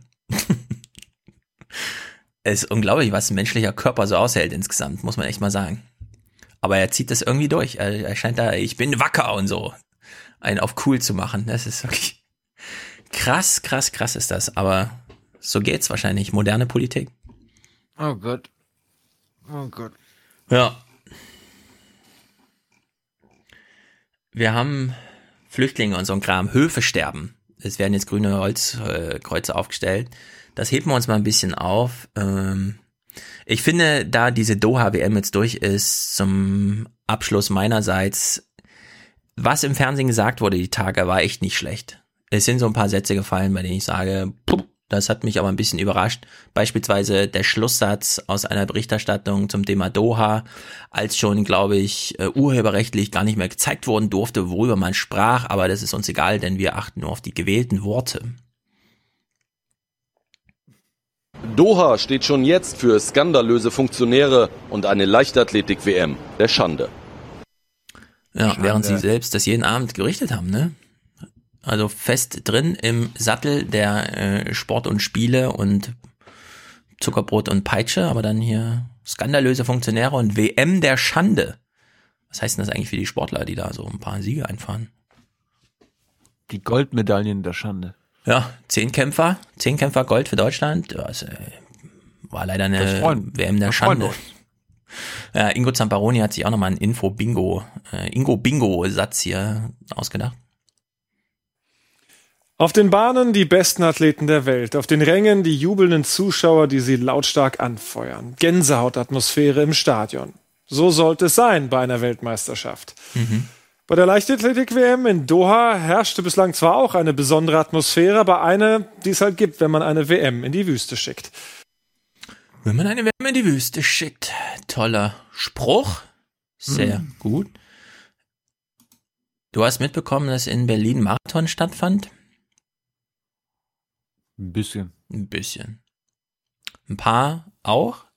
Es gibt äh, sowieso Bewegungen, ich meine, die WM ist nicht mehr so lukrativ für sehr viele. Ne? Es gibt so Sportarten, die sind so ein bisschen orchideenhaft, da muss man zu einer WM. Marathon zum Beispiel oder Langlauf allgemein, da überlegen sich die Läufer schon, soll ich zur WM fahren? Das ist doch bescheuert, da gehe ich lieber nach Berlin, da kriege ich ein ordentliches Honorar und so weiter. Nächstes Jahr könnte es ein Spektakel werden. Wenn es dazu kommt, komme ich nach Berlin. Den Berlin-Marathon hat der Äthiopier Kenan Isa Bekele gewonnen und dabei einen neuen Weltrekord denkbar knapp verpasst.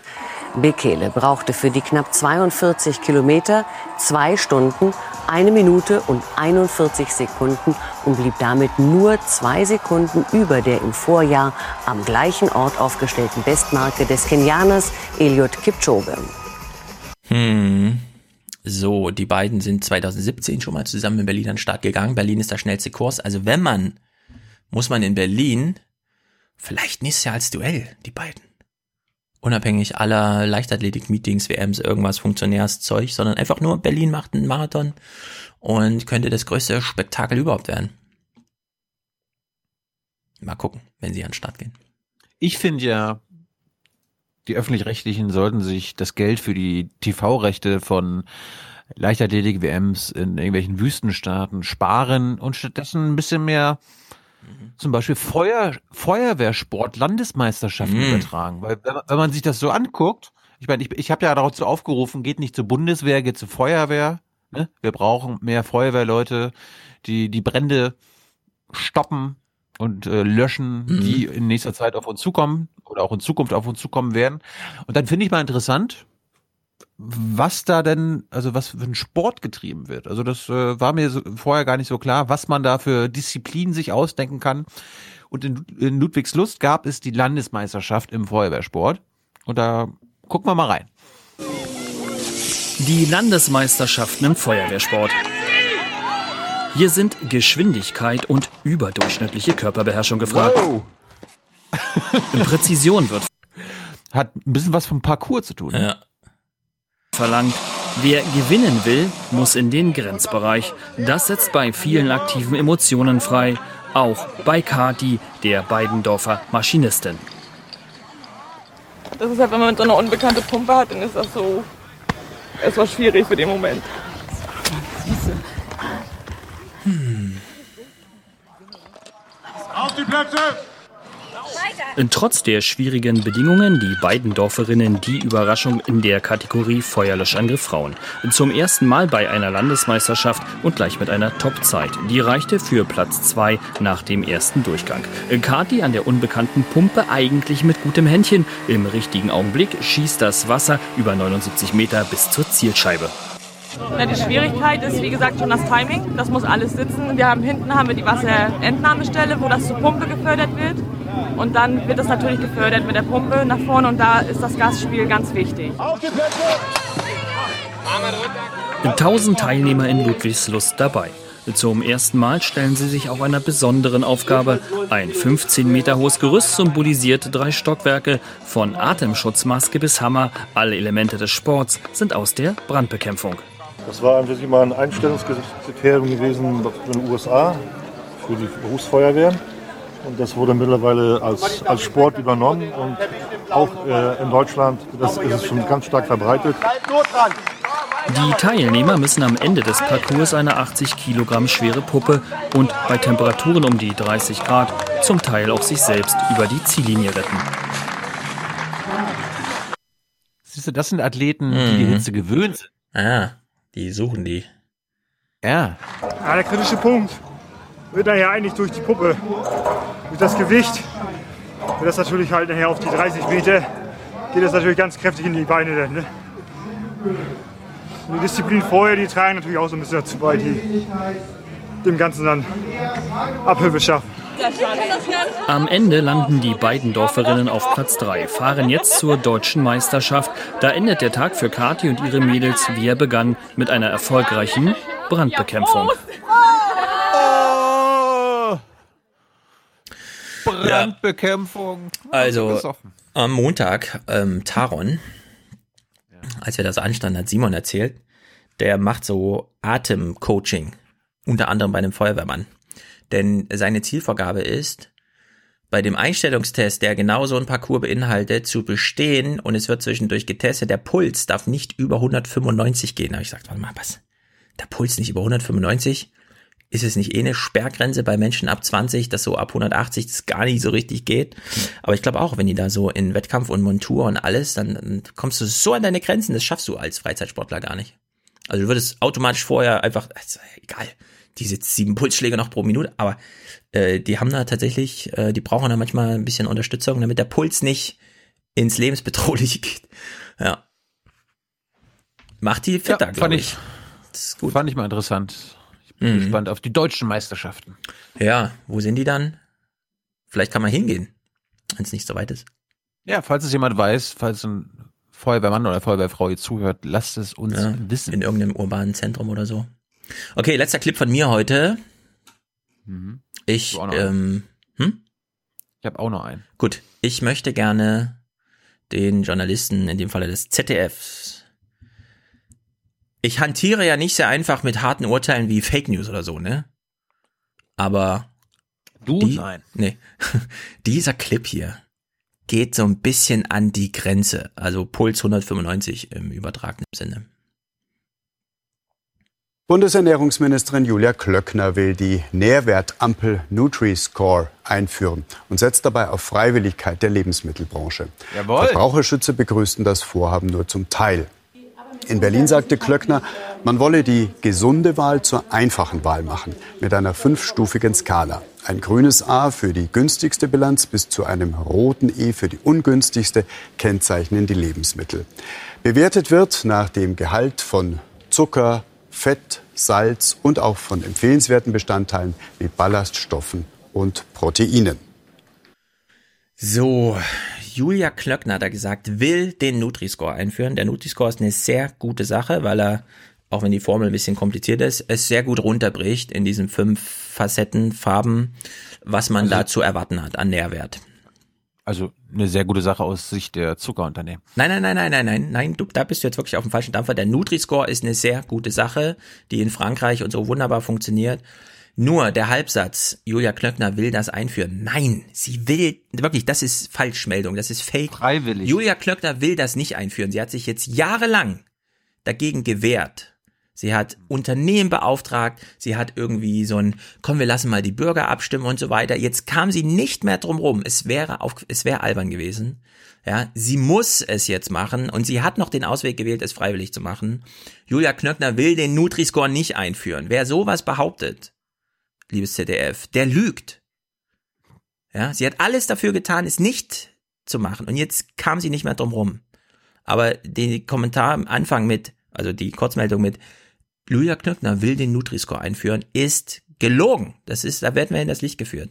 Und das finde ich, dadurch, dass es hier um Ernährung geht und man das eh hätte zum Thema eins machen sollen und die Nutri-Score mal ordentlich vorstellen sollen, ja, und dann, das ist, Frau Nestle-Ministerin, ja, will den Nutri-Score nicht einführen. Das ist aber Fake News. Falschmeldung war das, gelogen. Ich finde fast, ist eigentlich Betrug, würde ich sagen. Es ist so zu formulieren, ist Betrug. Nach dem Theater, was Julia Klöckner da abgezogen hat, sehr gute Hintergründe dazu von Deutschlandfunk, ist das einfach toter Journalismus. Ich sag, wie es ist. Nur Hinweis, Nestle ist für diese Nutri-Score. Ja, aber das ist jetzt, äh, wir können auch mal auf die Nutri-Score eingehen wir dürfen es jetzt nicht zu kurz äh, mit so Signalworten machen, sondern der Nutri-Score ist eine gute Sache. Wie auch zum Beispiel die Energiebilanzdinger auf Kühlschränken und so weiter. Das war eine sehr gute Einführung. Ist ein super, super bisschen besser als, das, als der Status Quo. Ja, was ist der Status Quo? Der Status Quo ist ja, du hast gar keine Information. Richtig. Ja, das ist kein Status quo. Du kannst natürlich jetzt mit Barcode ja, so ne, alles abscannen. Ich habe hab gesagt, das ist super bisschen mehr als der Status quo.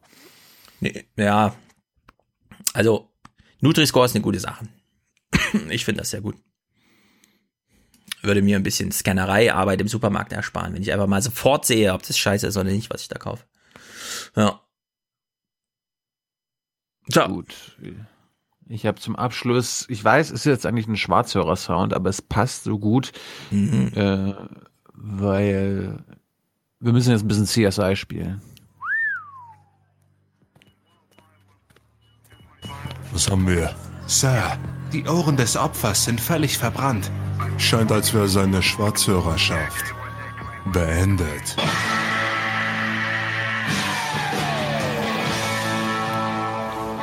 Wir machen jetzt CSI Mecklenburg-Vorpommern. Mhm. Es gibt einen Todesfall, ein Mord, möglicherweise ein Mord. Es könnte aber nur ein Unfall gewesen sein. Und du musst jetzt mal helfen. Du bist ja quasi auch immer gerne äh, zu Hause auf dem Sofa der Detektiv. Hilf uns mal bei dem Urteil, was du dort fällst. Äh, es wurde ein Zebra erschossen. Ah, habe ich gelesen. Hast du gelesen? Ja. Das sind menschliche Schicksale, pass mal auf. Zirkus. Barley herrscht immer noch Trauer. Zwei Tage nach dem Tod von Zebra Pumba, besonders bei seinem Dompteur.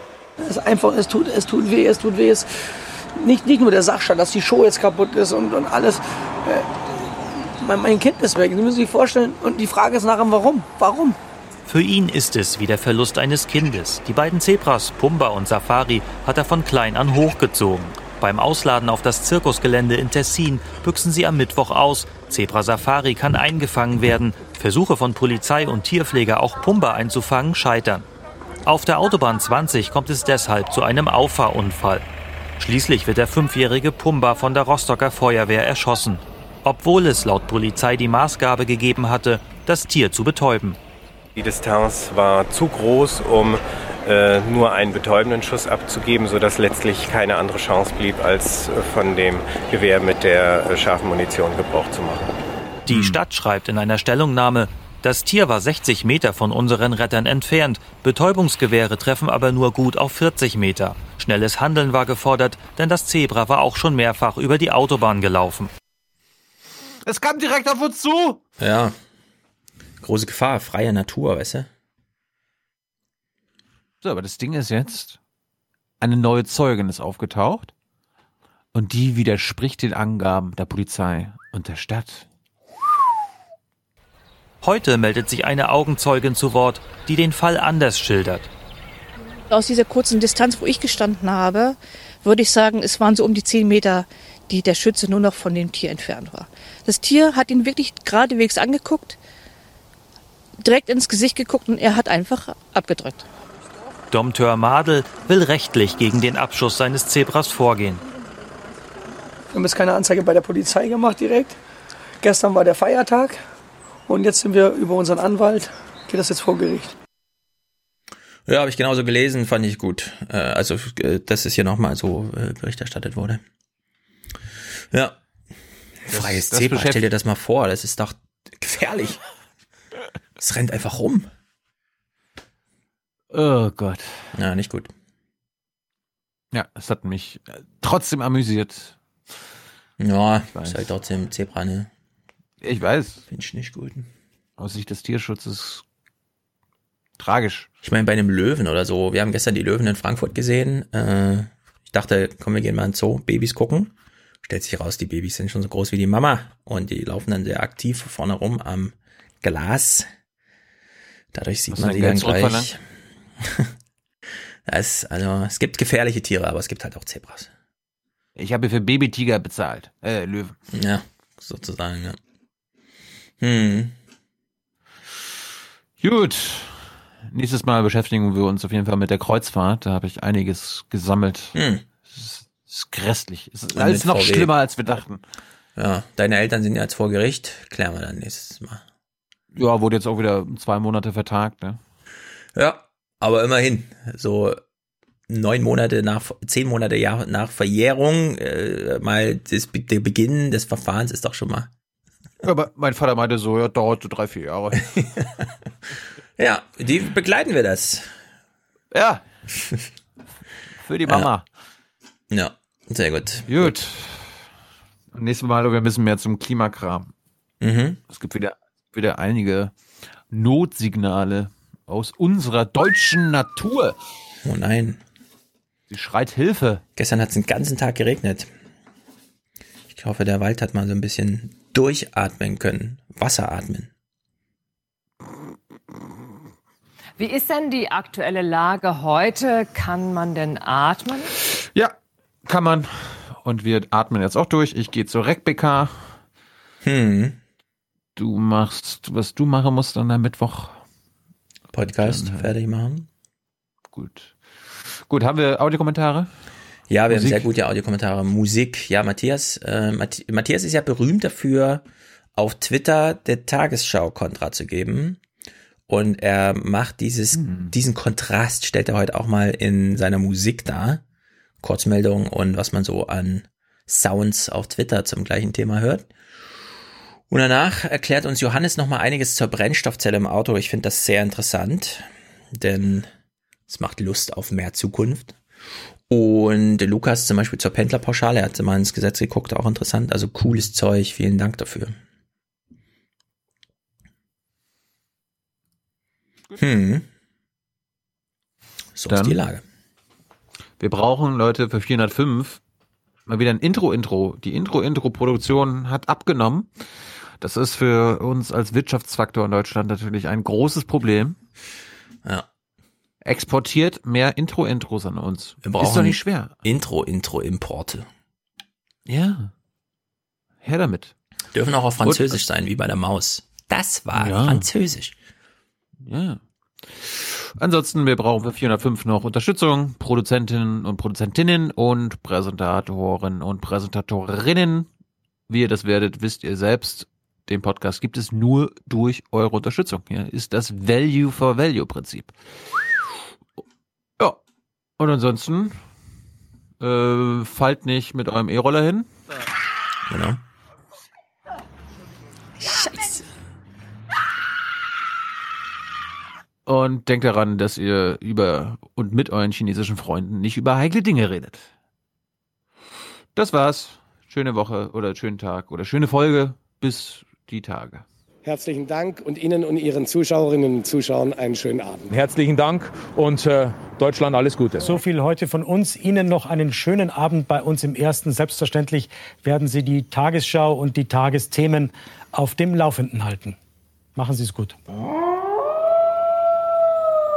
Wer hat Angst vor dem bösen Wolf? You say you love your children above all else and yet you're stealing their future in front of their very eyes. Es ist unser Land, es ist unsere Demokratie. Und die Quelle, die ich jetzt sage, wie auch alle anderen Quellen, sind alles öffentlich zugängliche Quellen. Mhm. Es geht nur darum, und diese Arbeit habe ich jetzt seit Jahren gemacht, die ganzen Punkte, Punkte verbinden, connecting the dots. Und sich die Frage stellen, ob das Bild, was man dort sieht, ob das schlüssig ist, ja. ob es wahrscheinlich ist. Es ist sehr wahrscheinlich. We connect the dots, Banana. We connect the dots.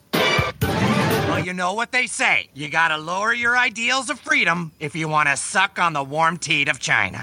Tschüss zusammen. Wiedersehen. Ciao, vielen Dank. Gewaltsame Proteste im Irak. Nach Angaben der staatlichen Menschenrechtskommission ist die Zahl der Toten auf mehr als 90 gestiegen. Fast 4000 wurden verletzt. Im Irak kommt es seit mehreren Tagen zu Massenprotesten gegen Korruption und Misswirtschaft. Die Sicherheitskräfte gehen mit Waffengewalt gegen die Demonstranten vor.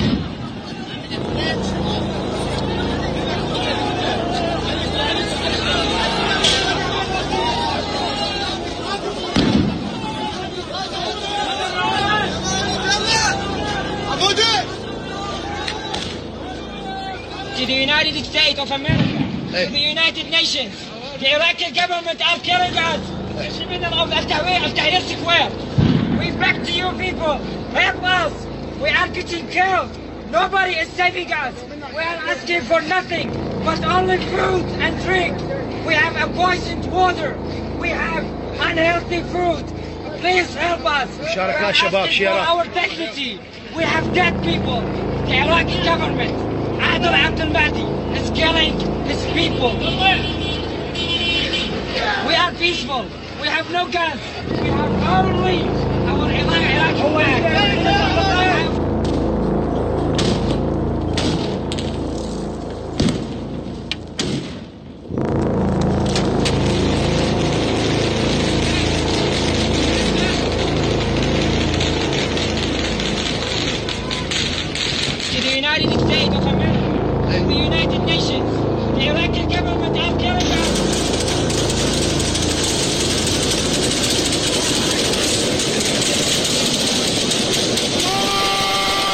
Wetter in der Nacht teils wolkig, teils klar, nur stellenweise Regen. Morgen von Westen her aufkommender Regen, im Nordosten sonnig, 7 bis 15 Grad.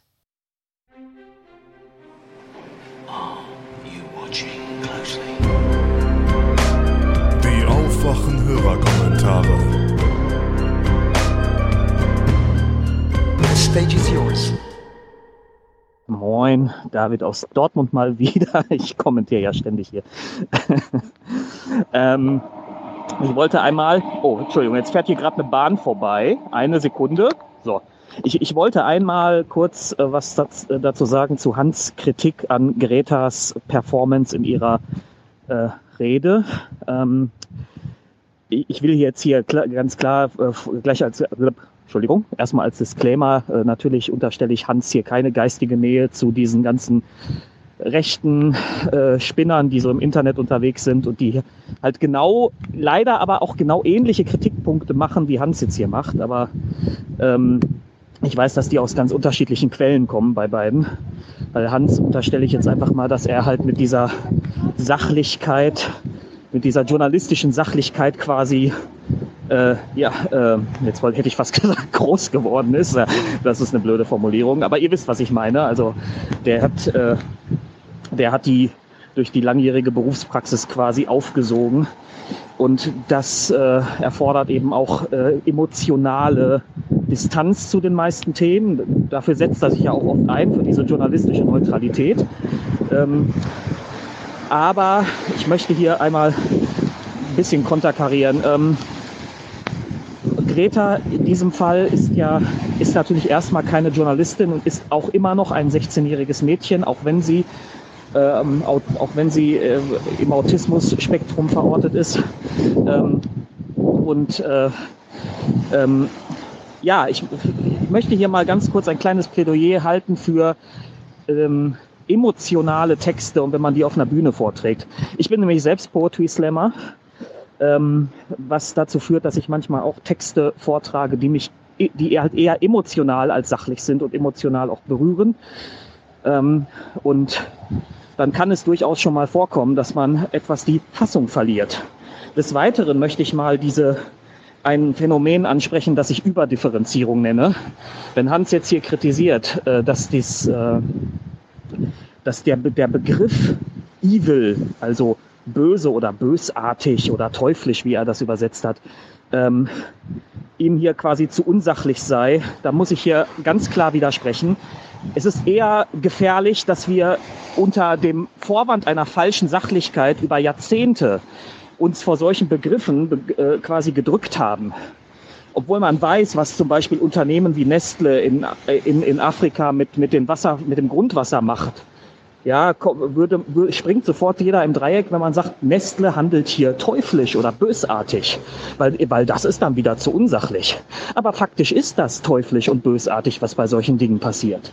Und Nestle ist jetzt nur ein Beispiel von ganz, ganz vielen. Und ich habe auch keine Lust, die jetzt alle aufzuzählen. Das wisst ihr auch alle selber. Ähm, wenn das aber noch über Jahrzehnte flankiert wird von der Politik, dann finde ich Gretas Einwand völlig richtig.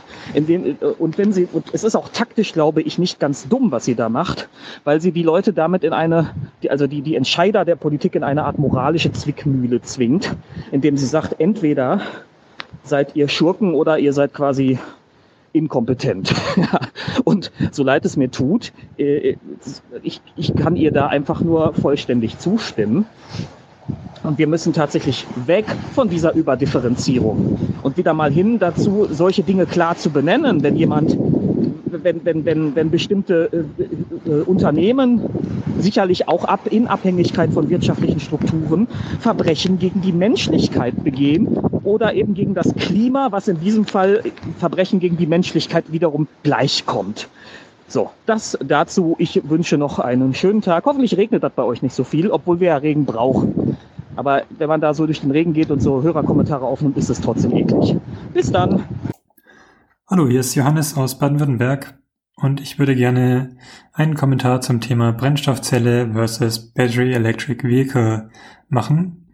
In der letzten Folge haben ja bereits Martin und Thomas einen Kommentar dazu gemacht. Der fiel allerdings etwas anders aus, als ich das erwartet hatte, als ich gehört habe, es gibt einen Kommentar zum Thema. Ich selber bin äh, Fahrzeugtechnik-Ingenieur und habe daher einen ganz guten Einblick in das Thema und möchte da so ein paar Punkte vielleicht revidieren beziehungsweise aus einem anderen Blickwinkel darstellen. Zum einen ist Martin ja darauf eingegangen, dass die und eigentlich auch Thomas dass die Brennstoffzelle im Pkw-Betrieb keinen Sinn macht. Und da möchte ich eigentlich schon mal reingrätschen, weil wir sind irgendwann an einem Punkt, an dem wir einen erheblichen Teil Elektrofahrzeuge haben werden. Das kann in 10 Jahren sein, das kann in 15 Jahren sein, das spielt dann eigentlich erstmal keine Rolle, weil man muss sich einfach vergegenwärtigen, was das bedeutet. Wir haben im Moment zu viele Autos, ja, aber selbst wenn wir das Ganze um die Hälfte reduzieren würden und von dieser Hälfte nur die Hälfte E-Autos sind, dann könnten wir schon mal nicht den Bedarf an Akkus decken. Wenn überhaupt nur mit sehr, sehr fragwürdigen Methoden und die würden dann wieder den Ländern, in denen vor allem Lithium äh, äh abgebaut wird, und das sind vor allem die armen Länder, Afrika, zum Beispiel Afrika viele Länder, äh, das würde dann wieder da schön abgeladen werden, das Thema. Also allein das ist eigentlich schon ein Grund, wo ich mir denke, warum da nicht mehr Leute drüber nachdenken, diese Ressourcenknappheit in der Hinsicht. Und ja, man kann auch argumentieren, die Brennstoffzelle benötigt Platin und Platin ist bekanntlich auch relativ selten. Allerdings, wenn man sich jetzt noch die Lebensspanne dieser batteriebetriebenen Fahrzeuge insbesondere der Batterie selbst anguckt, dann muss man einfach sagen, die Brennstoffzelle ist der meilenweit voraus. Und zwar ist das Problem, dass dieser CO2-Rucksack, den man einem batteriebetriebenen Fahrzeug schnürt, dass es den selber gar nicht abtransportieren kann, bevor es den Löffel abgibt. Und das ist natürlich ein Riesenproblem. Und die Brennstoffzelle hat diesen Nachteil nicht. Klar, äh, ihr habt recht, der Effizienzgrad von einem Akku im Vergleich zur Brennstoffzelle ist besser, ja. Aber ich bin der Meinung, und da bin ich auch nicht allein, die Effizienz an sich ist irgendwann nicht mehr der springende Punkt. Denn unser Ziel muss sein, die erneuerbaren Energien so weit hochzufahren, dass wir möglichst 100 Prozent unseres Bedarfs abdecken. Und dann ist im Prinzip der Effizienzgrad, solange er nicht wirklich grottenschlecht ist, und das ist er nicht bei der Brennstoffzelle, ähm, zweitrangig. Weil wir die Ressourcen im Endeffekt nicht mehr aus dem Erdreich ziehen und damit auch nicht mehr so gebunden sind an diesen Effizienzgrad. Und insofern sehe ich die Brennstoffzelle da in der Hinsicht doch deutlich vor dem batteriebetriebenen Fahrzeug. Nun habt ihr noch ähm, die Dauer des Tankens angesprochen. Und ähm, da möchte ich mal einfach nur dran erinnern, wie das denn am Anfang war mit den batteriebetriebenen Fahrzeugen. Das war im Prinzip der springende Punkt, dass es stundenlang gedauert hat, so ein Auto zu laden. Und jetzt sind wir bei, ich glaube beim Taycan bei unter 10 Minuten für äh, 60 Prozent der Ladezeit, äh, des, des Ladestroms. Und diese rasante Entwicklung gelang allein dadurch, dass das Augenmerk der Industrie momentan auf diesem Bereich der Elektromobilität liegt. Und was da möglich ist im Bereich der Brennstoffzelle, das kann man sich im Moment noch gar nicht so richtig vorstellen, glaube ich, als Laie. Das Problem bei der Brennstoffzelle ist immer der hohe Druck, in dem, äh, der in dem Tank herrscht. Denn um das vernünftig speichern zu können, müssen mal mindestens 700 Bar, wenn nicht gar mehr, Druck vorherrschen. Äh, das hat den Grund, dass dann der Wasserstoff verflüssigt wird und man somit quasi seine Tankfüllung vom, vom Wasserstoff, der gasförmig eigentlich vorliegt, drastisch erhöhen kann.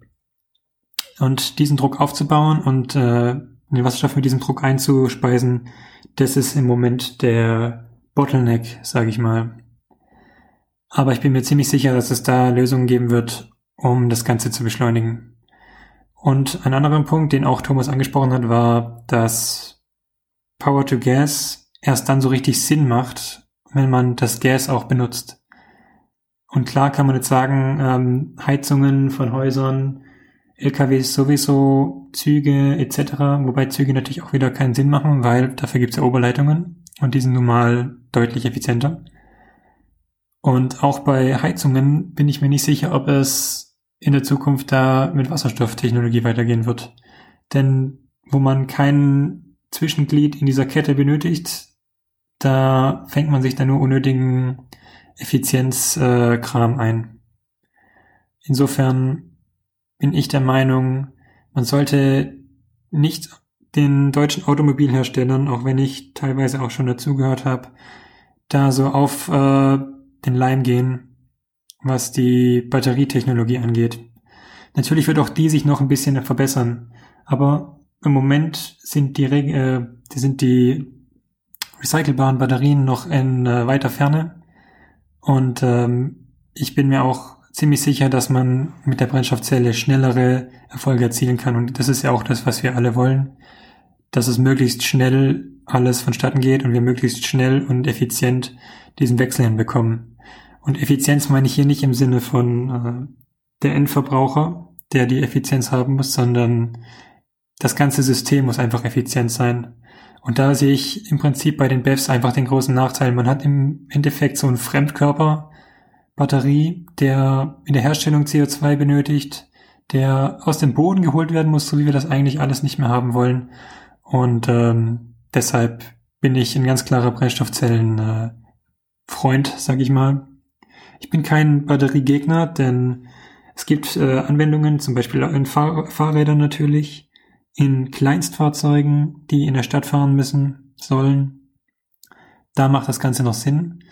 Aber alles, was darüber hinausgeht, jeder, der seinen Weg zum Überland äh, zur Arbeit fährt, der äh, ist mit einer Brennstoffzelle in Zukunft, denke ich, besser bedient. Ja. Ich habe noch viele Punkte auf dem Herzen, aber sonst wird das Ganze hier ein bisschen zu lang. Und äh, vielen Dank und ciao. Moin. Ähm, Im Podcast kam die Frage auf, äh, aufgeworfen von Hans, was denn die Gelbwesten heute machen, ob es die noch gibt.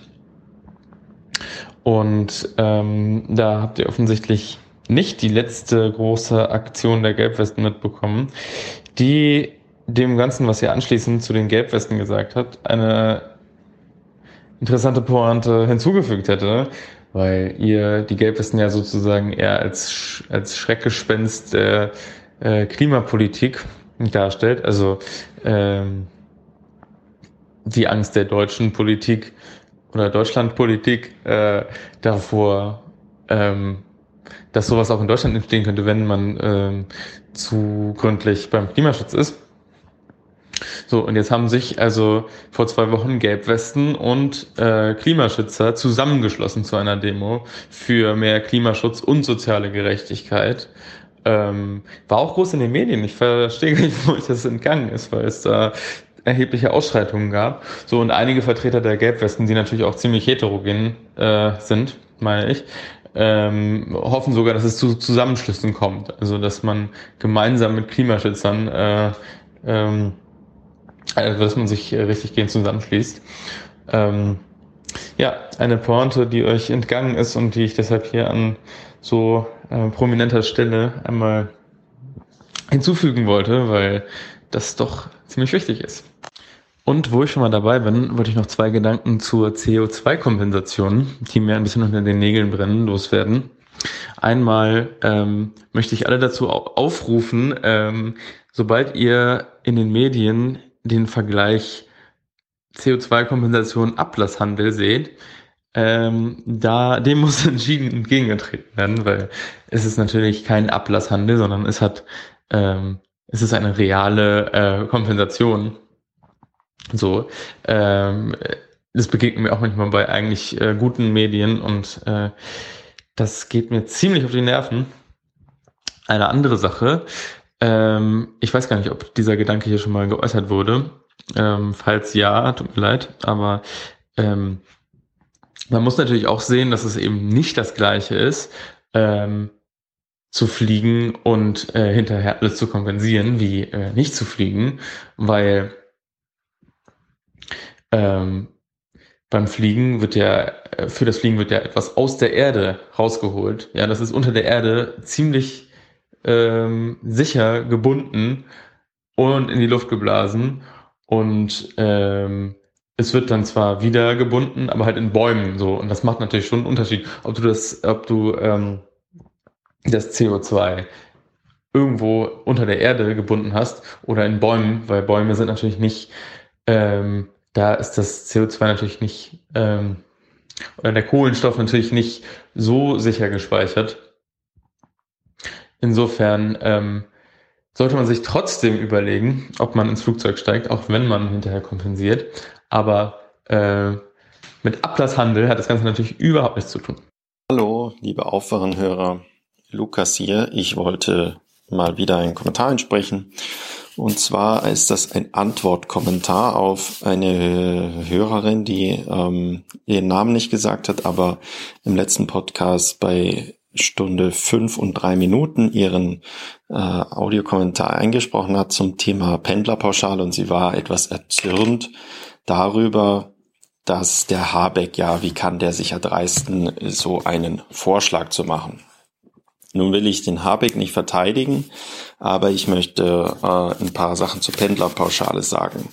Erstmal habe ich selber, weil ich es nicht wusste, habe gegoogelt. Zur Pendlerpauschale ist es so, man unterscheidet zwischen kleiner und großer Pendlerpauschale.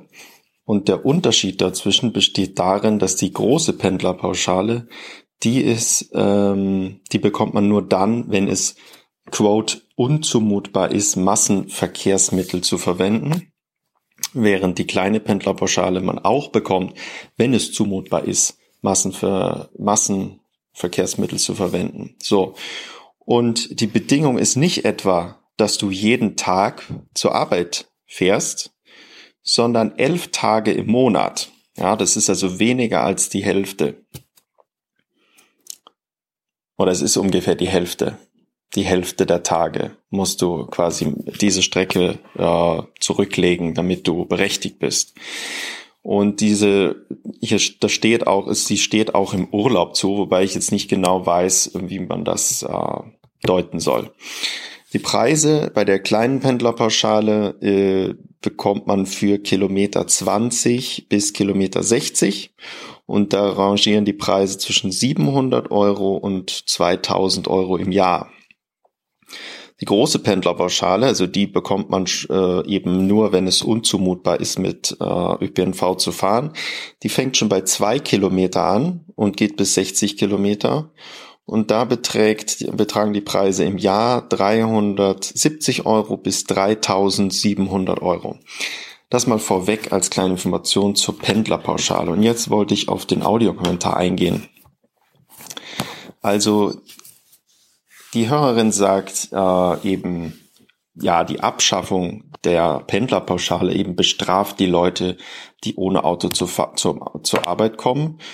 Äh, und das darf natürlich nicht sein, da gebe ich ihr vollkommen recht. Ähm, die Leute, die mit ÖPNV oder mit dem Fahrrad oder zu Fuß äh, zur Arbeit kommen, die sollen natürlich nach wie vor oder die sollen nicht äh, benachteiligt werden.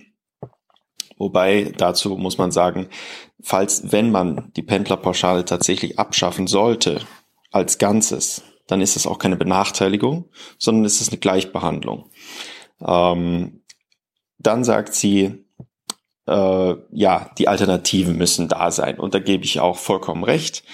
Die, damit, das wäre jetzt ein eigener Audiokommentar, wo man sich darüber aufregen könnte, dass nicht genügend in ÖPNV äh, äh, investiert wird. Das ist äh, und auch in Radinfrastruktur. Das ist Tatsache. Das da kann man, das kann man viel kritisieren. Und die äh, Alternativen müssen gegeben sein, damit die Leute eine Alternative haben.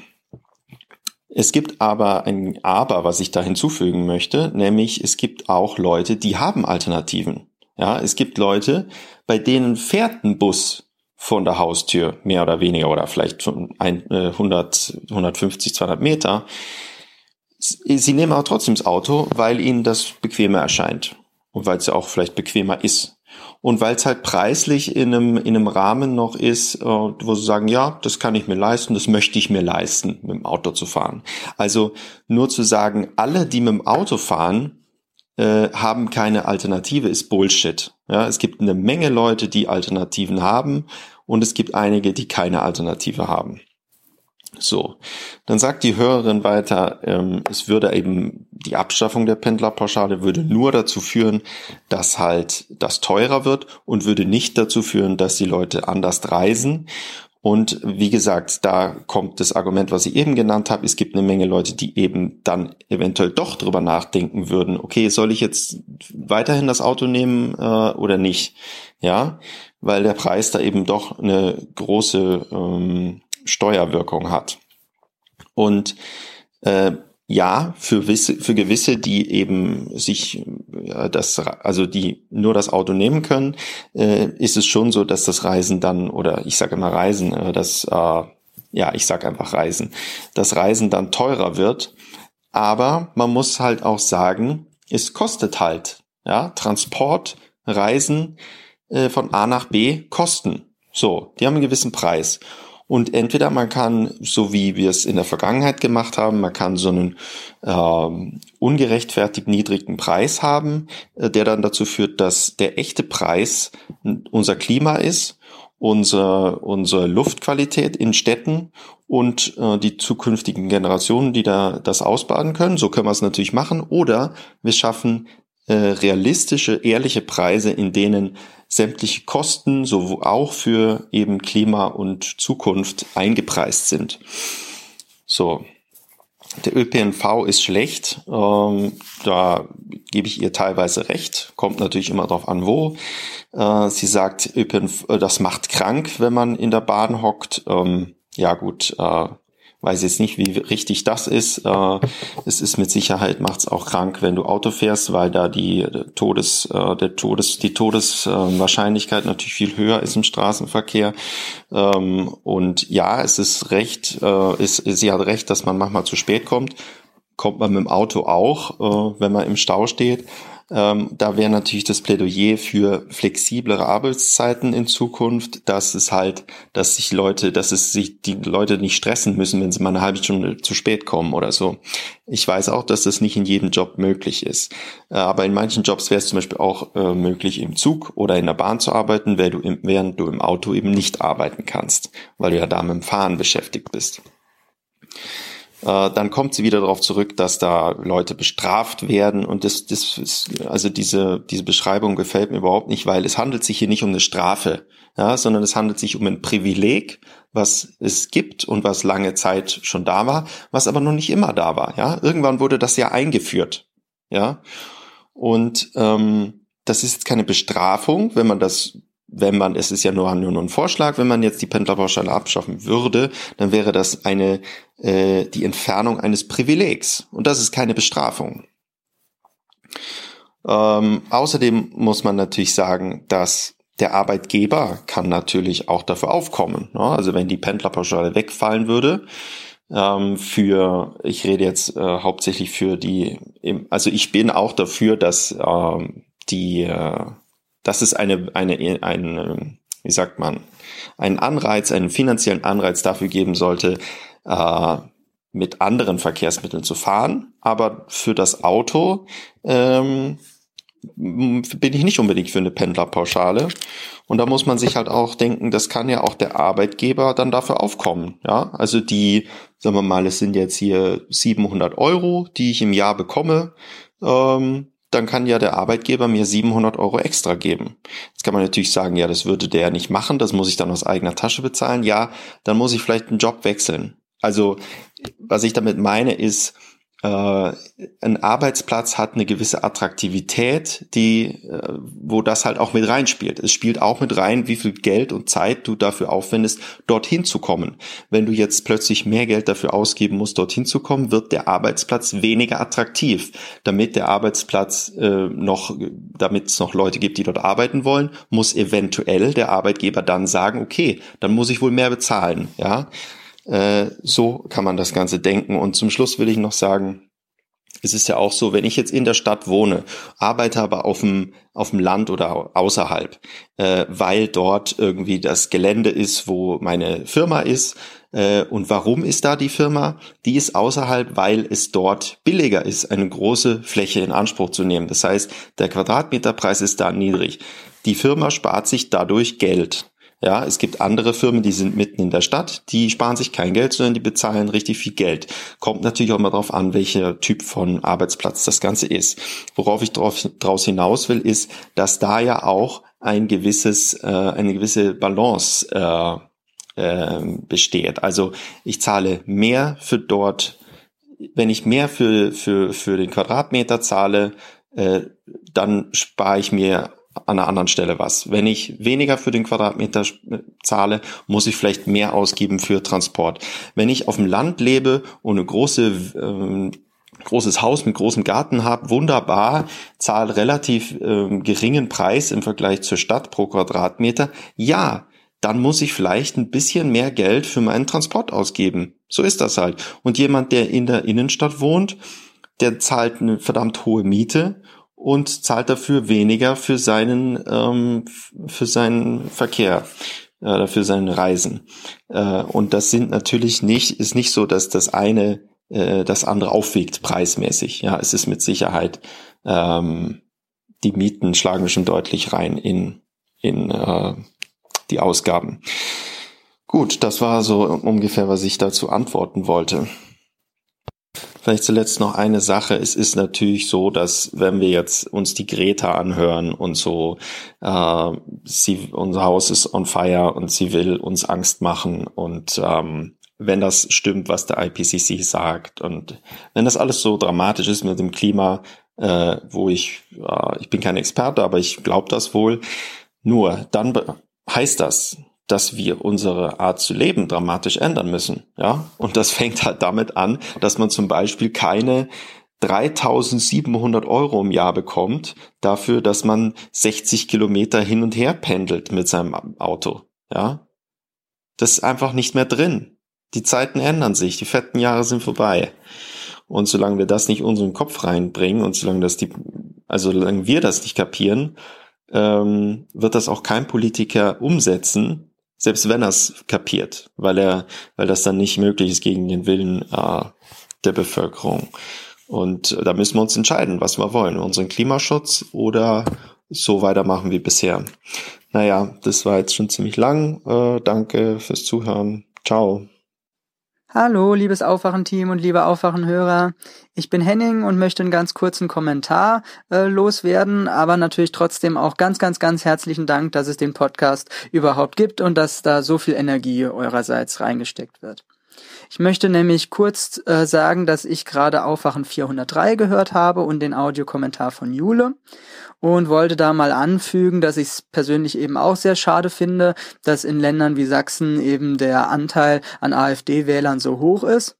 Allerdings möchte ich auch klarstellen, dass ich überhaupt nicht nachvollziehen kann, wie diese Leute möchten, dass sie nicht ausgegrenzt werden, aber gleichzeitig eine Partei wählen, die eben einen Großteil von Leuten ausgrenzt.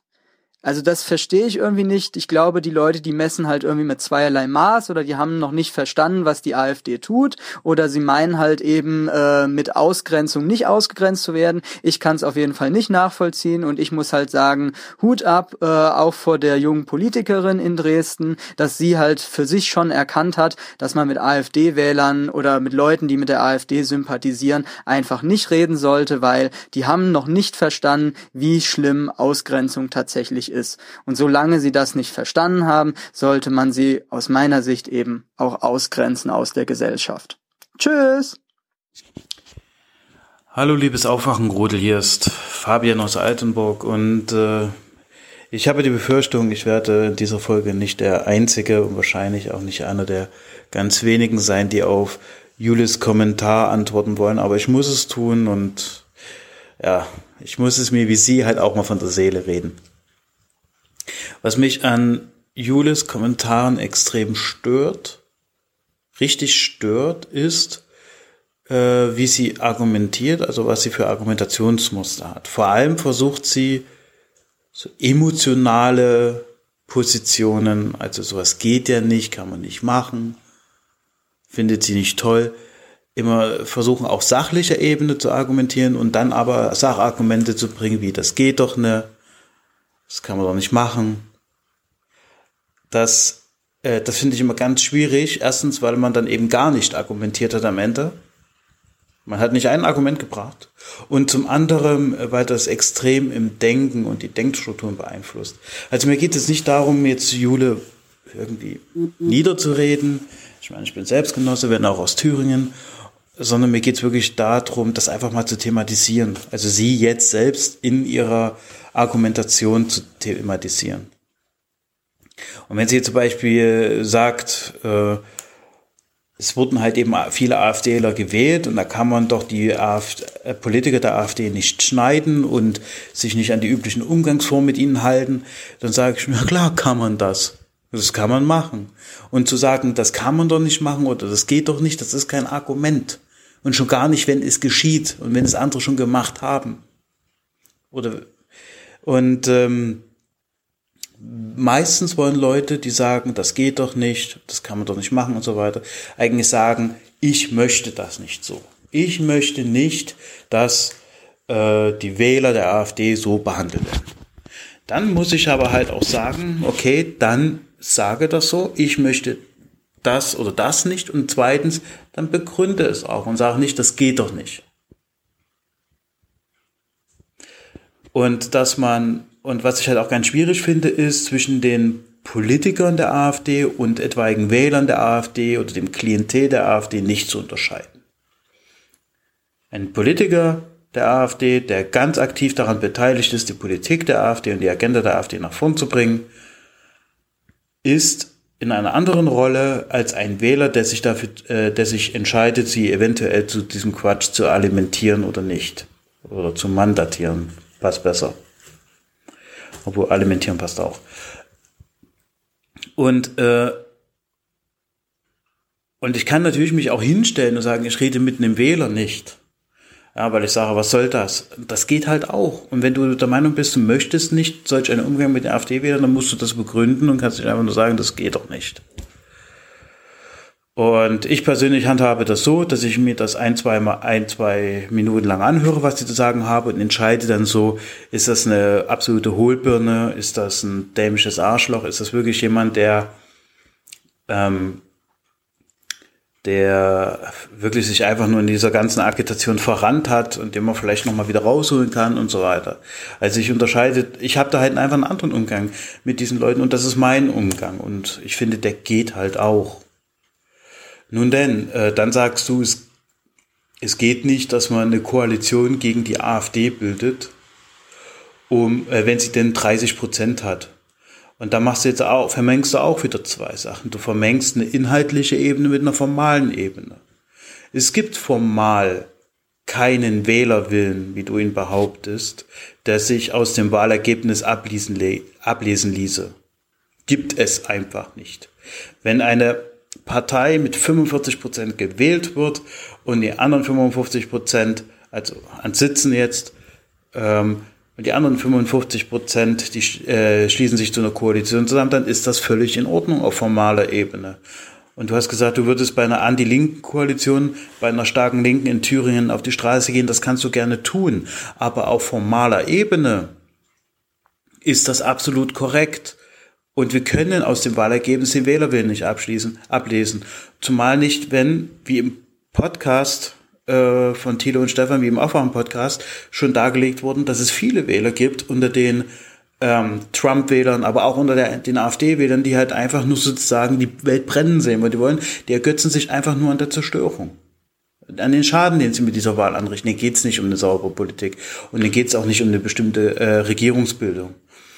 Und äh, es gibt ja auch immer wieder Hochrechnung, na Hochrechnung, Hochfra Umfragen, die äh, klarstellen, dass viele äh, der, also auffallend viele von der AfD oder vom AfD-Klientel ähm, gar keine Regierung mit der AfD wollen. Das lässt sich halt einfach aus so einer Umfrage zum Beispiel besser ablesen oder wenn man meinetwegen eine kompliziertere Wahl machen möchte, dann könnte man sicherlich auch kumulieren und panaschieren und dann könnte man auch Fragen stellen, hey Leute, welche Koalition wäre euch denn am liebsten? Welche wäre euch am allerliebsten? Mit welcher könntet ihr auch leben? Und was könntet ihr zur Not vertreten?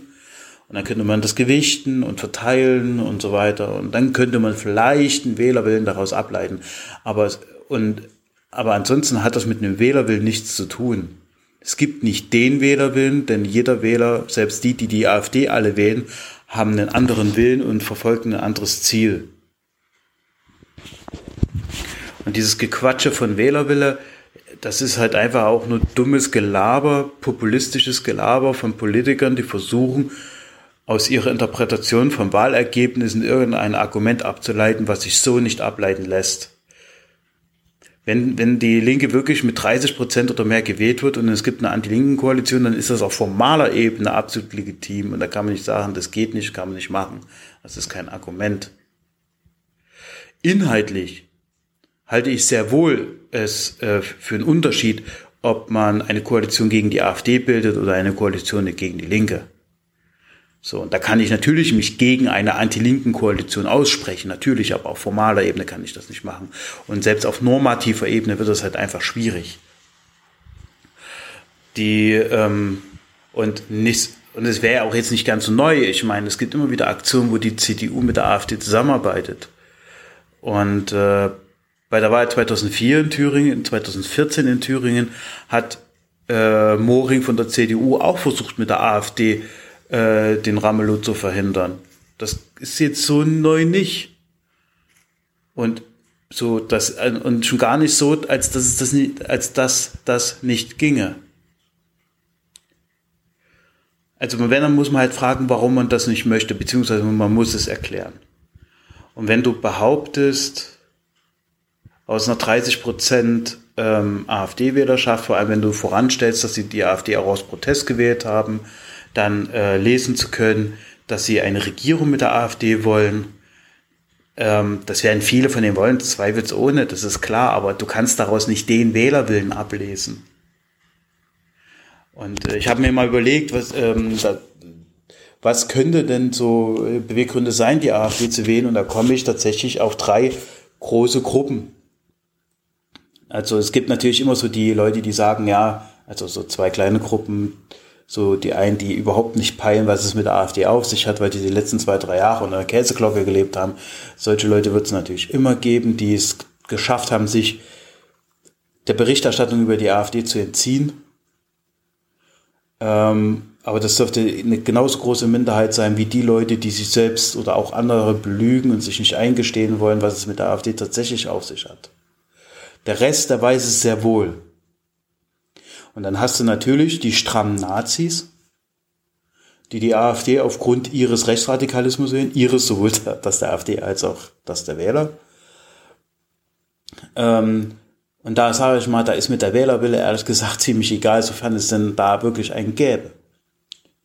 Dann gibt's Leute, die könnten durchaus das meiste Interesse haben, dass die AfD in die Regierung kommt. Das sind jene, die, äh, sage ich jetzt mal, die sind jetzt vielleicht keine Rassisten, aber die wählen die AfD äh, trotz ihres Rassismus, aber wegen ihren bestimmten Inhalten, die sie da vertreten. Und das ist sicherlich im Westen unter Meuthen und Co. sind das sicherlich andere ähm, Inhalte, ja fast schon nationalkapitalistische Inhalte, die sie da eher vertreten, während sie ja im Osten unter dem Höckeflügel ja eher nationalsozialistische Inhalte sind.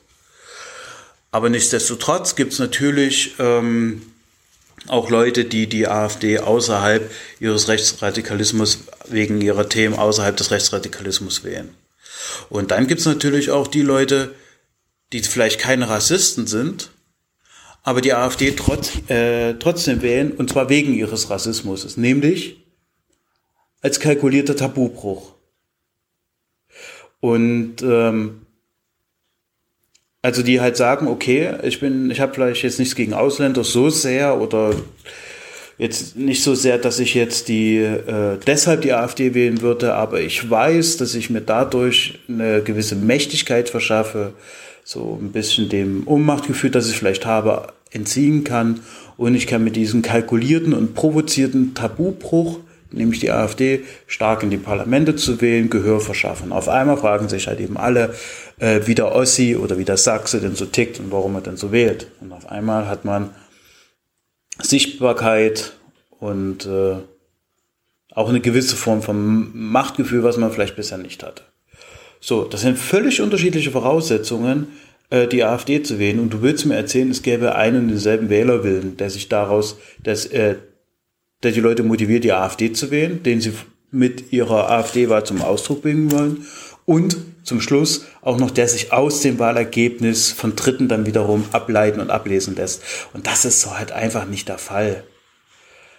Also einfach mal so als Gedankenstütze hinstellen und immer wenn du dich fragst, das geht doch ne, einfach überlegen, natürlich geht das. So, und einfach mal versuchen, genau da die Perspektive zu wechseln. Und das kann man doch nicht machen. Natürlich kann man das machen. Warum sollte man denn das machen können? Warum, ähm, warum kann man es denn machen und so weiter. Also einfach die Gegenfrage stellen und die Gegenperspektive einnehmen und dann vielleicht versuchen, mal wirklich inhaltlich zu argumentieren. Man merkt, du bist sehr emotional eingenommen und ich denke, deine Position ergeben sich auch eher aus so einer emotionalen äh, Verfasstheit das seid ihr sicherlich auch zugestanden. Aber ich denke, wenn du emotional äh, deine Positionierung eher emotional begründet hast, dann solltest du auch emotional begründen und halt sagen, ich möchte nicht, ich habe lieber das so und so und wie auch immer man das dann machen kann, ähm, als zu sagen, dass etwas nicht geht und dass man sowas nicht macht und dass, dass das gefährlich ist und ohne dann wirklich das eigentliche inhaltliche Argument hinterherzuschieben. Jetzt habe ich genauso lange gesprochen wie du, nur um so eine Facette von deinem Kommentar zu besprechen. Das war natürlich sehr unprofessionell. Es tut mir leid, aber ich hoffe, ich konnte mich wenigstens ausdrücken und einigermaßen klar machen. Ciao.